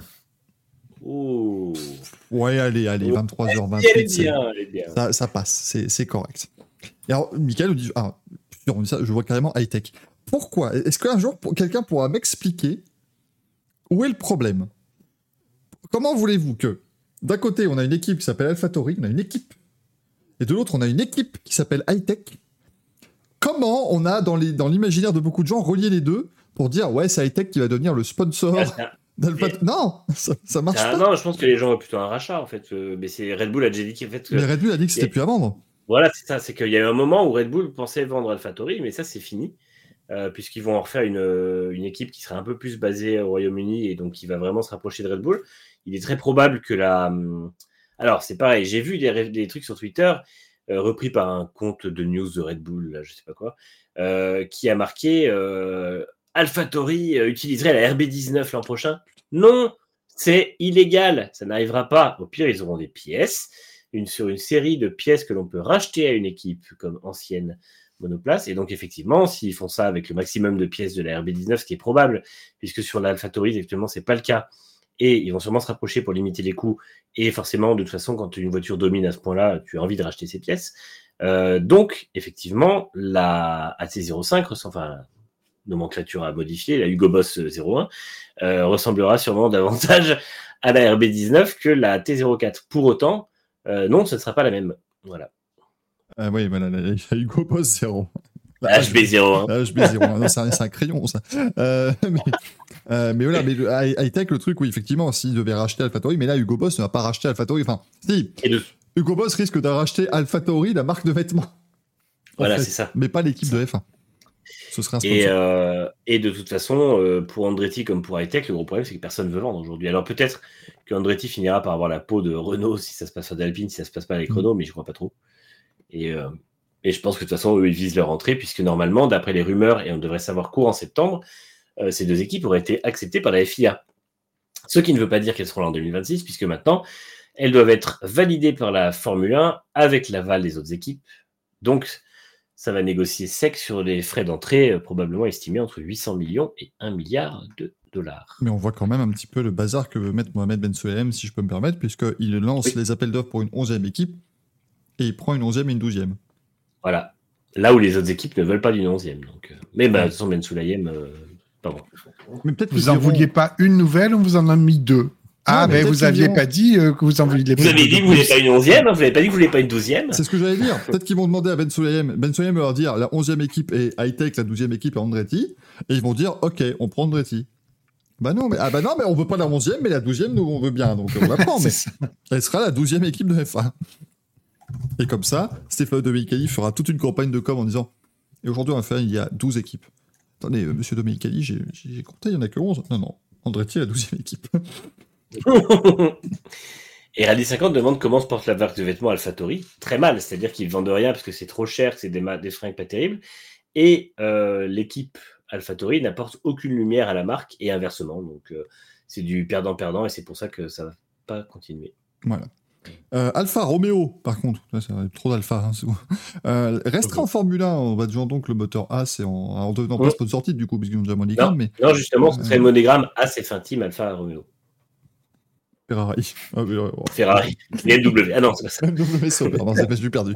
Euh, mais voilà, Alfa Romeo qui. Heureusement que c'est pas un rebadging complet parce que moi je suis désolé, mais expliquer Ouais. aux gens que les Alfa Romeo de 2024, c'est pas les Alfa Romeo de 2023, ce- on perdrait trop de monde. Et- Et j'aime pas du tout les rebadgings complets, mais j'aime beaucoup les rebadgings moteurs comme ça. Et c'est pas, pas si con finalement. euh, Ça permet de garder un joli logo. c'est marque du groupe, hein, de toute façon, donc, enfin du groupe, Ouais, de la famille plutôt. de la famille, voilà, c'est ça, de la famille. Euh, donc euh, non, non, c'est, ma foi pas mal. Euh, et Grecus nous demande qu'est pas ça pour Sauber l'année prochaine, et bah Sauber, Sauber. De toute façon, Sauber, euh, Sauber Ferrari Voilà, avec Sauber. Ferrari. Moi, Ce je parie sur BWT Sauber Ferrari, mais après, ça sera mon, c'est mon À petit. euh, avec Otmar. Ça sera un nouveau, euh, un nouveau nom pour le bloc euh, Ferrari Alfa Romeo après avoir porté du Petronas, du Acer. Qu'est-ce qu'on a eu Acer. Prostacer, Sauber Petronas. Après, je rappelle c'est- que le moteur, moteur Renault avait été nommé euh, Playlife aussi. Donc, Oui, bah oui, mais tout, hein, il a été tout renouvelé. Ben, Mechachrome, Playlife, qu'est-ce qu'on a eu? Super Tech, ouais. Euh, Non, ah Oui. ouais, non, si, Ah. Supertech et Asiatech, oui, c'est Super Tech. Peugeot. Asiatech, c'était le Peugeot. c'était ouais. Peugeot. Ouais. Euh, c'est complexe. hein. Euh, Alex Rins sera chez Yamaha. Très bonne question de Eric Hillary qui demande est-ce que vous êtes plutôt Sauber ou Sauhuile Moi, je trouve ça pas mal. Ah oui, non, elle est valide. Elle est valable celle-là, bravo. Elle est totalement validée. Euh... Bordel de merde. Et on me dit Wita Goyer, mais ça c'était avec le moteur Renault. C'était pas un, même pas moteur Ferrari. De même que chez Racing Point, le Mercedes s'appelait BWT Mercedes. Mm. Que BWT, en tant que motoriste, a gagné une course à Sakir 2020. Ça c'est fort. ça c'est- ça, c'est très fort quand même. C'est pas mal. Euh, Alex Rins sera donc chez Yamaha en 2024 en MotoGP, l'équipe officielle Yamaha, aux côtés de Fabio. Euh, Franco Morbidelli il partira euh, où il veut, chez lui, peut-être, il regardera les courses à la télé. Euh, non, quoique, il pourra peut-être aller chez Grésini, hein, comme a dit Manu. Moi, il, peut, il peut encore Ouais, s'approcher ouais, à bah, cette- bah, je pense qu'il va souper une Ducati, qui va faire des trucs pas terribles avec. Mais, Ouais, euh, il fera les 12e places. Et ça restera mieux que ce qu'il fait avec la Yamaha, donc euh, finalement, il sera pas, pas trop déçu. et ça restera mieux parce que fait Di Antonio avec la Ducati, donc tout le monde sera Voilà. content. Et mieux que ce que fera la Yamaha. Donc vraiment, je- voilà, on s'en sortira grandi dans tous, les, dans tous les sens du terme. Gagnant, gagnant, gagnant. J'ai beaucoup aimé Manu ton tweet qui disait que Alex Rins euh, quitte donc l'une des deux meilleures enfin l'une des deux moins bonnes motos de la grille pour aller signer sur la deuxième. Ce qui est quand même terrible, mais c'est le cas. Oui. C'est un peu le, un peu le souci. Euh, Simon Pagenaud, malheureusement, donc, ne sera pas de la partie non plus à Nashville. euh, toujours en train de combattre ses Alors, symptômes de, de commotion cérébrale. Apparemment, euh, j'ai j'ai su qu'il a pris 85G, Dans la, ce qui la pirouette, là, vache. ce qui explique que, euh, que ça met un peu de temps à se remettre. Bah oui, tu m'étonnes, là, c'est... Oh la vache. Donc ouais, on lui souhaite comme toujours, évidemment, un prompt établissement, mais le malheur des uns fait le bonheur des autres, et fait le bonheur des... des, des- De, de l'IndyCar, on va dire, au sens large, puisque le champion Indy Next de l'an dernier, Indy Lights, euh, Linus Lundqvist, va pouvoir faire ses débuts en IndyCar. Alors, ça va pas être sur un circuit facile, certes, mais lui, c'est un peu comme Piastri, hein. C'est qu'il a dominé l'Indy Lights l'an dernier, il a un talent euh, pur, un talent générationnel, machin, tout ce que vous voulez. Et il n'a pas eu de relance cette année. Aucun. Alors que. On va avoir trois Suédois au départ. Euh, bah oui, oui. Avec Rosenquist et. Il y aura Rosenquist, remplacement et, et Erikssonquist. Donc, euh, c'est Rosenquistson et Lundquistson. Ah non, c'était Islandais, ça, pardon. c'est- ils auraient- Donc là, bah écoute, moi, Linus Lundqvist, j'ai bien hâte de voir ce qu'il va donner ce week-end au volant de la voiture de, de Simon Pagenaud, mais on, on préférait que ce soit Simon, évidemment, dans le, dans le baquet. On espère qu'il va pouvoir revenir avant la fin de saison, quand même, ce serait. euh, Ouais, Manu, tu as su s'il avait pris 85G en un micro-impact ou plusieurs? J'imagine le premier. Là-dessus, mais je pense que le premier où il le prend euh, après l'atterrissage doit être ça doit être celui-là, parce que les autres derrière, il y a quand même une, la vitesse est dissipée. Donc, euh. Mm. Mais le premier, euh, la voiture atterrit quasiment sur le flanc, en fait, et je pense qu'il a. Ouais, il est euh, violent celui-là, quand même. mais euh, peut-être qu'il prend 85 une fois, euh, 60 Ah, une deuxième. Ah oui, non, mais- Non, mais- mais- et, puis, et puis la, la rotation aussi. il la rotation. ouais, je euh, pense que ça- et le cerveau a dû taper un paquet d'endroits de la boîte crânienne, donc euh, ça, c'est terrible globalement. C'était c'était grand, c'était quelque chose. hein. Euh, et donc tout à l'heure, on vous disait qu'il y a du World Rallycross à Métais ce week-end, mais il n'y aura pas les voitures de la catégorie Rennes. Il n'y aura pas les RX1 électriques. Et du coup, pas mal Ah, de pilotes. mais malheureusement, du coup, pas mal de pilotes de RX1 passent en RX2. Ce qui fait que les pilotes habituels du RX2 vont se faire laminer par Johan Christopherson qui va continuer son entreprise de démolition de cette saison. Euh, mais donc c'est terrible, ça, continue. euh. Mais si vous voulez en savoir plus sur le rallycross, vous regardez notre émission de la semaine dernière, on vous en parle largement. L'émission s'appelait le, World Rallycross était en train de mourir à peu près, hein, comme ça. Euh. Et nous ne sommes même pas alarmistes, c'est ça le. Non, oui, on, on est très euh, factuel. c'est très- une question peut-être factuelle, oui, arrêtez. C'est Tout à fait possible. Euh, Shade Van Gisbergen va faire ses débuts sur Oval en Truck Series, en NASCAR Craftman Truck Series. Et oui, Manu, profites-en. Tu peux dire NASCAR Craftman Truck Series en ne passant pas pour un boomer parce que c'est redevenu le nom de la série. Ah ouais? Ils ont récupéré le sponsoring de Craftsman comme il y a même 20 pas ans. Ah, c'est Euh, plus camping? Ah non, c'est plus Camping World. World. Ça aurait été- Oui, parce que NASCAR Camping Series, ça ferait vraiment con. Euh, Camping World, c'est beaucoup mieux, cela dit. hein, ça fait Certes, même- mais c'est mieux. Quand, quand tu es euh, américain, quand tu es sur place, le Camping World, c'est plus impressionnant que le camping des flots bleus. Et pourtant, ça reste qu'un magasin. Donc, c'est te, te dire. Euh, mais du coup, eh bien, euh, il va faire ses débuts à l'Indianapolis Raceway Park. Et il a confirmé aussi qu'il va partir, enfin, il, va, il veut partir pour la Cup en 2024. Ça, c'est pas une grosse surprise. Lui qui est le champion en titre de la, du Supercar australien et qui a remporté sa première course de NASCAR à Chicago dès son premier départ. Et il sera au départ également à Indianapolis sur le routier au, au mois d'août. D'ailleurs, Denis Hamlin a dit un truc assez juste pour une fois. Ça arrive. C'est un- Ouais, ouais, ouais, Il a dit qu'en fait, c'était euh, le circuit de Chicago était forcément très flatteur pour euh, Shane Van Gisbergen puisque c'était euh, très proche de ce qu'il a en V8 Supercar et qu'il s'attendait à le voir moins éclater la concurrence euh, à Indianapolis, mais que s'il se montrait euh, très rapide à Indianapolis et tout, euh, il pourrait poser des gros problèmes euh, aux pilotes NASCAR. Enfin, on, on sent qu'il y a un peu de peur en fait sur l'arrivée de, de Van Gisbergen quand même. Ouais, parce qu'il suffit que ça s'adapte aux ovales et ça peut devenir un pilote très, euh, bah, très impressionnant. hein. Marcus, Am- Marcus Ambrose avait fait des bons trucs hein, à l'époque. Marco, Marcos Ambrose, ses courses à Watkins Glen, c'était euh, De l'art. C'était vraiment, vraiment génial. Mitch Evans prolonge chez Jaguar avec un contrat de plusieurs années et on n'a pas cité en Merdolino l'annonce, la vidéo d'annonce faite par Jaguar parce qu'elle m'a énervé Ouais. au point cette vidéo d'annonce. Oui. Pour ceux qui l'ont pas vu, c'est une vidéo d'annonce en noir et blanc où il dit euh, on a passé cette année incroyable ensemble. Tu sais, c'est un peu, enfin, prenez un peu la vibe euh, Zidane quoi. C'est toujours les mêmes gestes. D'abord le, protège le tibia gauche, puis enfin voilà. Bon, donc là c'est bah, c'est Mitch Evans qui euh, J'y ai pas Qui pensé raconte. pour les Merdolino. c'est Mitch Evans qui raconte euh, que c'était formidable. J'ai j'ai trouvé une famille, euh, tu vois. c'est- vraiment un très très beau discours d'adieu. Dire et toutes les bonnes choses ont une fin. Mais euh, pas ça, parce que nous on continue plusieurs années. Allez, poum, ça repasse en couleur et ouais, on continue. Ça m'a gonflé. Ils m'ont- énervé. Mais En tout cas, c'est une nouvelle qui est pas non plus complètement surprenante parce que s'il était parti et Sam Bird aussi, euh, je sais pas ce qu'ils auraient fait Jaguar. hein. Et surtout que la, la vidéo m'a gonflé parce qu'on savait qu'il prolongeait. Je commence à écouter, je dis, mais qu'est- qu'est- qu'est-ce qu'il nous dit, lui Tu sais, il a fait une François Hollande inversée.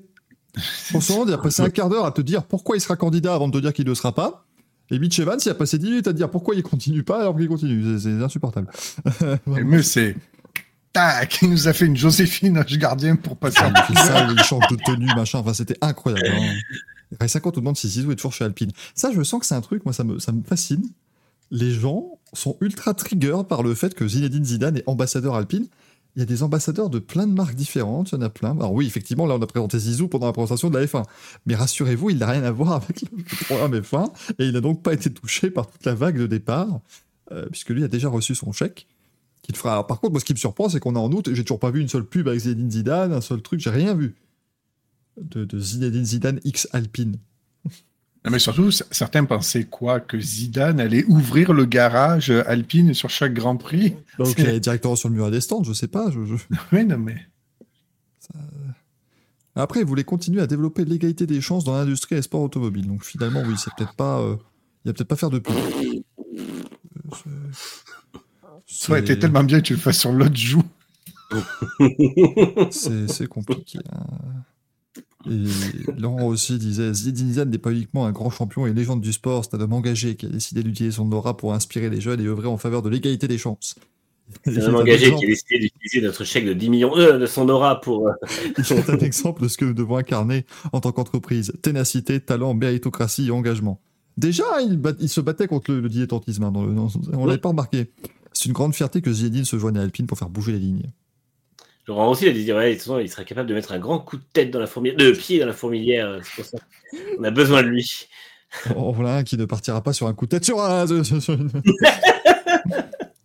Et Zinedine lui avait dit, euh, c'est c'est une histoire de rencontre comme, comme toujours. Puis là, je vais pas vous Très faire bonne le- imitation de Zidane encore une fois. Ah bah euh, j'essaye. Ah, je vais pas vous faire tout le paragraphe, ça va être beaucoup trop pas mal celle-là.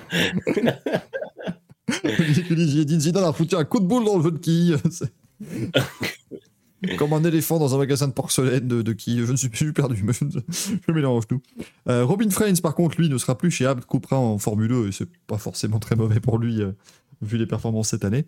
Il sera pilote d'usine Attendu chez. Envision, peut-être. Euh, ouais. Non, Envi- Ah oui, Envision. Parce Il qu'Envision, de retour là-bas Il il était l'an dernier. Oui, il était l'an dernier, oui. Il y a deux. Euh, oui, l'an dernier. Oui, oui. Parce que Envision, moi j'ai l'impression que c'est un truc où tu vas, euh, tu vas faire tes lunettes, mais il t'insulte. Ça, c'est je- Ah, ils vous font pas du tout. Vous êtes dégueulasse avec monsieur là. Ils vont absolument pas ses lunettes. Vraiment changer. Et Slim me dit peut-être le voir juste, le voir associé à la marque, c'est problème de la com, euh, tout est virement sens anglais. Oui, c'est ça. Effectivement, Thibaut a raison. Comme ils ont présenté Zizou pendant la présentation de la voiture, c'est peut-être pour ça qu'on va plus en parler que les autres, où c'est juste un pauvre communiqué de presse de Kathleen qui annonce que, que Dalida devient, euh, devient chef de projet chez Alfa Romeo, quoi, si vous voulez. Euh, Ça, c'est quand même assez peu probable, en effet. Oui, ne cherchez pas, ça devrait pas avoir lieu. Hein. Je, je- pas, pas une info, mais ça me C'est paraît. quand j'étais en train de faire mes recherches. Ton article, ton article, directement, Attends, enfin, ton Elle article. bosse dans la F1, elle. prépare, prépare d'abord l'article, après on fera les recherches. Euh, mais du coup, il sera pilote des une BMW, Robin. Et Il, Il sera- va faire les essais pour. ouais. il va faire les tests de la, la- de la voiture pour le WEC. De Et le pilote d'usine, surtout. BMW. Je viens de le dire, ça, oui. c'est Ah, vraiment, si ce que je te, ce que je te dis t'emmerde, ne n'hésite pas. Il n'y a pas de, y a pas de souci. hein, vraiment, c'est- au moins que je le sache, quoi. Eric est là, il lui dit Quoi Zizou Mais il est chez Alpha en fait Bah oui, de, de- de- Zizou, he's in Alpha Romeo. Non, c'est trop, c'est trop bizarre, je comprends plus. Zijo. Euh, Andrea Yannone pourrait rejoindre Superbike l'an prochain. Alors là, là, je sais que en termes d'information, on s'en bat les couilles, j'ai mis le niveau peut-être très très haut. Mais euh, un pilote banni depuis 4 ans qui revient donc l'an prochain pour revenir en Superbike. C'est cool. Personne ne Ah ouais, s'intéresse ouais. à lui en Et MotoGP. moi, je suis content parce qu'il a vraiment, il s'est vraiment dopé à l'insu de son plein gré. il n'a pas mérité toute cette merde derrière et c'est bien qu'il puisse refaire son métier. Est-ce qu'il ferait pas une déclaration pour dire euh, comme quoi c'était de la merde toutes ces années de suspension pour se reprendre 10 ans derrière? Non, ça, je pense qu'il risquera pas. Mais, euh, mais, mais tu vois, c'est un truc où moi je trouve qu'il a le droit à une seconde chance, sachant qu'il a il, il a, il a été prouvé dans son procès que il n'avait pas commis vraiment de faute. C'est ça qui était assez, euh, assez paradoxal. Après, c'est sûr que si l'an prochain il nous annonce qu'il doit rater quatre manches euh, parce qu'il a fait une opération de chirurgie esthétique et que ça l'empêche de, de piloter une moto, là oui, je peux comprendre que euh, ce soit gênant. Parce que ça, pour info, c'est arrivé. Hein. Il n'a pas fait les essais Hiverno avec Aprilia une année parce qu'il a fait une opération de chirurgie esthétique et qu'il y avait des complications. Donc, euh, bon. J'espère que ça ira mieux en, en Superbike s'il y va. Euh, Max Verstappen va lancer son équipe de GT3 en 2025. Eh ben voilà, il va gagner tout en GT3 aussi, parce qu'il y a à faire. Merci beaucoup. Sens un peu de sel dans cette. euh, Ah, voilà. Puis après, il va créer son équipe d'IndyCar, il va créer son équipe de Jokari, il va créer, il va créer son équipe de Scrabble. En duplicate, il va tout, il va tout déglinguer. Bah, hein, emmerdent. Après, il va aller, il va aller- vu qu'il fait chier McLaren en ce moment, il va aller faire chier en Formule 1, il va aller faire chier en Extremi, il nous emmerde. Il va, il, va, il va faire toutes les victoires là où McLaren va faire toutes les deuxièmes places, ça va devenir insupportable.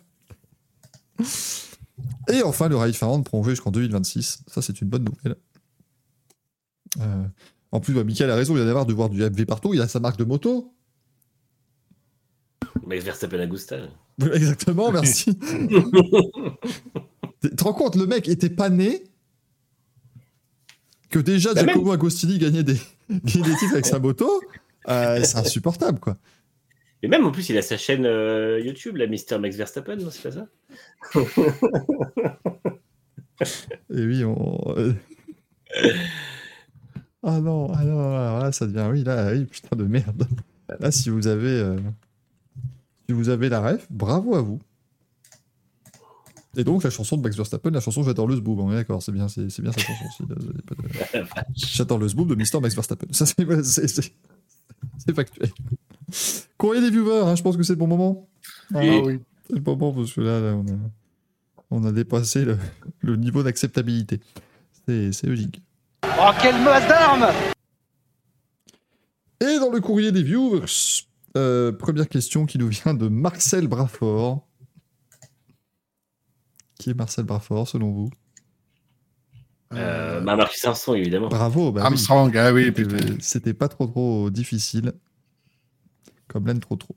La première question de Marcel Brafort qui nous dit euh, qui nous dit jusqu'où ira la propagande Juju Unoda en sport auto? Déjà, on rappelle que la juge Unoda avait euh, été juge du procès l'an dernier, mais donc la propagande Juju Unoda en sport auto, étant donné qu'on ne lui met aucune pénalité et que l'on allège sa voiture de 20 kg pour qu'elle puisse gagner en Euro Formula Open. Voilà par- particulièrement toute une communication qui fait que euh, qui fait que euh, Juju Noda m'énerve alors qu'elle dit pour rien. C'est pas elle qui m'énerve, Ouais. c'est toute la com autour d'elle. En fait, c'est, elle a été considérée comme une prodige. Elle n'a pas été à la hauteur pendant quelques mois. Et depuis, il a fallu que tout le monde. euh, Enfin, on a fait tout ce qu'il fallait pour essayer d'en faire ce qu'on voulait qu'elle soit. C'est terrible, hein. Parce que là, elle se retrouve à piloter dans des championnats vraiment de, faible niveau. Bon, elle fait de l'Euro l'Euro Formula Open, mais le championnat où elle était en début d'année, c'est encore pire. Et, et là, effectivement, sa voiture fait 28 kg de moins que les autres. Enfin voilà, il n'y a plus de. On, on veut à tout prix que ce soit la nouvelle femme euh, prodige en, en F1, mais si elle a, si elle a pas de niveau, on va, on va pas pouvoir lui alléger sa bagnole de 40 kg en F1, quoi. Je veux dire, c'est c'est pas. euh, ça marchera pas. Donc. Non. euh, De toute façon, elle sera, elle, je pense pas qu'elle sera, elle sera jamais aussi forte que son frère Yukitsu. Donc, euh, ça, Merde à la fin. Quand ça me gonflait. J'ai réfléchi depuis tout à l'heure. Je suis déçu, j'ai été battu sur la ligne. ouais, je savais pas tout à si je la faisais, mais en fait, vu qu'on on, on savait plus trop où aller avec cette news, je me suis dit que c'est le moment pour. euh, La, la deuxième question qui nous vient de Nico. Avec le recrutement de Sergio Perez ces dernières années, le retour de Daniel Ricciardo en F1 et l'encombrement des pilotes en F2, les jeunes pilotes vont-ils toujours croire au programme Red Bull Junior? À partir du moment où ça leur permet de rouler, je pense que oui. C'est ça, c'est que au moins ça leur permet de faire leur classe en F3, F2. Après, euh, après ils savent très bien que de toute façon, atteindre la F1, c'est un doux rêve, une douce illusion au départ. hein, donc, euh, Il n'y a qu'un problème. Ouais. C'est le l'accessite. euh, bon, peut-être une année pour apprendre, une année pour réussir, mais il y a toujours un problème. Tant qu'il y aura Max Verstappen pour comme euh, comme euh, de lance. Ouais comme fer de lance et surtout comme échelle de valeur en fait. Derrière, c'est dur d'exister parce qu'on parle quand même d'un pilote qui a fait euh, une saison en, en F3, qui a sauté l'antichambre de la F1 et, donc derrière, c'est compliqué pour les, les, pilotes qui sont en formule de promotion, surtout ceux qui, entre guillemets, euh, pourraient décrocher le titre la première année en F3 ou en F2 et n'auraient pas forcément un baquet immédiatement en F1. Euh, ça serait compliqué. Donc, euh, et puis, comme on l'a dit, il n'y a que 20 places. Euh, ça va être dur. Qu'est-ce qui se passe? Non, mais Manu est choqué par le. le- Mais en fait, là, on voit un peu mieux les questions si tu nous mets comme ça, donc c'est mieux. Ah oui, pardon. Attendez. Si vous voulez lire des phrases, voilà. Non, mais oui, blanc, euh, pour qu'ils lisent, hein, ils peuvent le lire dans leur tête, euh. J'étais en train de me faire la réflexion. Je peux parler et lire, c'est pas un problème. Non, non, mais oui, les gens en podcast, ils vont pas le lire dans leur tête, tu vois, parce qu'ils le voient pas, de toute façon. Ça ne change rien. Non, mais oui, ça va être, ça va être un problème pour. euh, Et puis, c'est toujours pareil. hein, euh, Pour en revenir sur Max Verstappen, il te sort un Max Verstappen une fois, euh, une fois tous les 10-15 ans. Donc, euh, je pense qu'il y a aussi ce problème-là. Il faut pas se comparer. Il faut essayer de faire son chemin. Mais encore une fois, je comprends que ça, que ça soit dur. Et derrière, ben voilà, il n'y a pas beaucoup de place. Donc, euh, là, par exemple, on a. euh, Ah, zut, un super Formula. Lawson. Oui, merci. Euh, loin des yeux, loin du cœur. Est-ce qu'il aura. Non, mais. Vous voyez comme quoi le, le phénomène, tu zappes rapidement le nom alors qu'on l'a déjà dit il y a à peine une semaine. Donc, rien que lui, déjà, il attend peut-être un baquet F1 pour l'an prochain. Est-ce que seulement il va l'avoir? Ça, déjà, c'est problématique. Alors, euh, quant à ceux qui évoluent en, en F2, F3. ça va être Mais ça, c'est le problème avec tous les pilotes de F1 où aujourd'hui, tu en fais sauter un ou deux par saison maximum parce que voilà, ils sont tous au ça. niveau, quoi. Il y en a, il y en a cinq, euh, il y en a, allez, il y en a entre 3 et 5 bons en F2 qui veulent une place en F1 quand, euh, voilà, il n'y a qu'un désistement euh, par saison. C'est compliqué. La troisième question qui nous vient de Rally 50, Ready 50. Bon, je vais tenter, là, je vais tenter le bilinguisme. Là. Y a pas de- On se fait plaisir. Euh. Rally Fumsic, bien sûr, qui est, qui est là, qui nous dit euh, Une équipe qui a développé une mauvaise voiture peut-elle faire exprès d'avoir de mauvaises performances pour avoir plus de temps de développement? J'ai envie de dire que s'ils ont fait une mauvaise voiture, ils vont pas faire exprès d'avoir des mauvaises perfs. hein. Donc, euh, Non, mais tu je peux pense, pas tanker que. comme dans les sports américains. tu Ouais, c'est ça. Ce que j'ai en fait, je comprends le raisonnement si jamais tu as une voiture qui est pas ouf et que tu te dis euh, autant sacrifier quelques points et tout, mais il y a aussi de l'argent à la clé. Et en même temps, en F1, c'est en faisant le maximum de tes performances que tu vois les limites de ta voiture, donc tu peux pas vraiment euh, prendre ce parti en fait. Rien à rajouter, Gazou, c'est très bien. peut- Euh, non, ouais, non, non, oui, non, le, effectivement, c'est compliqué. Le seul truc qu'il y a, c'est que en début d'année, vous avez un chèque à régler pour l'inscription de l'écurie dans le championnat du monde de la F1 et il y a un montant palier sur lequel s'ajoute euh, un- mince, un montant supplémentaire en fonction du nombre de points que vous avez inscrits. Donc effectivement, plus euh, l'écurie a été dominatrice la saison d'avant et plus elle a inscrit de points, plus elle va faire euh, un chèque mirobolant. Je crois que euh, les années où Mercedes tapait des 730 points, je crois qu'elle devait Aligné, je crois, pas loin de 10 millions, je crois, pour s'inscrire, il me semble. Ah oui, non, c'était très, très, très, cher. Et là, Verstappen, il met, euh, il met un paquet de trucs là aussi, hein, pour, euh, avec tous les, les records qu'il est en train de taper. Euh, la question suivante qui nous vient de qui nous vient de Burno Farming, Oh non, merde. euh, qui est une question ma foi euh, visiblement fort simple avec le départ d'Otmar Zafnauer.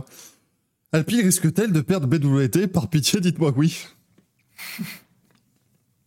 Je, alors moi, je, je rappelle que je ne comprends pas trop pourquoi tout le monde part du principe que comme il n'y a plus Zafnauer, il n'y a plus BWT, mais apparemment, ça serait pas si con que ça. Donc peut-être que oui. Moi, je sais pas, c'est le seul lien d'accroche entre le sponsor et.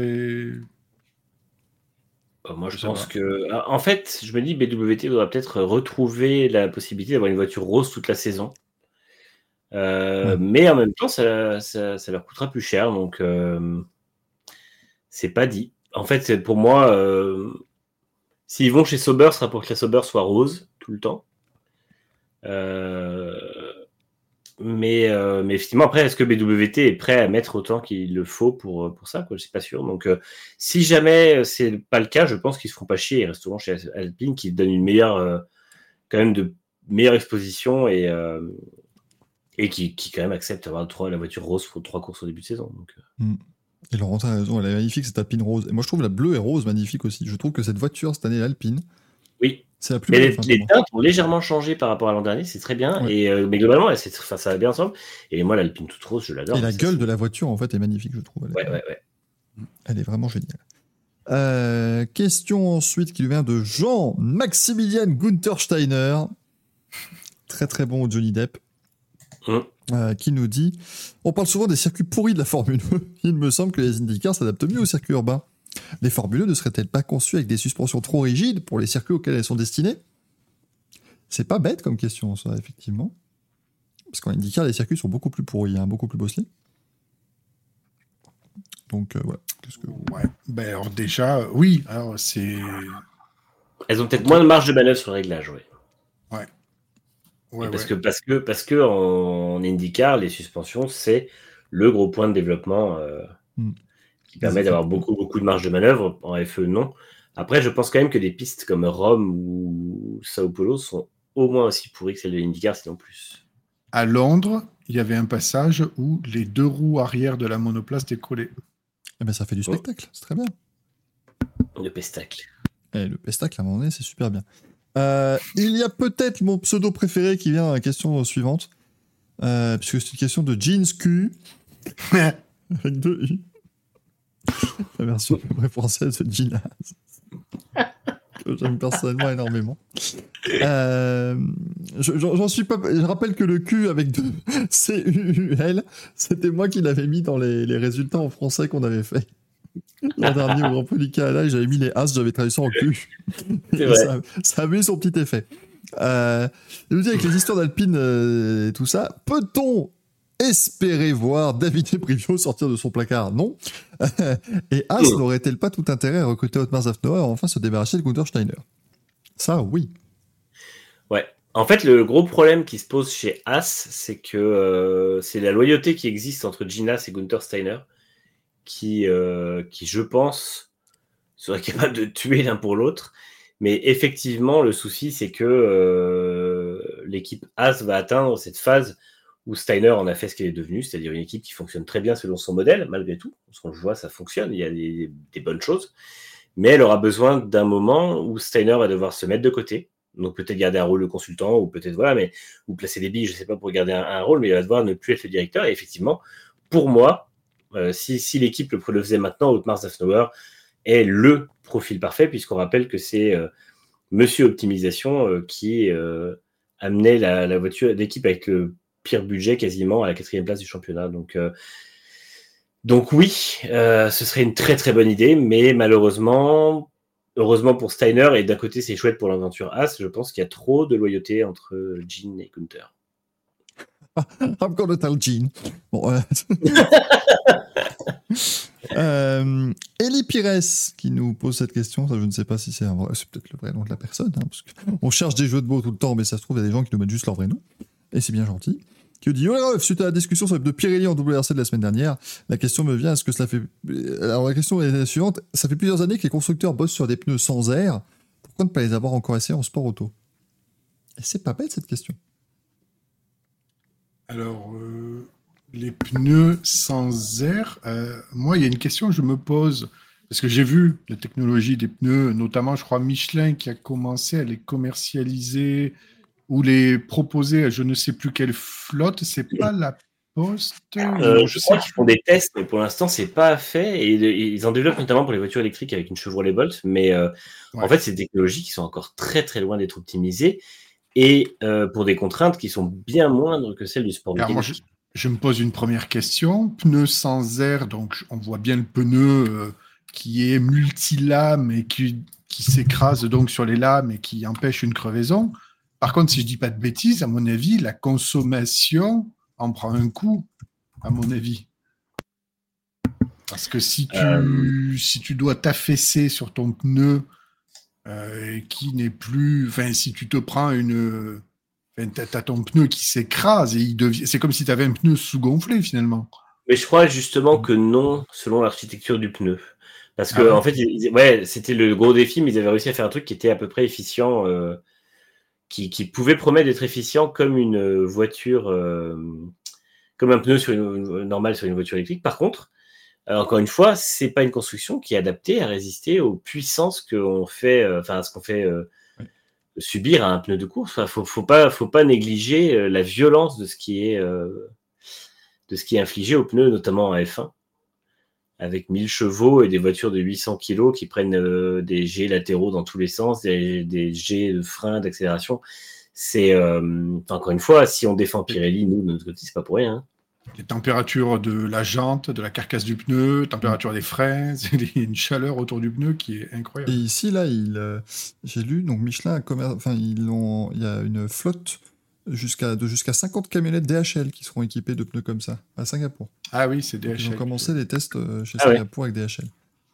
Euh, et avec un an d'avance par rapport au programme initial. Donc ça, c'est très, très positif. Et il n'y a pas une autre. C'est pas Non, il n'y a pas un autre constructeur qui a aussi le, même type de pneus Goodyear, qui, qui s'est lancé aussi dans cette ah oui. dans cette bataille-là. Euh, mais Michelin avait également commercialisé le Twill, mais c'est un pneu qui ne supporte pas quand on roule vite. C'est un peu embêtant. Et quand on dit rouler vite, c'est 50-70, hein, c'est pas, ah. pas rouler 250. Quoi.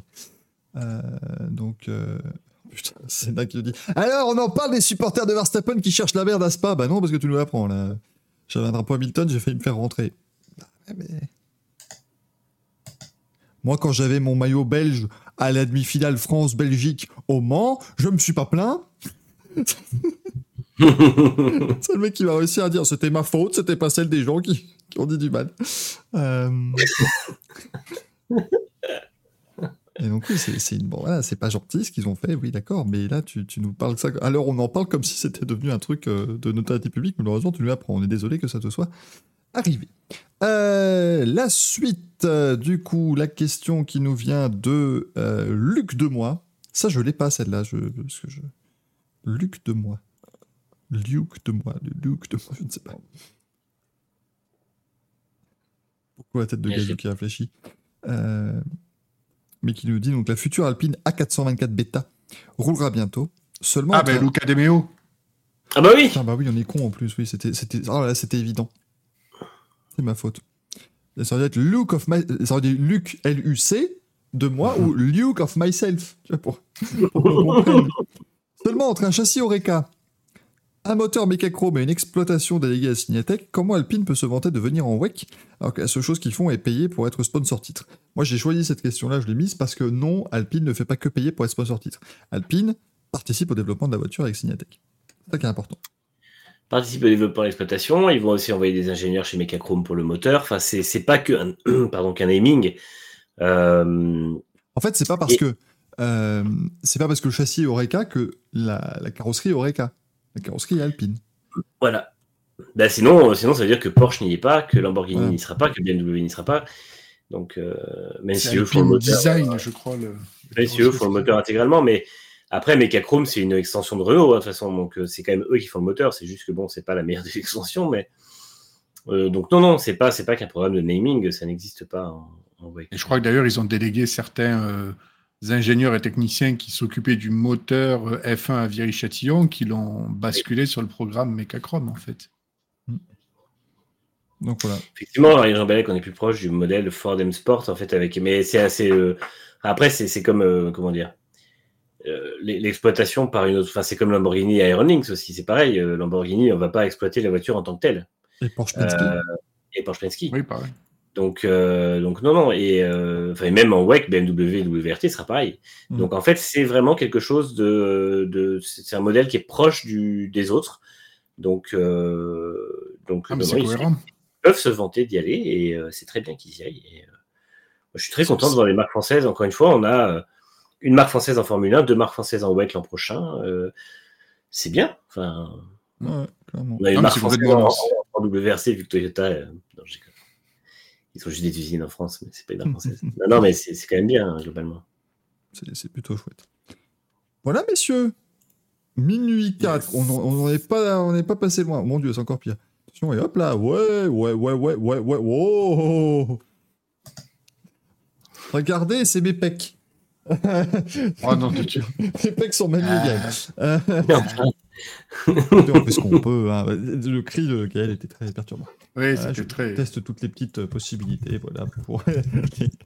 Si tu veux Voilà. formater, réinstaller Windows, on te regarde. euh, Non, mais comme on a euh, dit qu'on a, avec euh, l'équipe du Racing Café, nous avons la, et avec l'équipe des filles et filles, nous avons la garde alternée de Kazoo. Voilà. Les parents, ils en font. C'est- c'est- C'est pré- c'est précisément fait. Voilà, et on peut- Et nous pouvons euh, fêter un joyeux anniversaire à Meghan Markle, à Sébastien Rocher ou encore à Barack Obama. Eh, Pascal Nègre aussi, on en parlait tout à l'heure. tiens. Ah, Pascal Retrouver Edward, bon anniversaire. Excusez-moi, je voulais pas me faire Pascal de. Mais oui, enfin, on va se faire, on va se faire bannir. Euh, Pascal Edward qui fête ses combien d'années? Euh, 61, donc il est à 62 ans. J'ai voulu chercher, j'ai vraiment tapé Pascal Edward. Et bizarrement, euh, Google ne m'a pas proposé l'âge de, de Pascal Nègre. Pascal Non. Edward, pardon. ah, ah, c'est pas vrai. On va. Ah non, non, il faut qu'on arrête cette émission avant que ce soit, euh, avant que qu'on se prenne un véritable procès dans la gueule. Euh, merci beaucoup, euh, Manu et Gazou d'avoir été là à mes, Bah, à mes côtés. Merci. Merci le chat qui a été comme toujours très sympa. On se retrouve jeudi prochain. Mais avant cela, on se retrouve dimanche pour l'IndyCar à Nashville. Vous êtes obligés d'être là. On fait 600 viewers. J'en ai rien à foutre. Même si Grosjean part 22e, vous vous démerdez. Vous venez. Moi, je serai là. Merci Manu. Il y en a un qui dit Oui, moi ça. aussi, je serai là. oui. Merci. Oh, il s'est forcé, je l'ai vu. Alors que c'est même pas vrai parce qu'il vient pas sur mon live parce que s'il vient sur mon live il est obligé de mettre en- des fenêtres plus petits donc il peut pas Mais faire des que- screens de IndyCar donc il peut, J'ai que quatre écrans, alors euh, voilà. pardon. donc il ouais. peut pas screener IndyCar comme il faut voilà ça ne va pas c'est pas correct Euh, on se retrouve du coup également jeudi prochain pour un nouveau Racing Café merci d'avoir été là à la semaine prochaine ciao ciao des, Ciao. des bisous comme d'habitude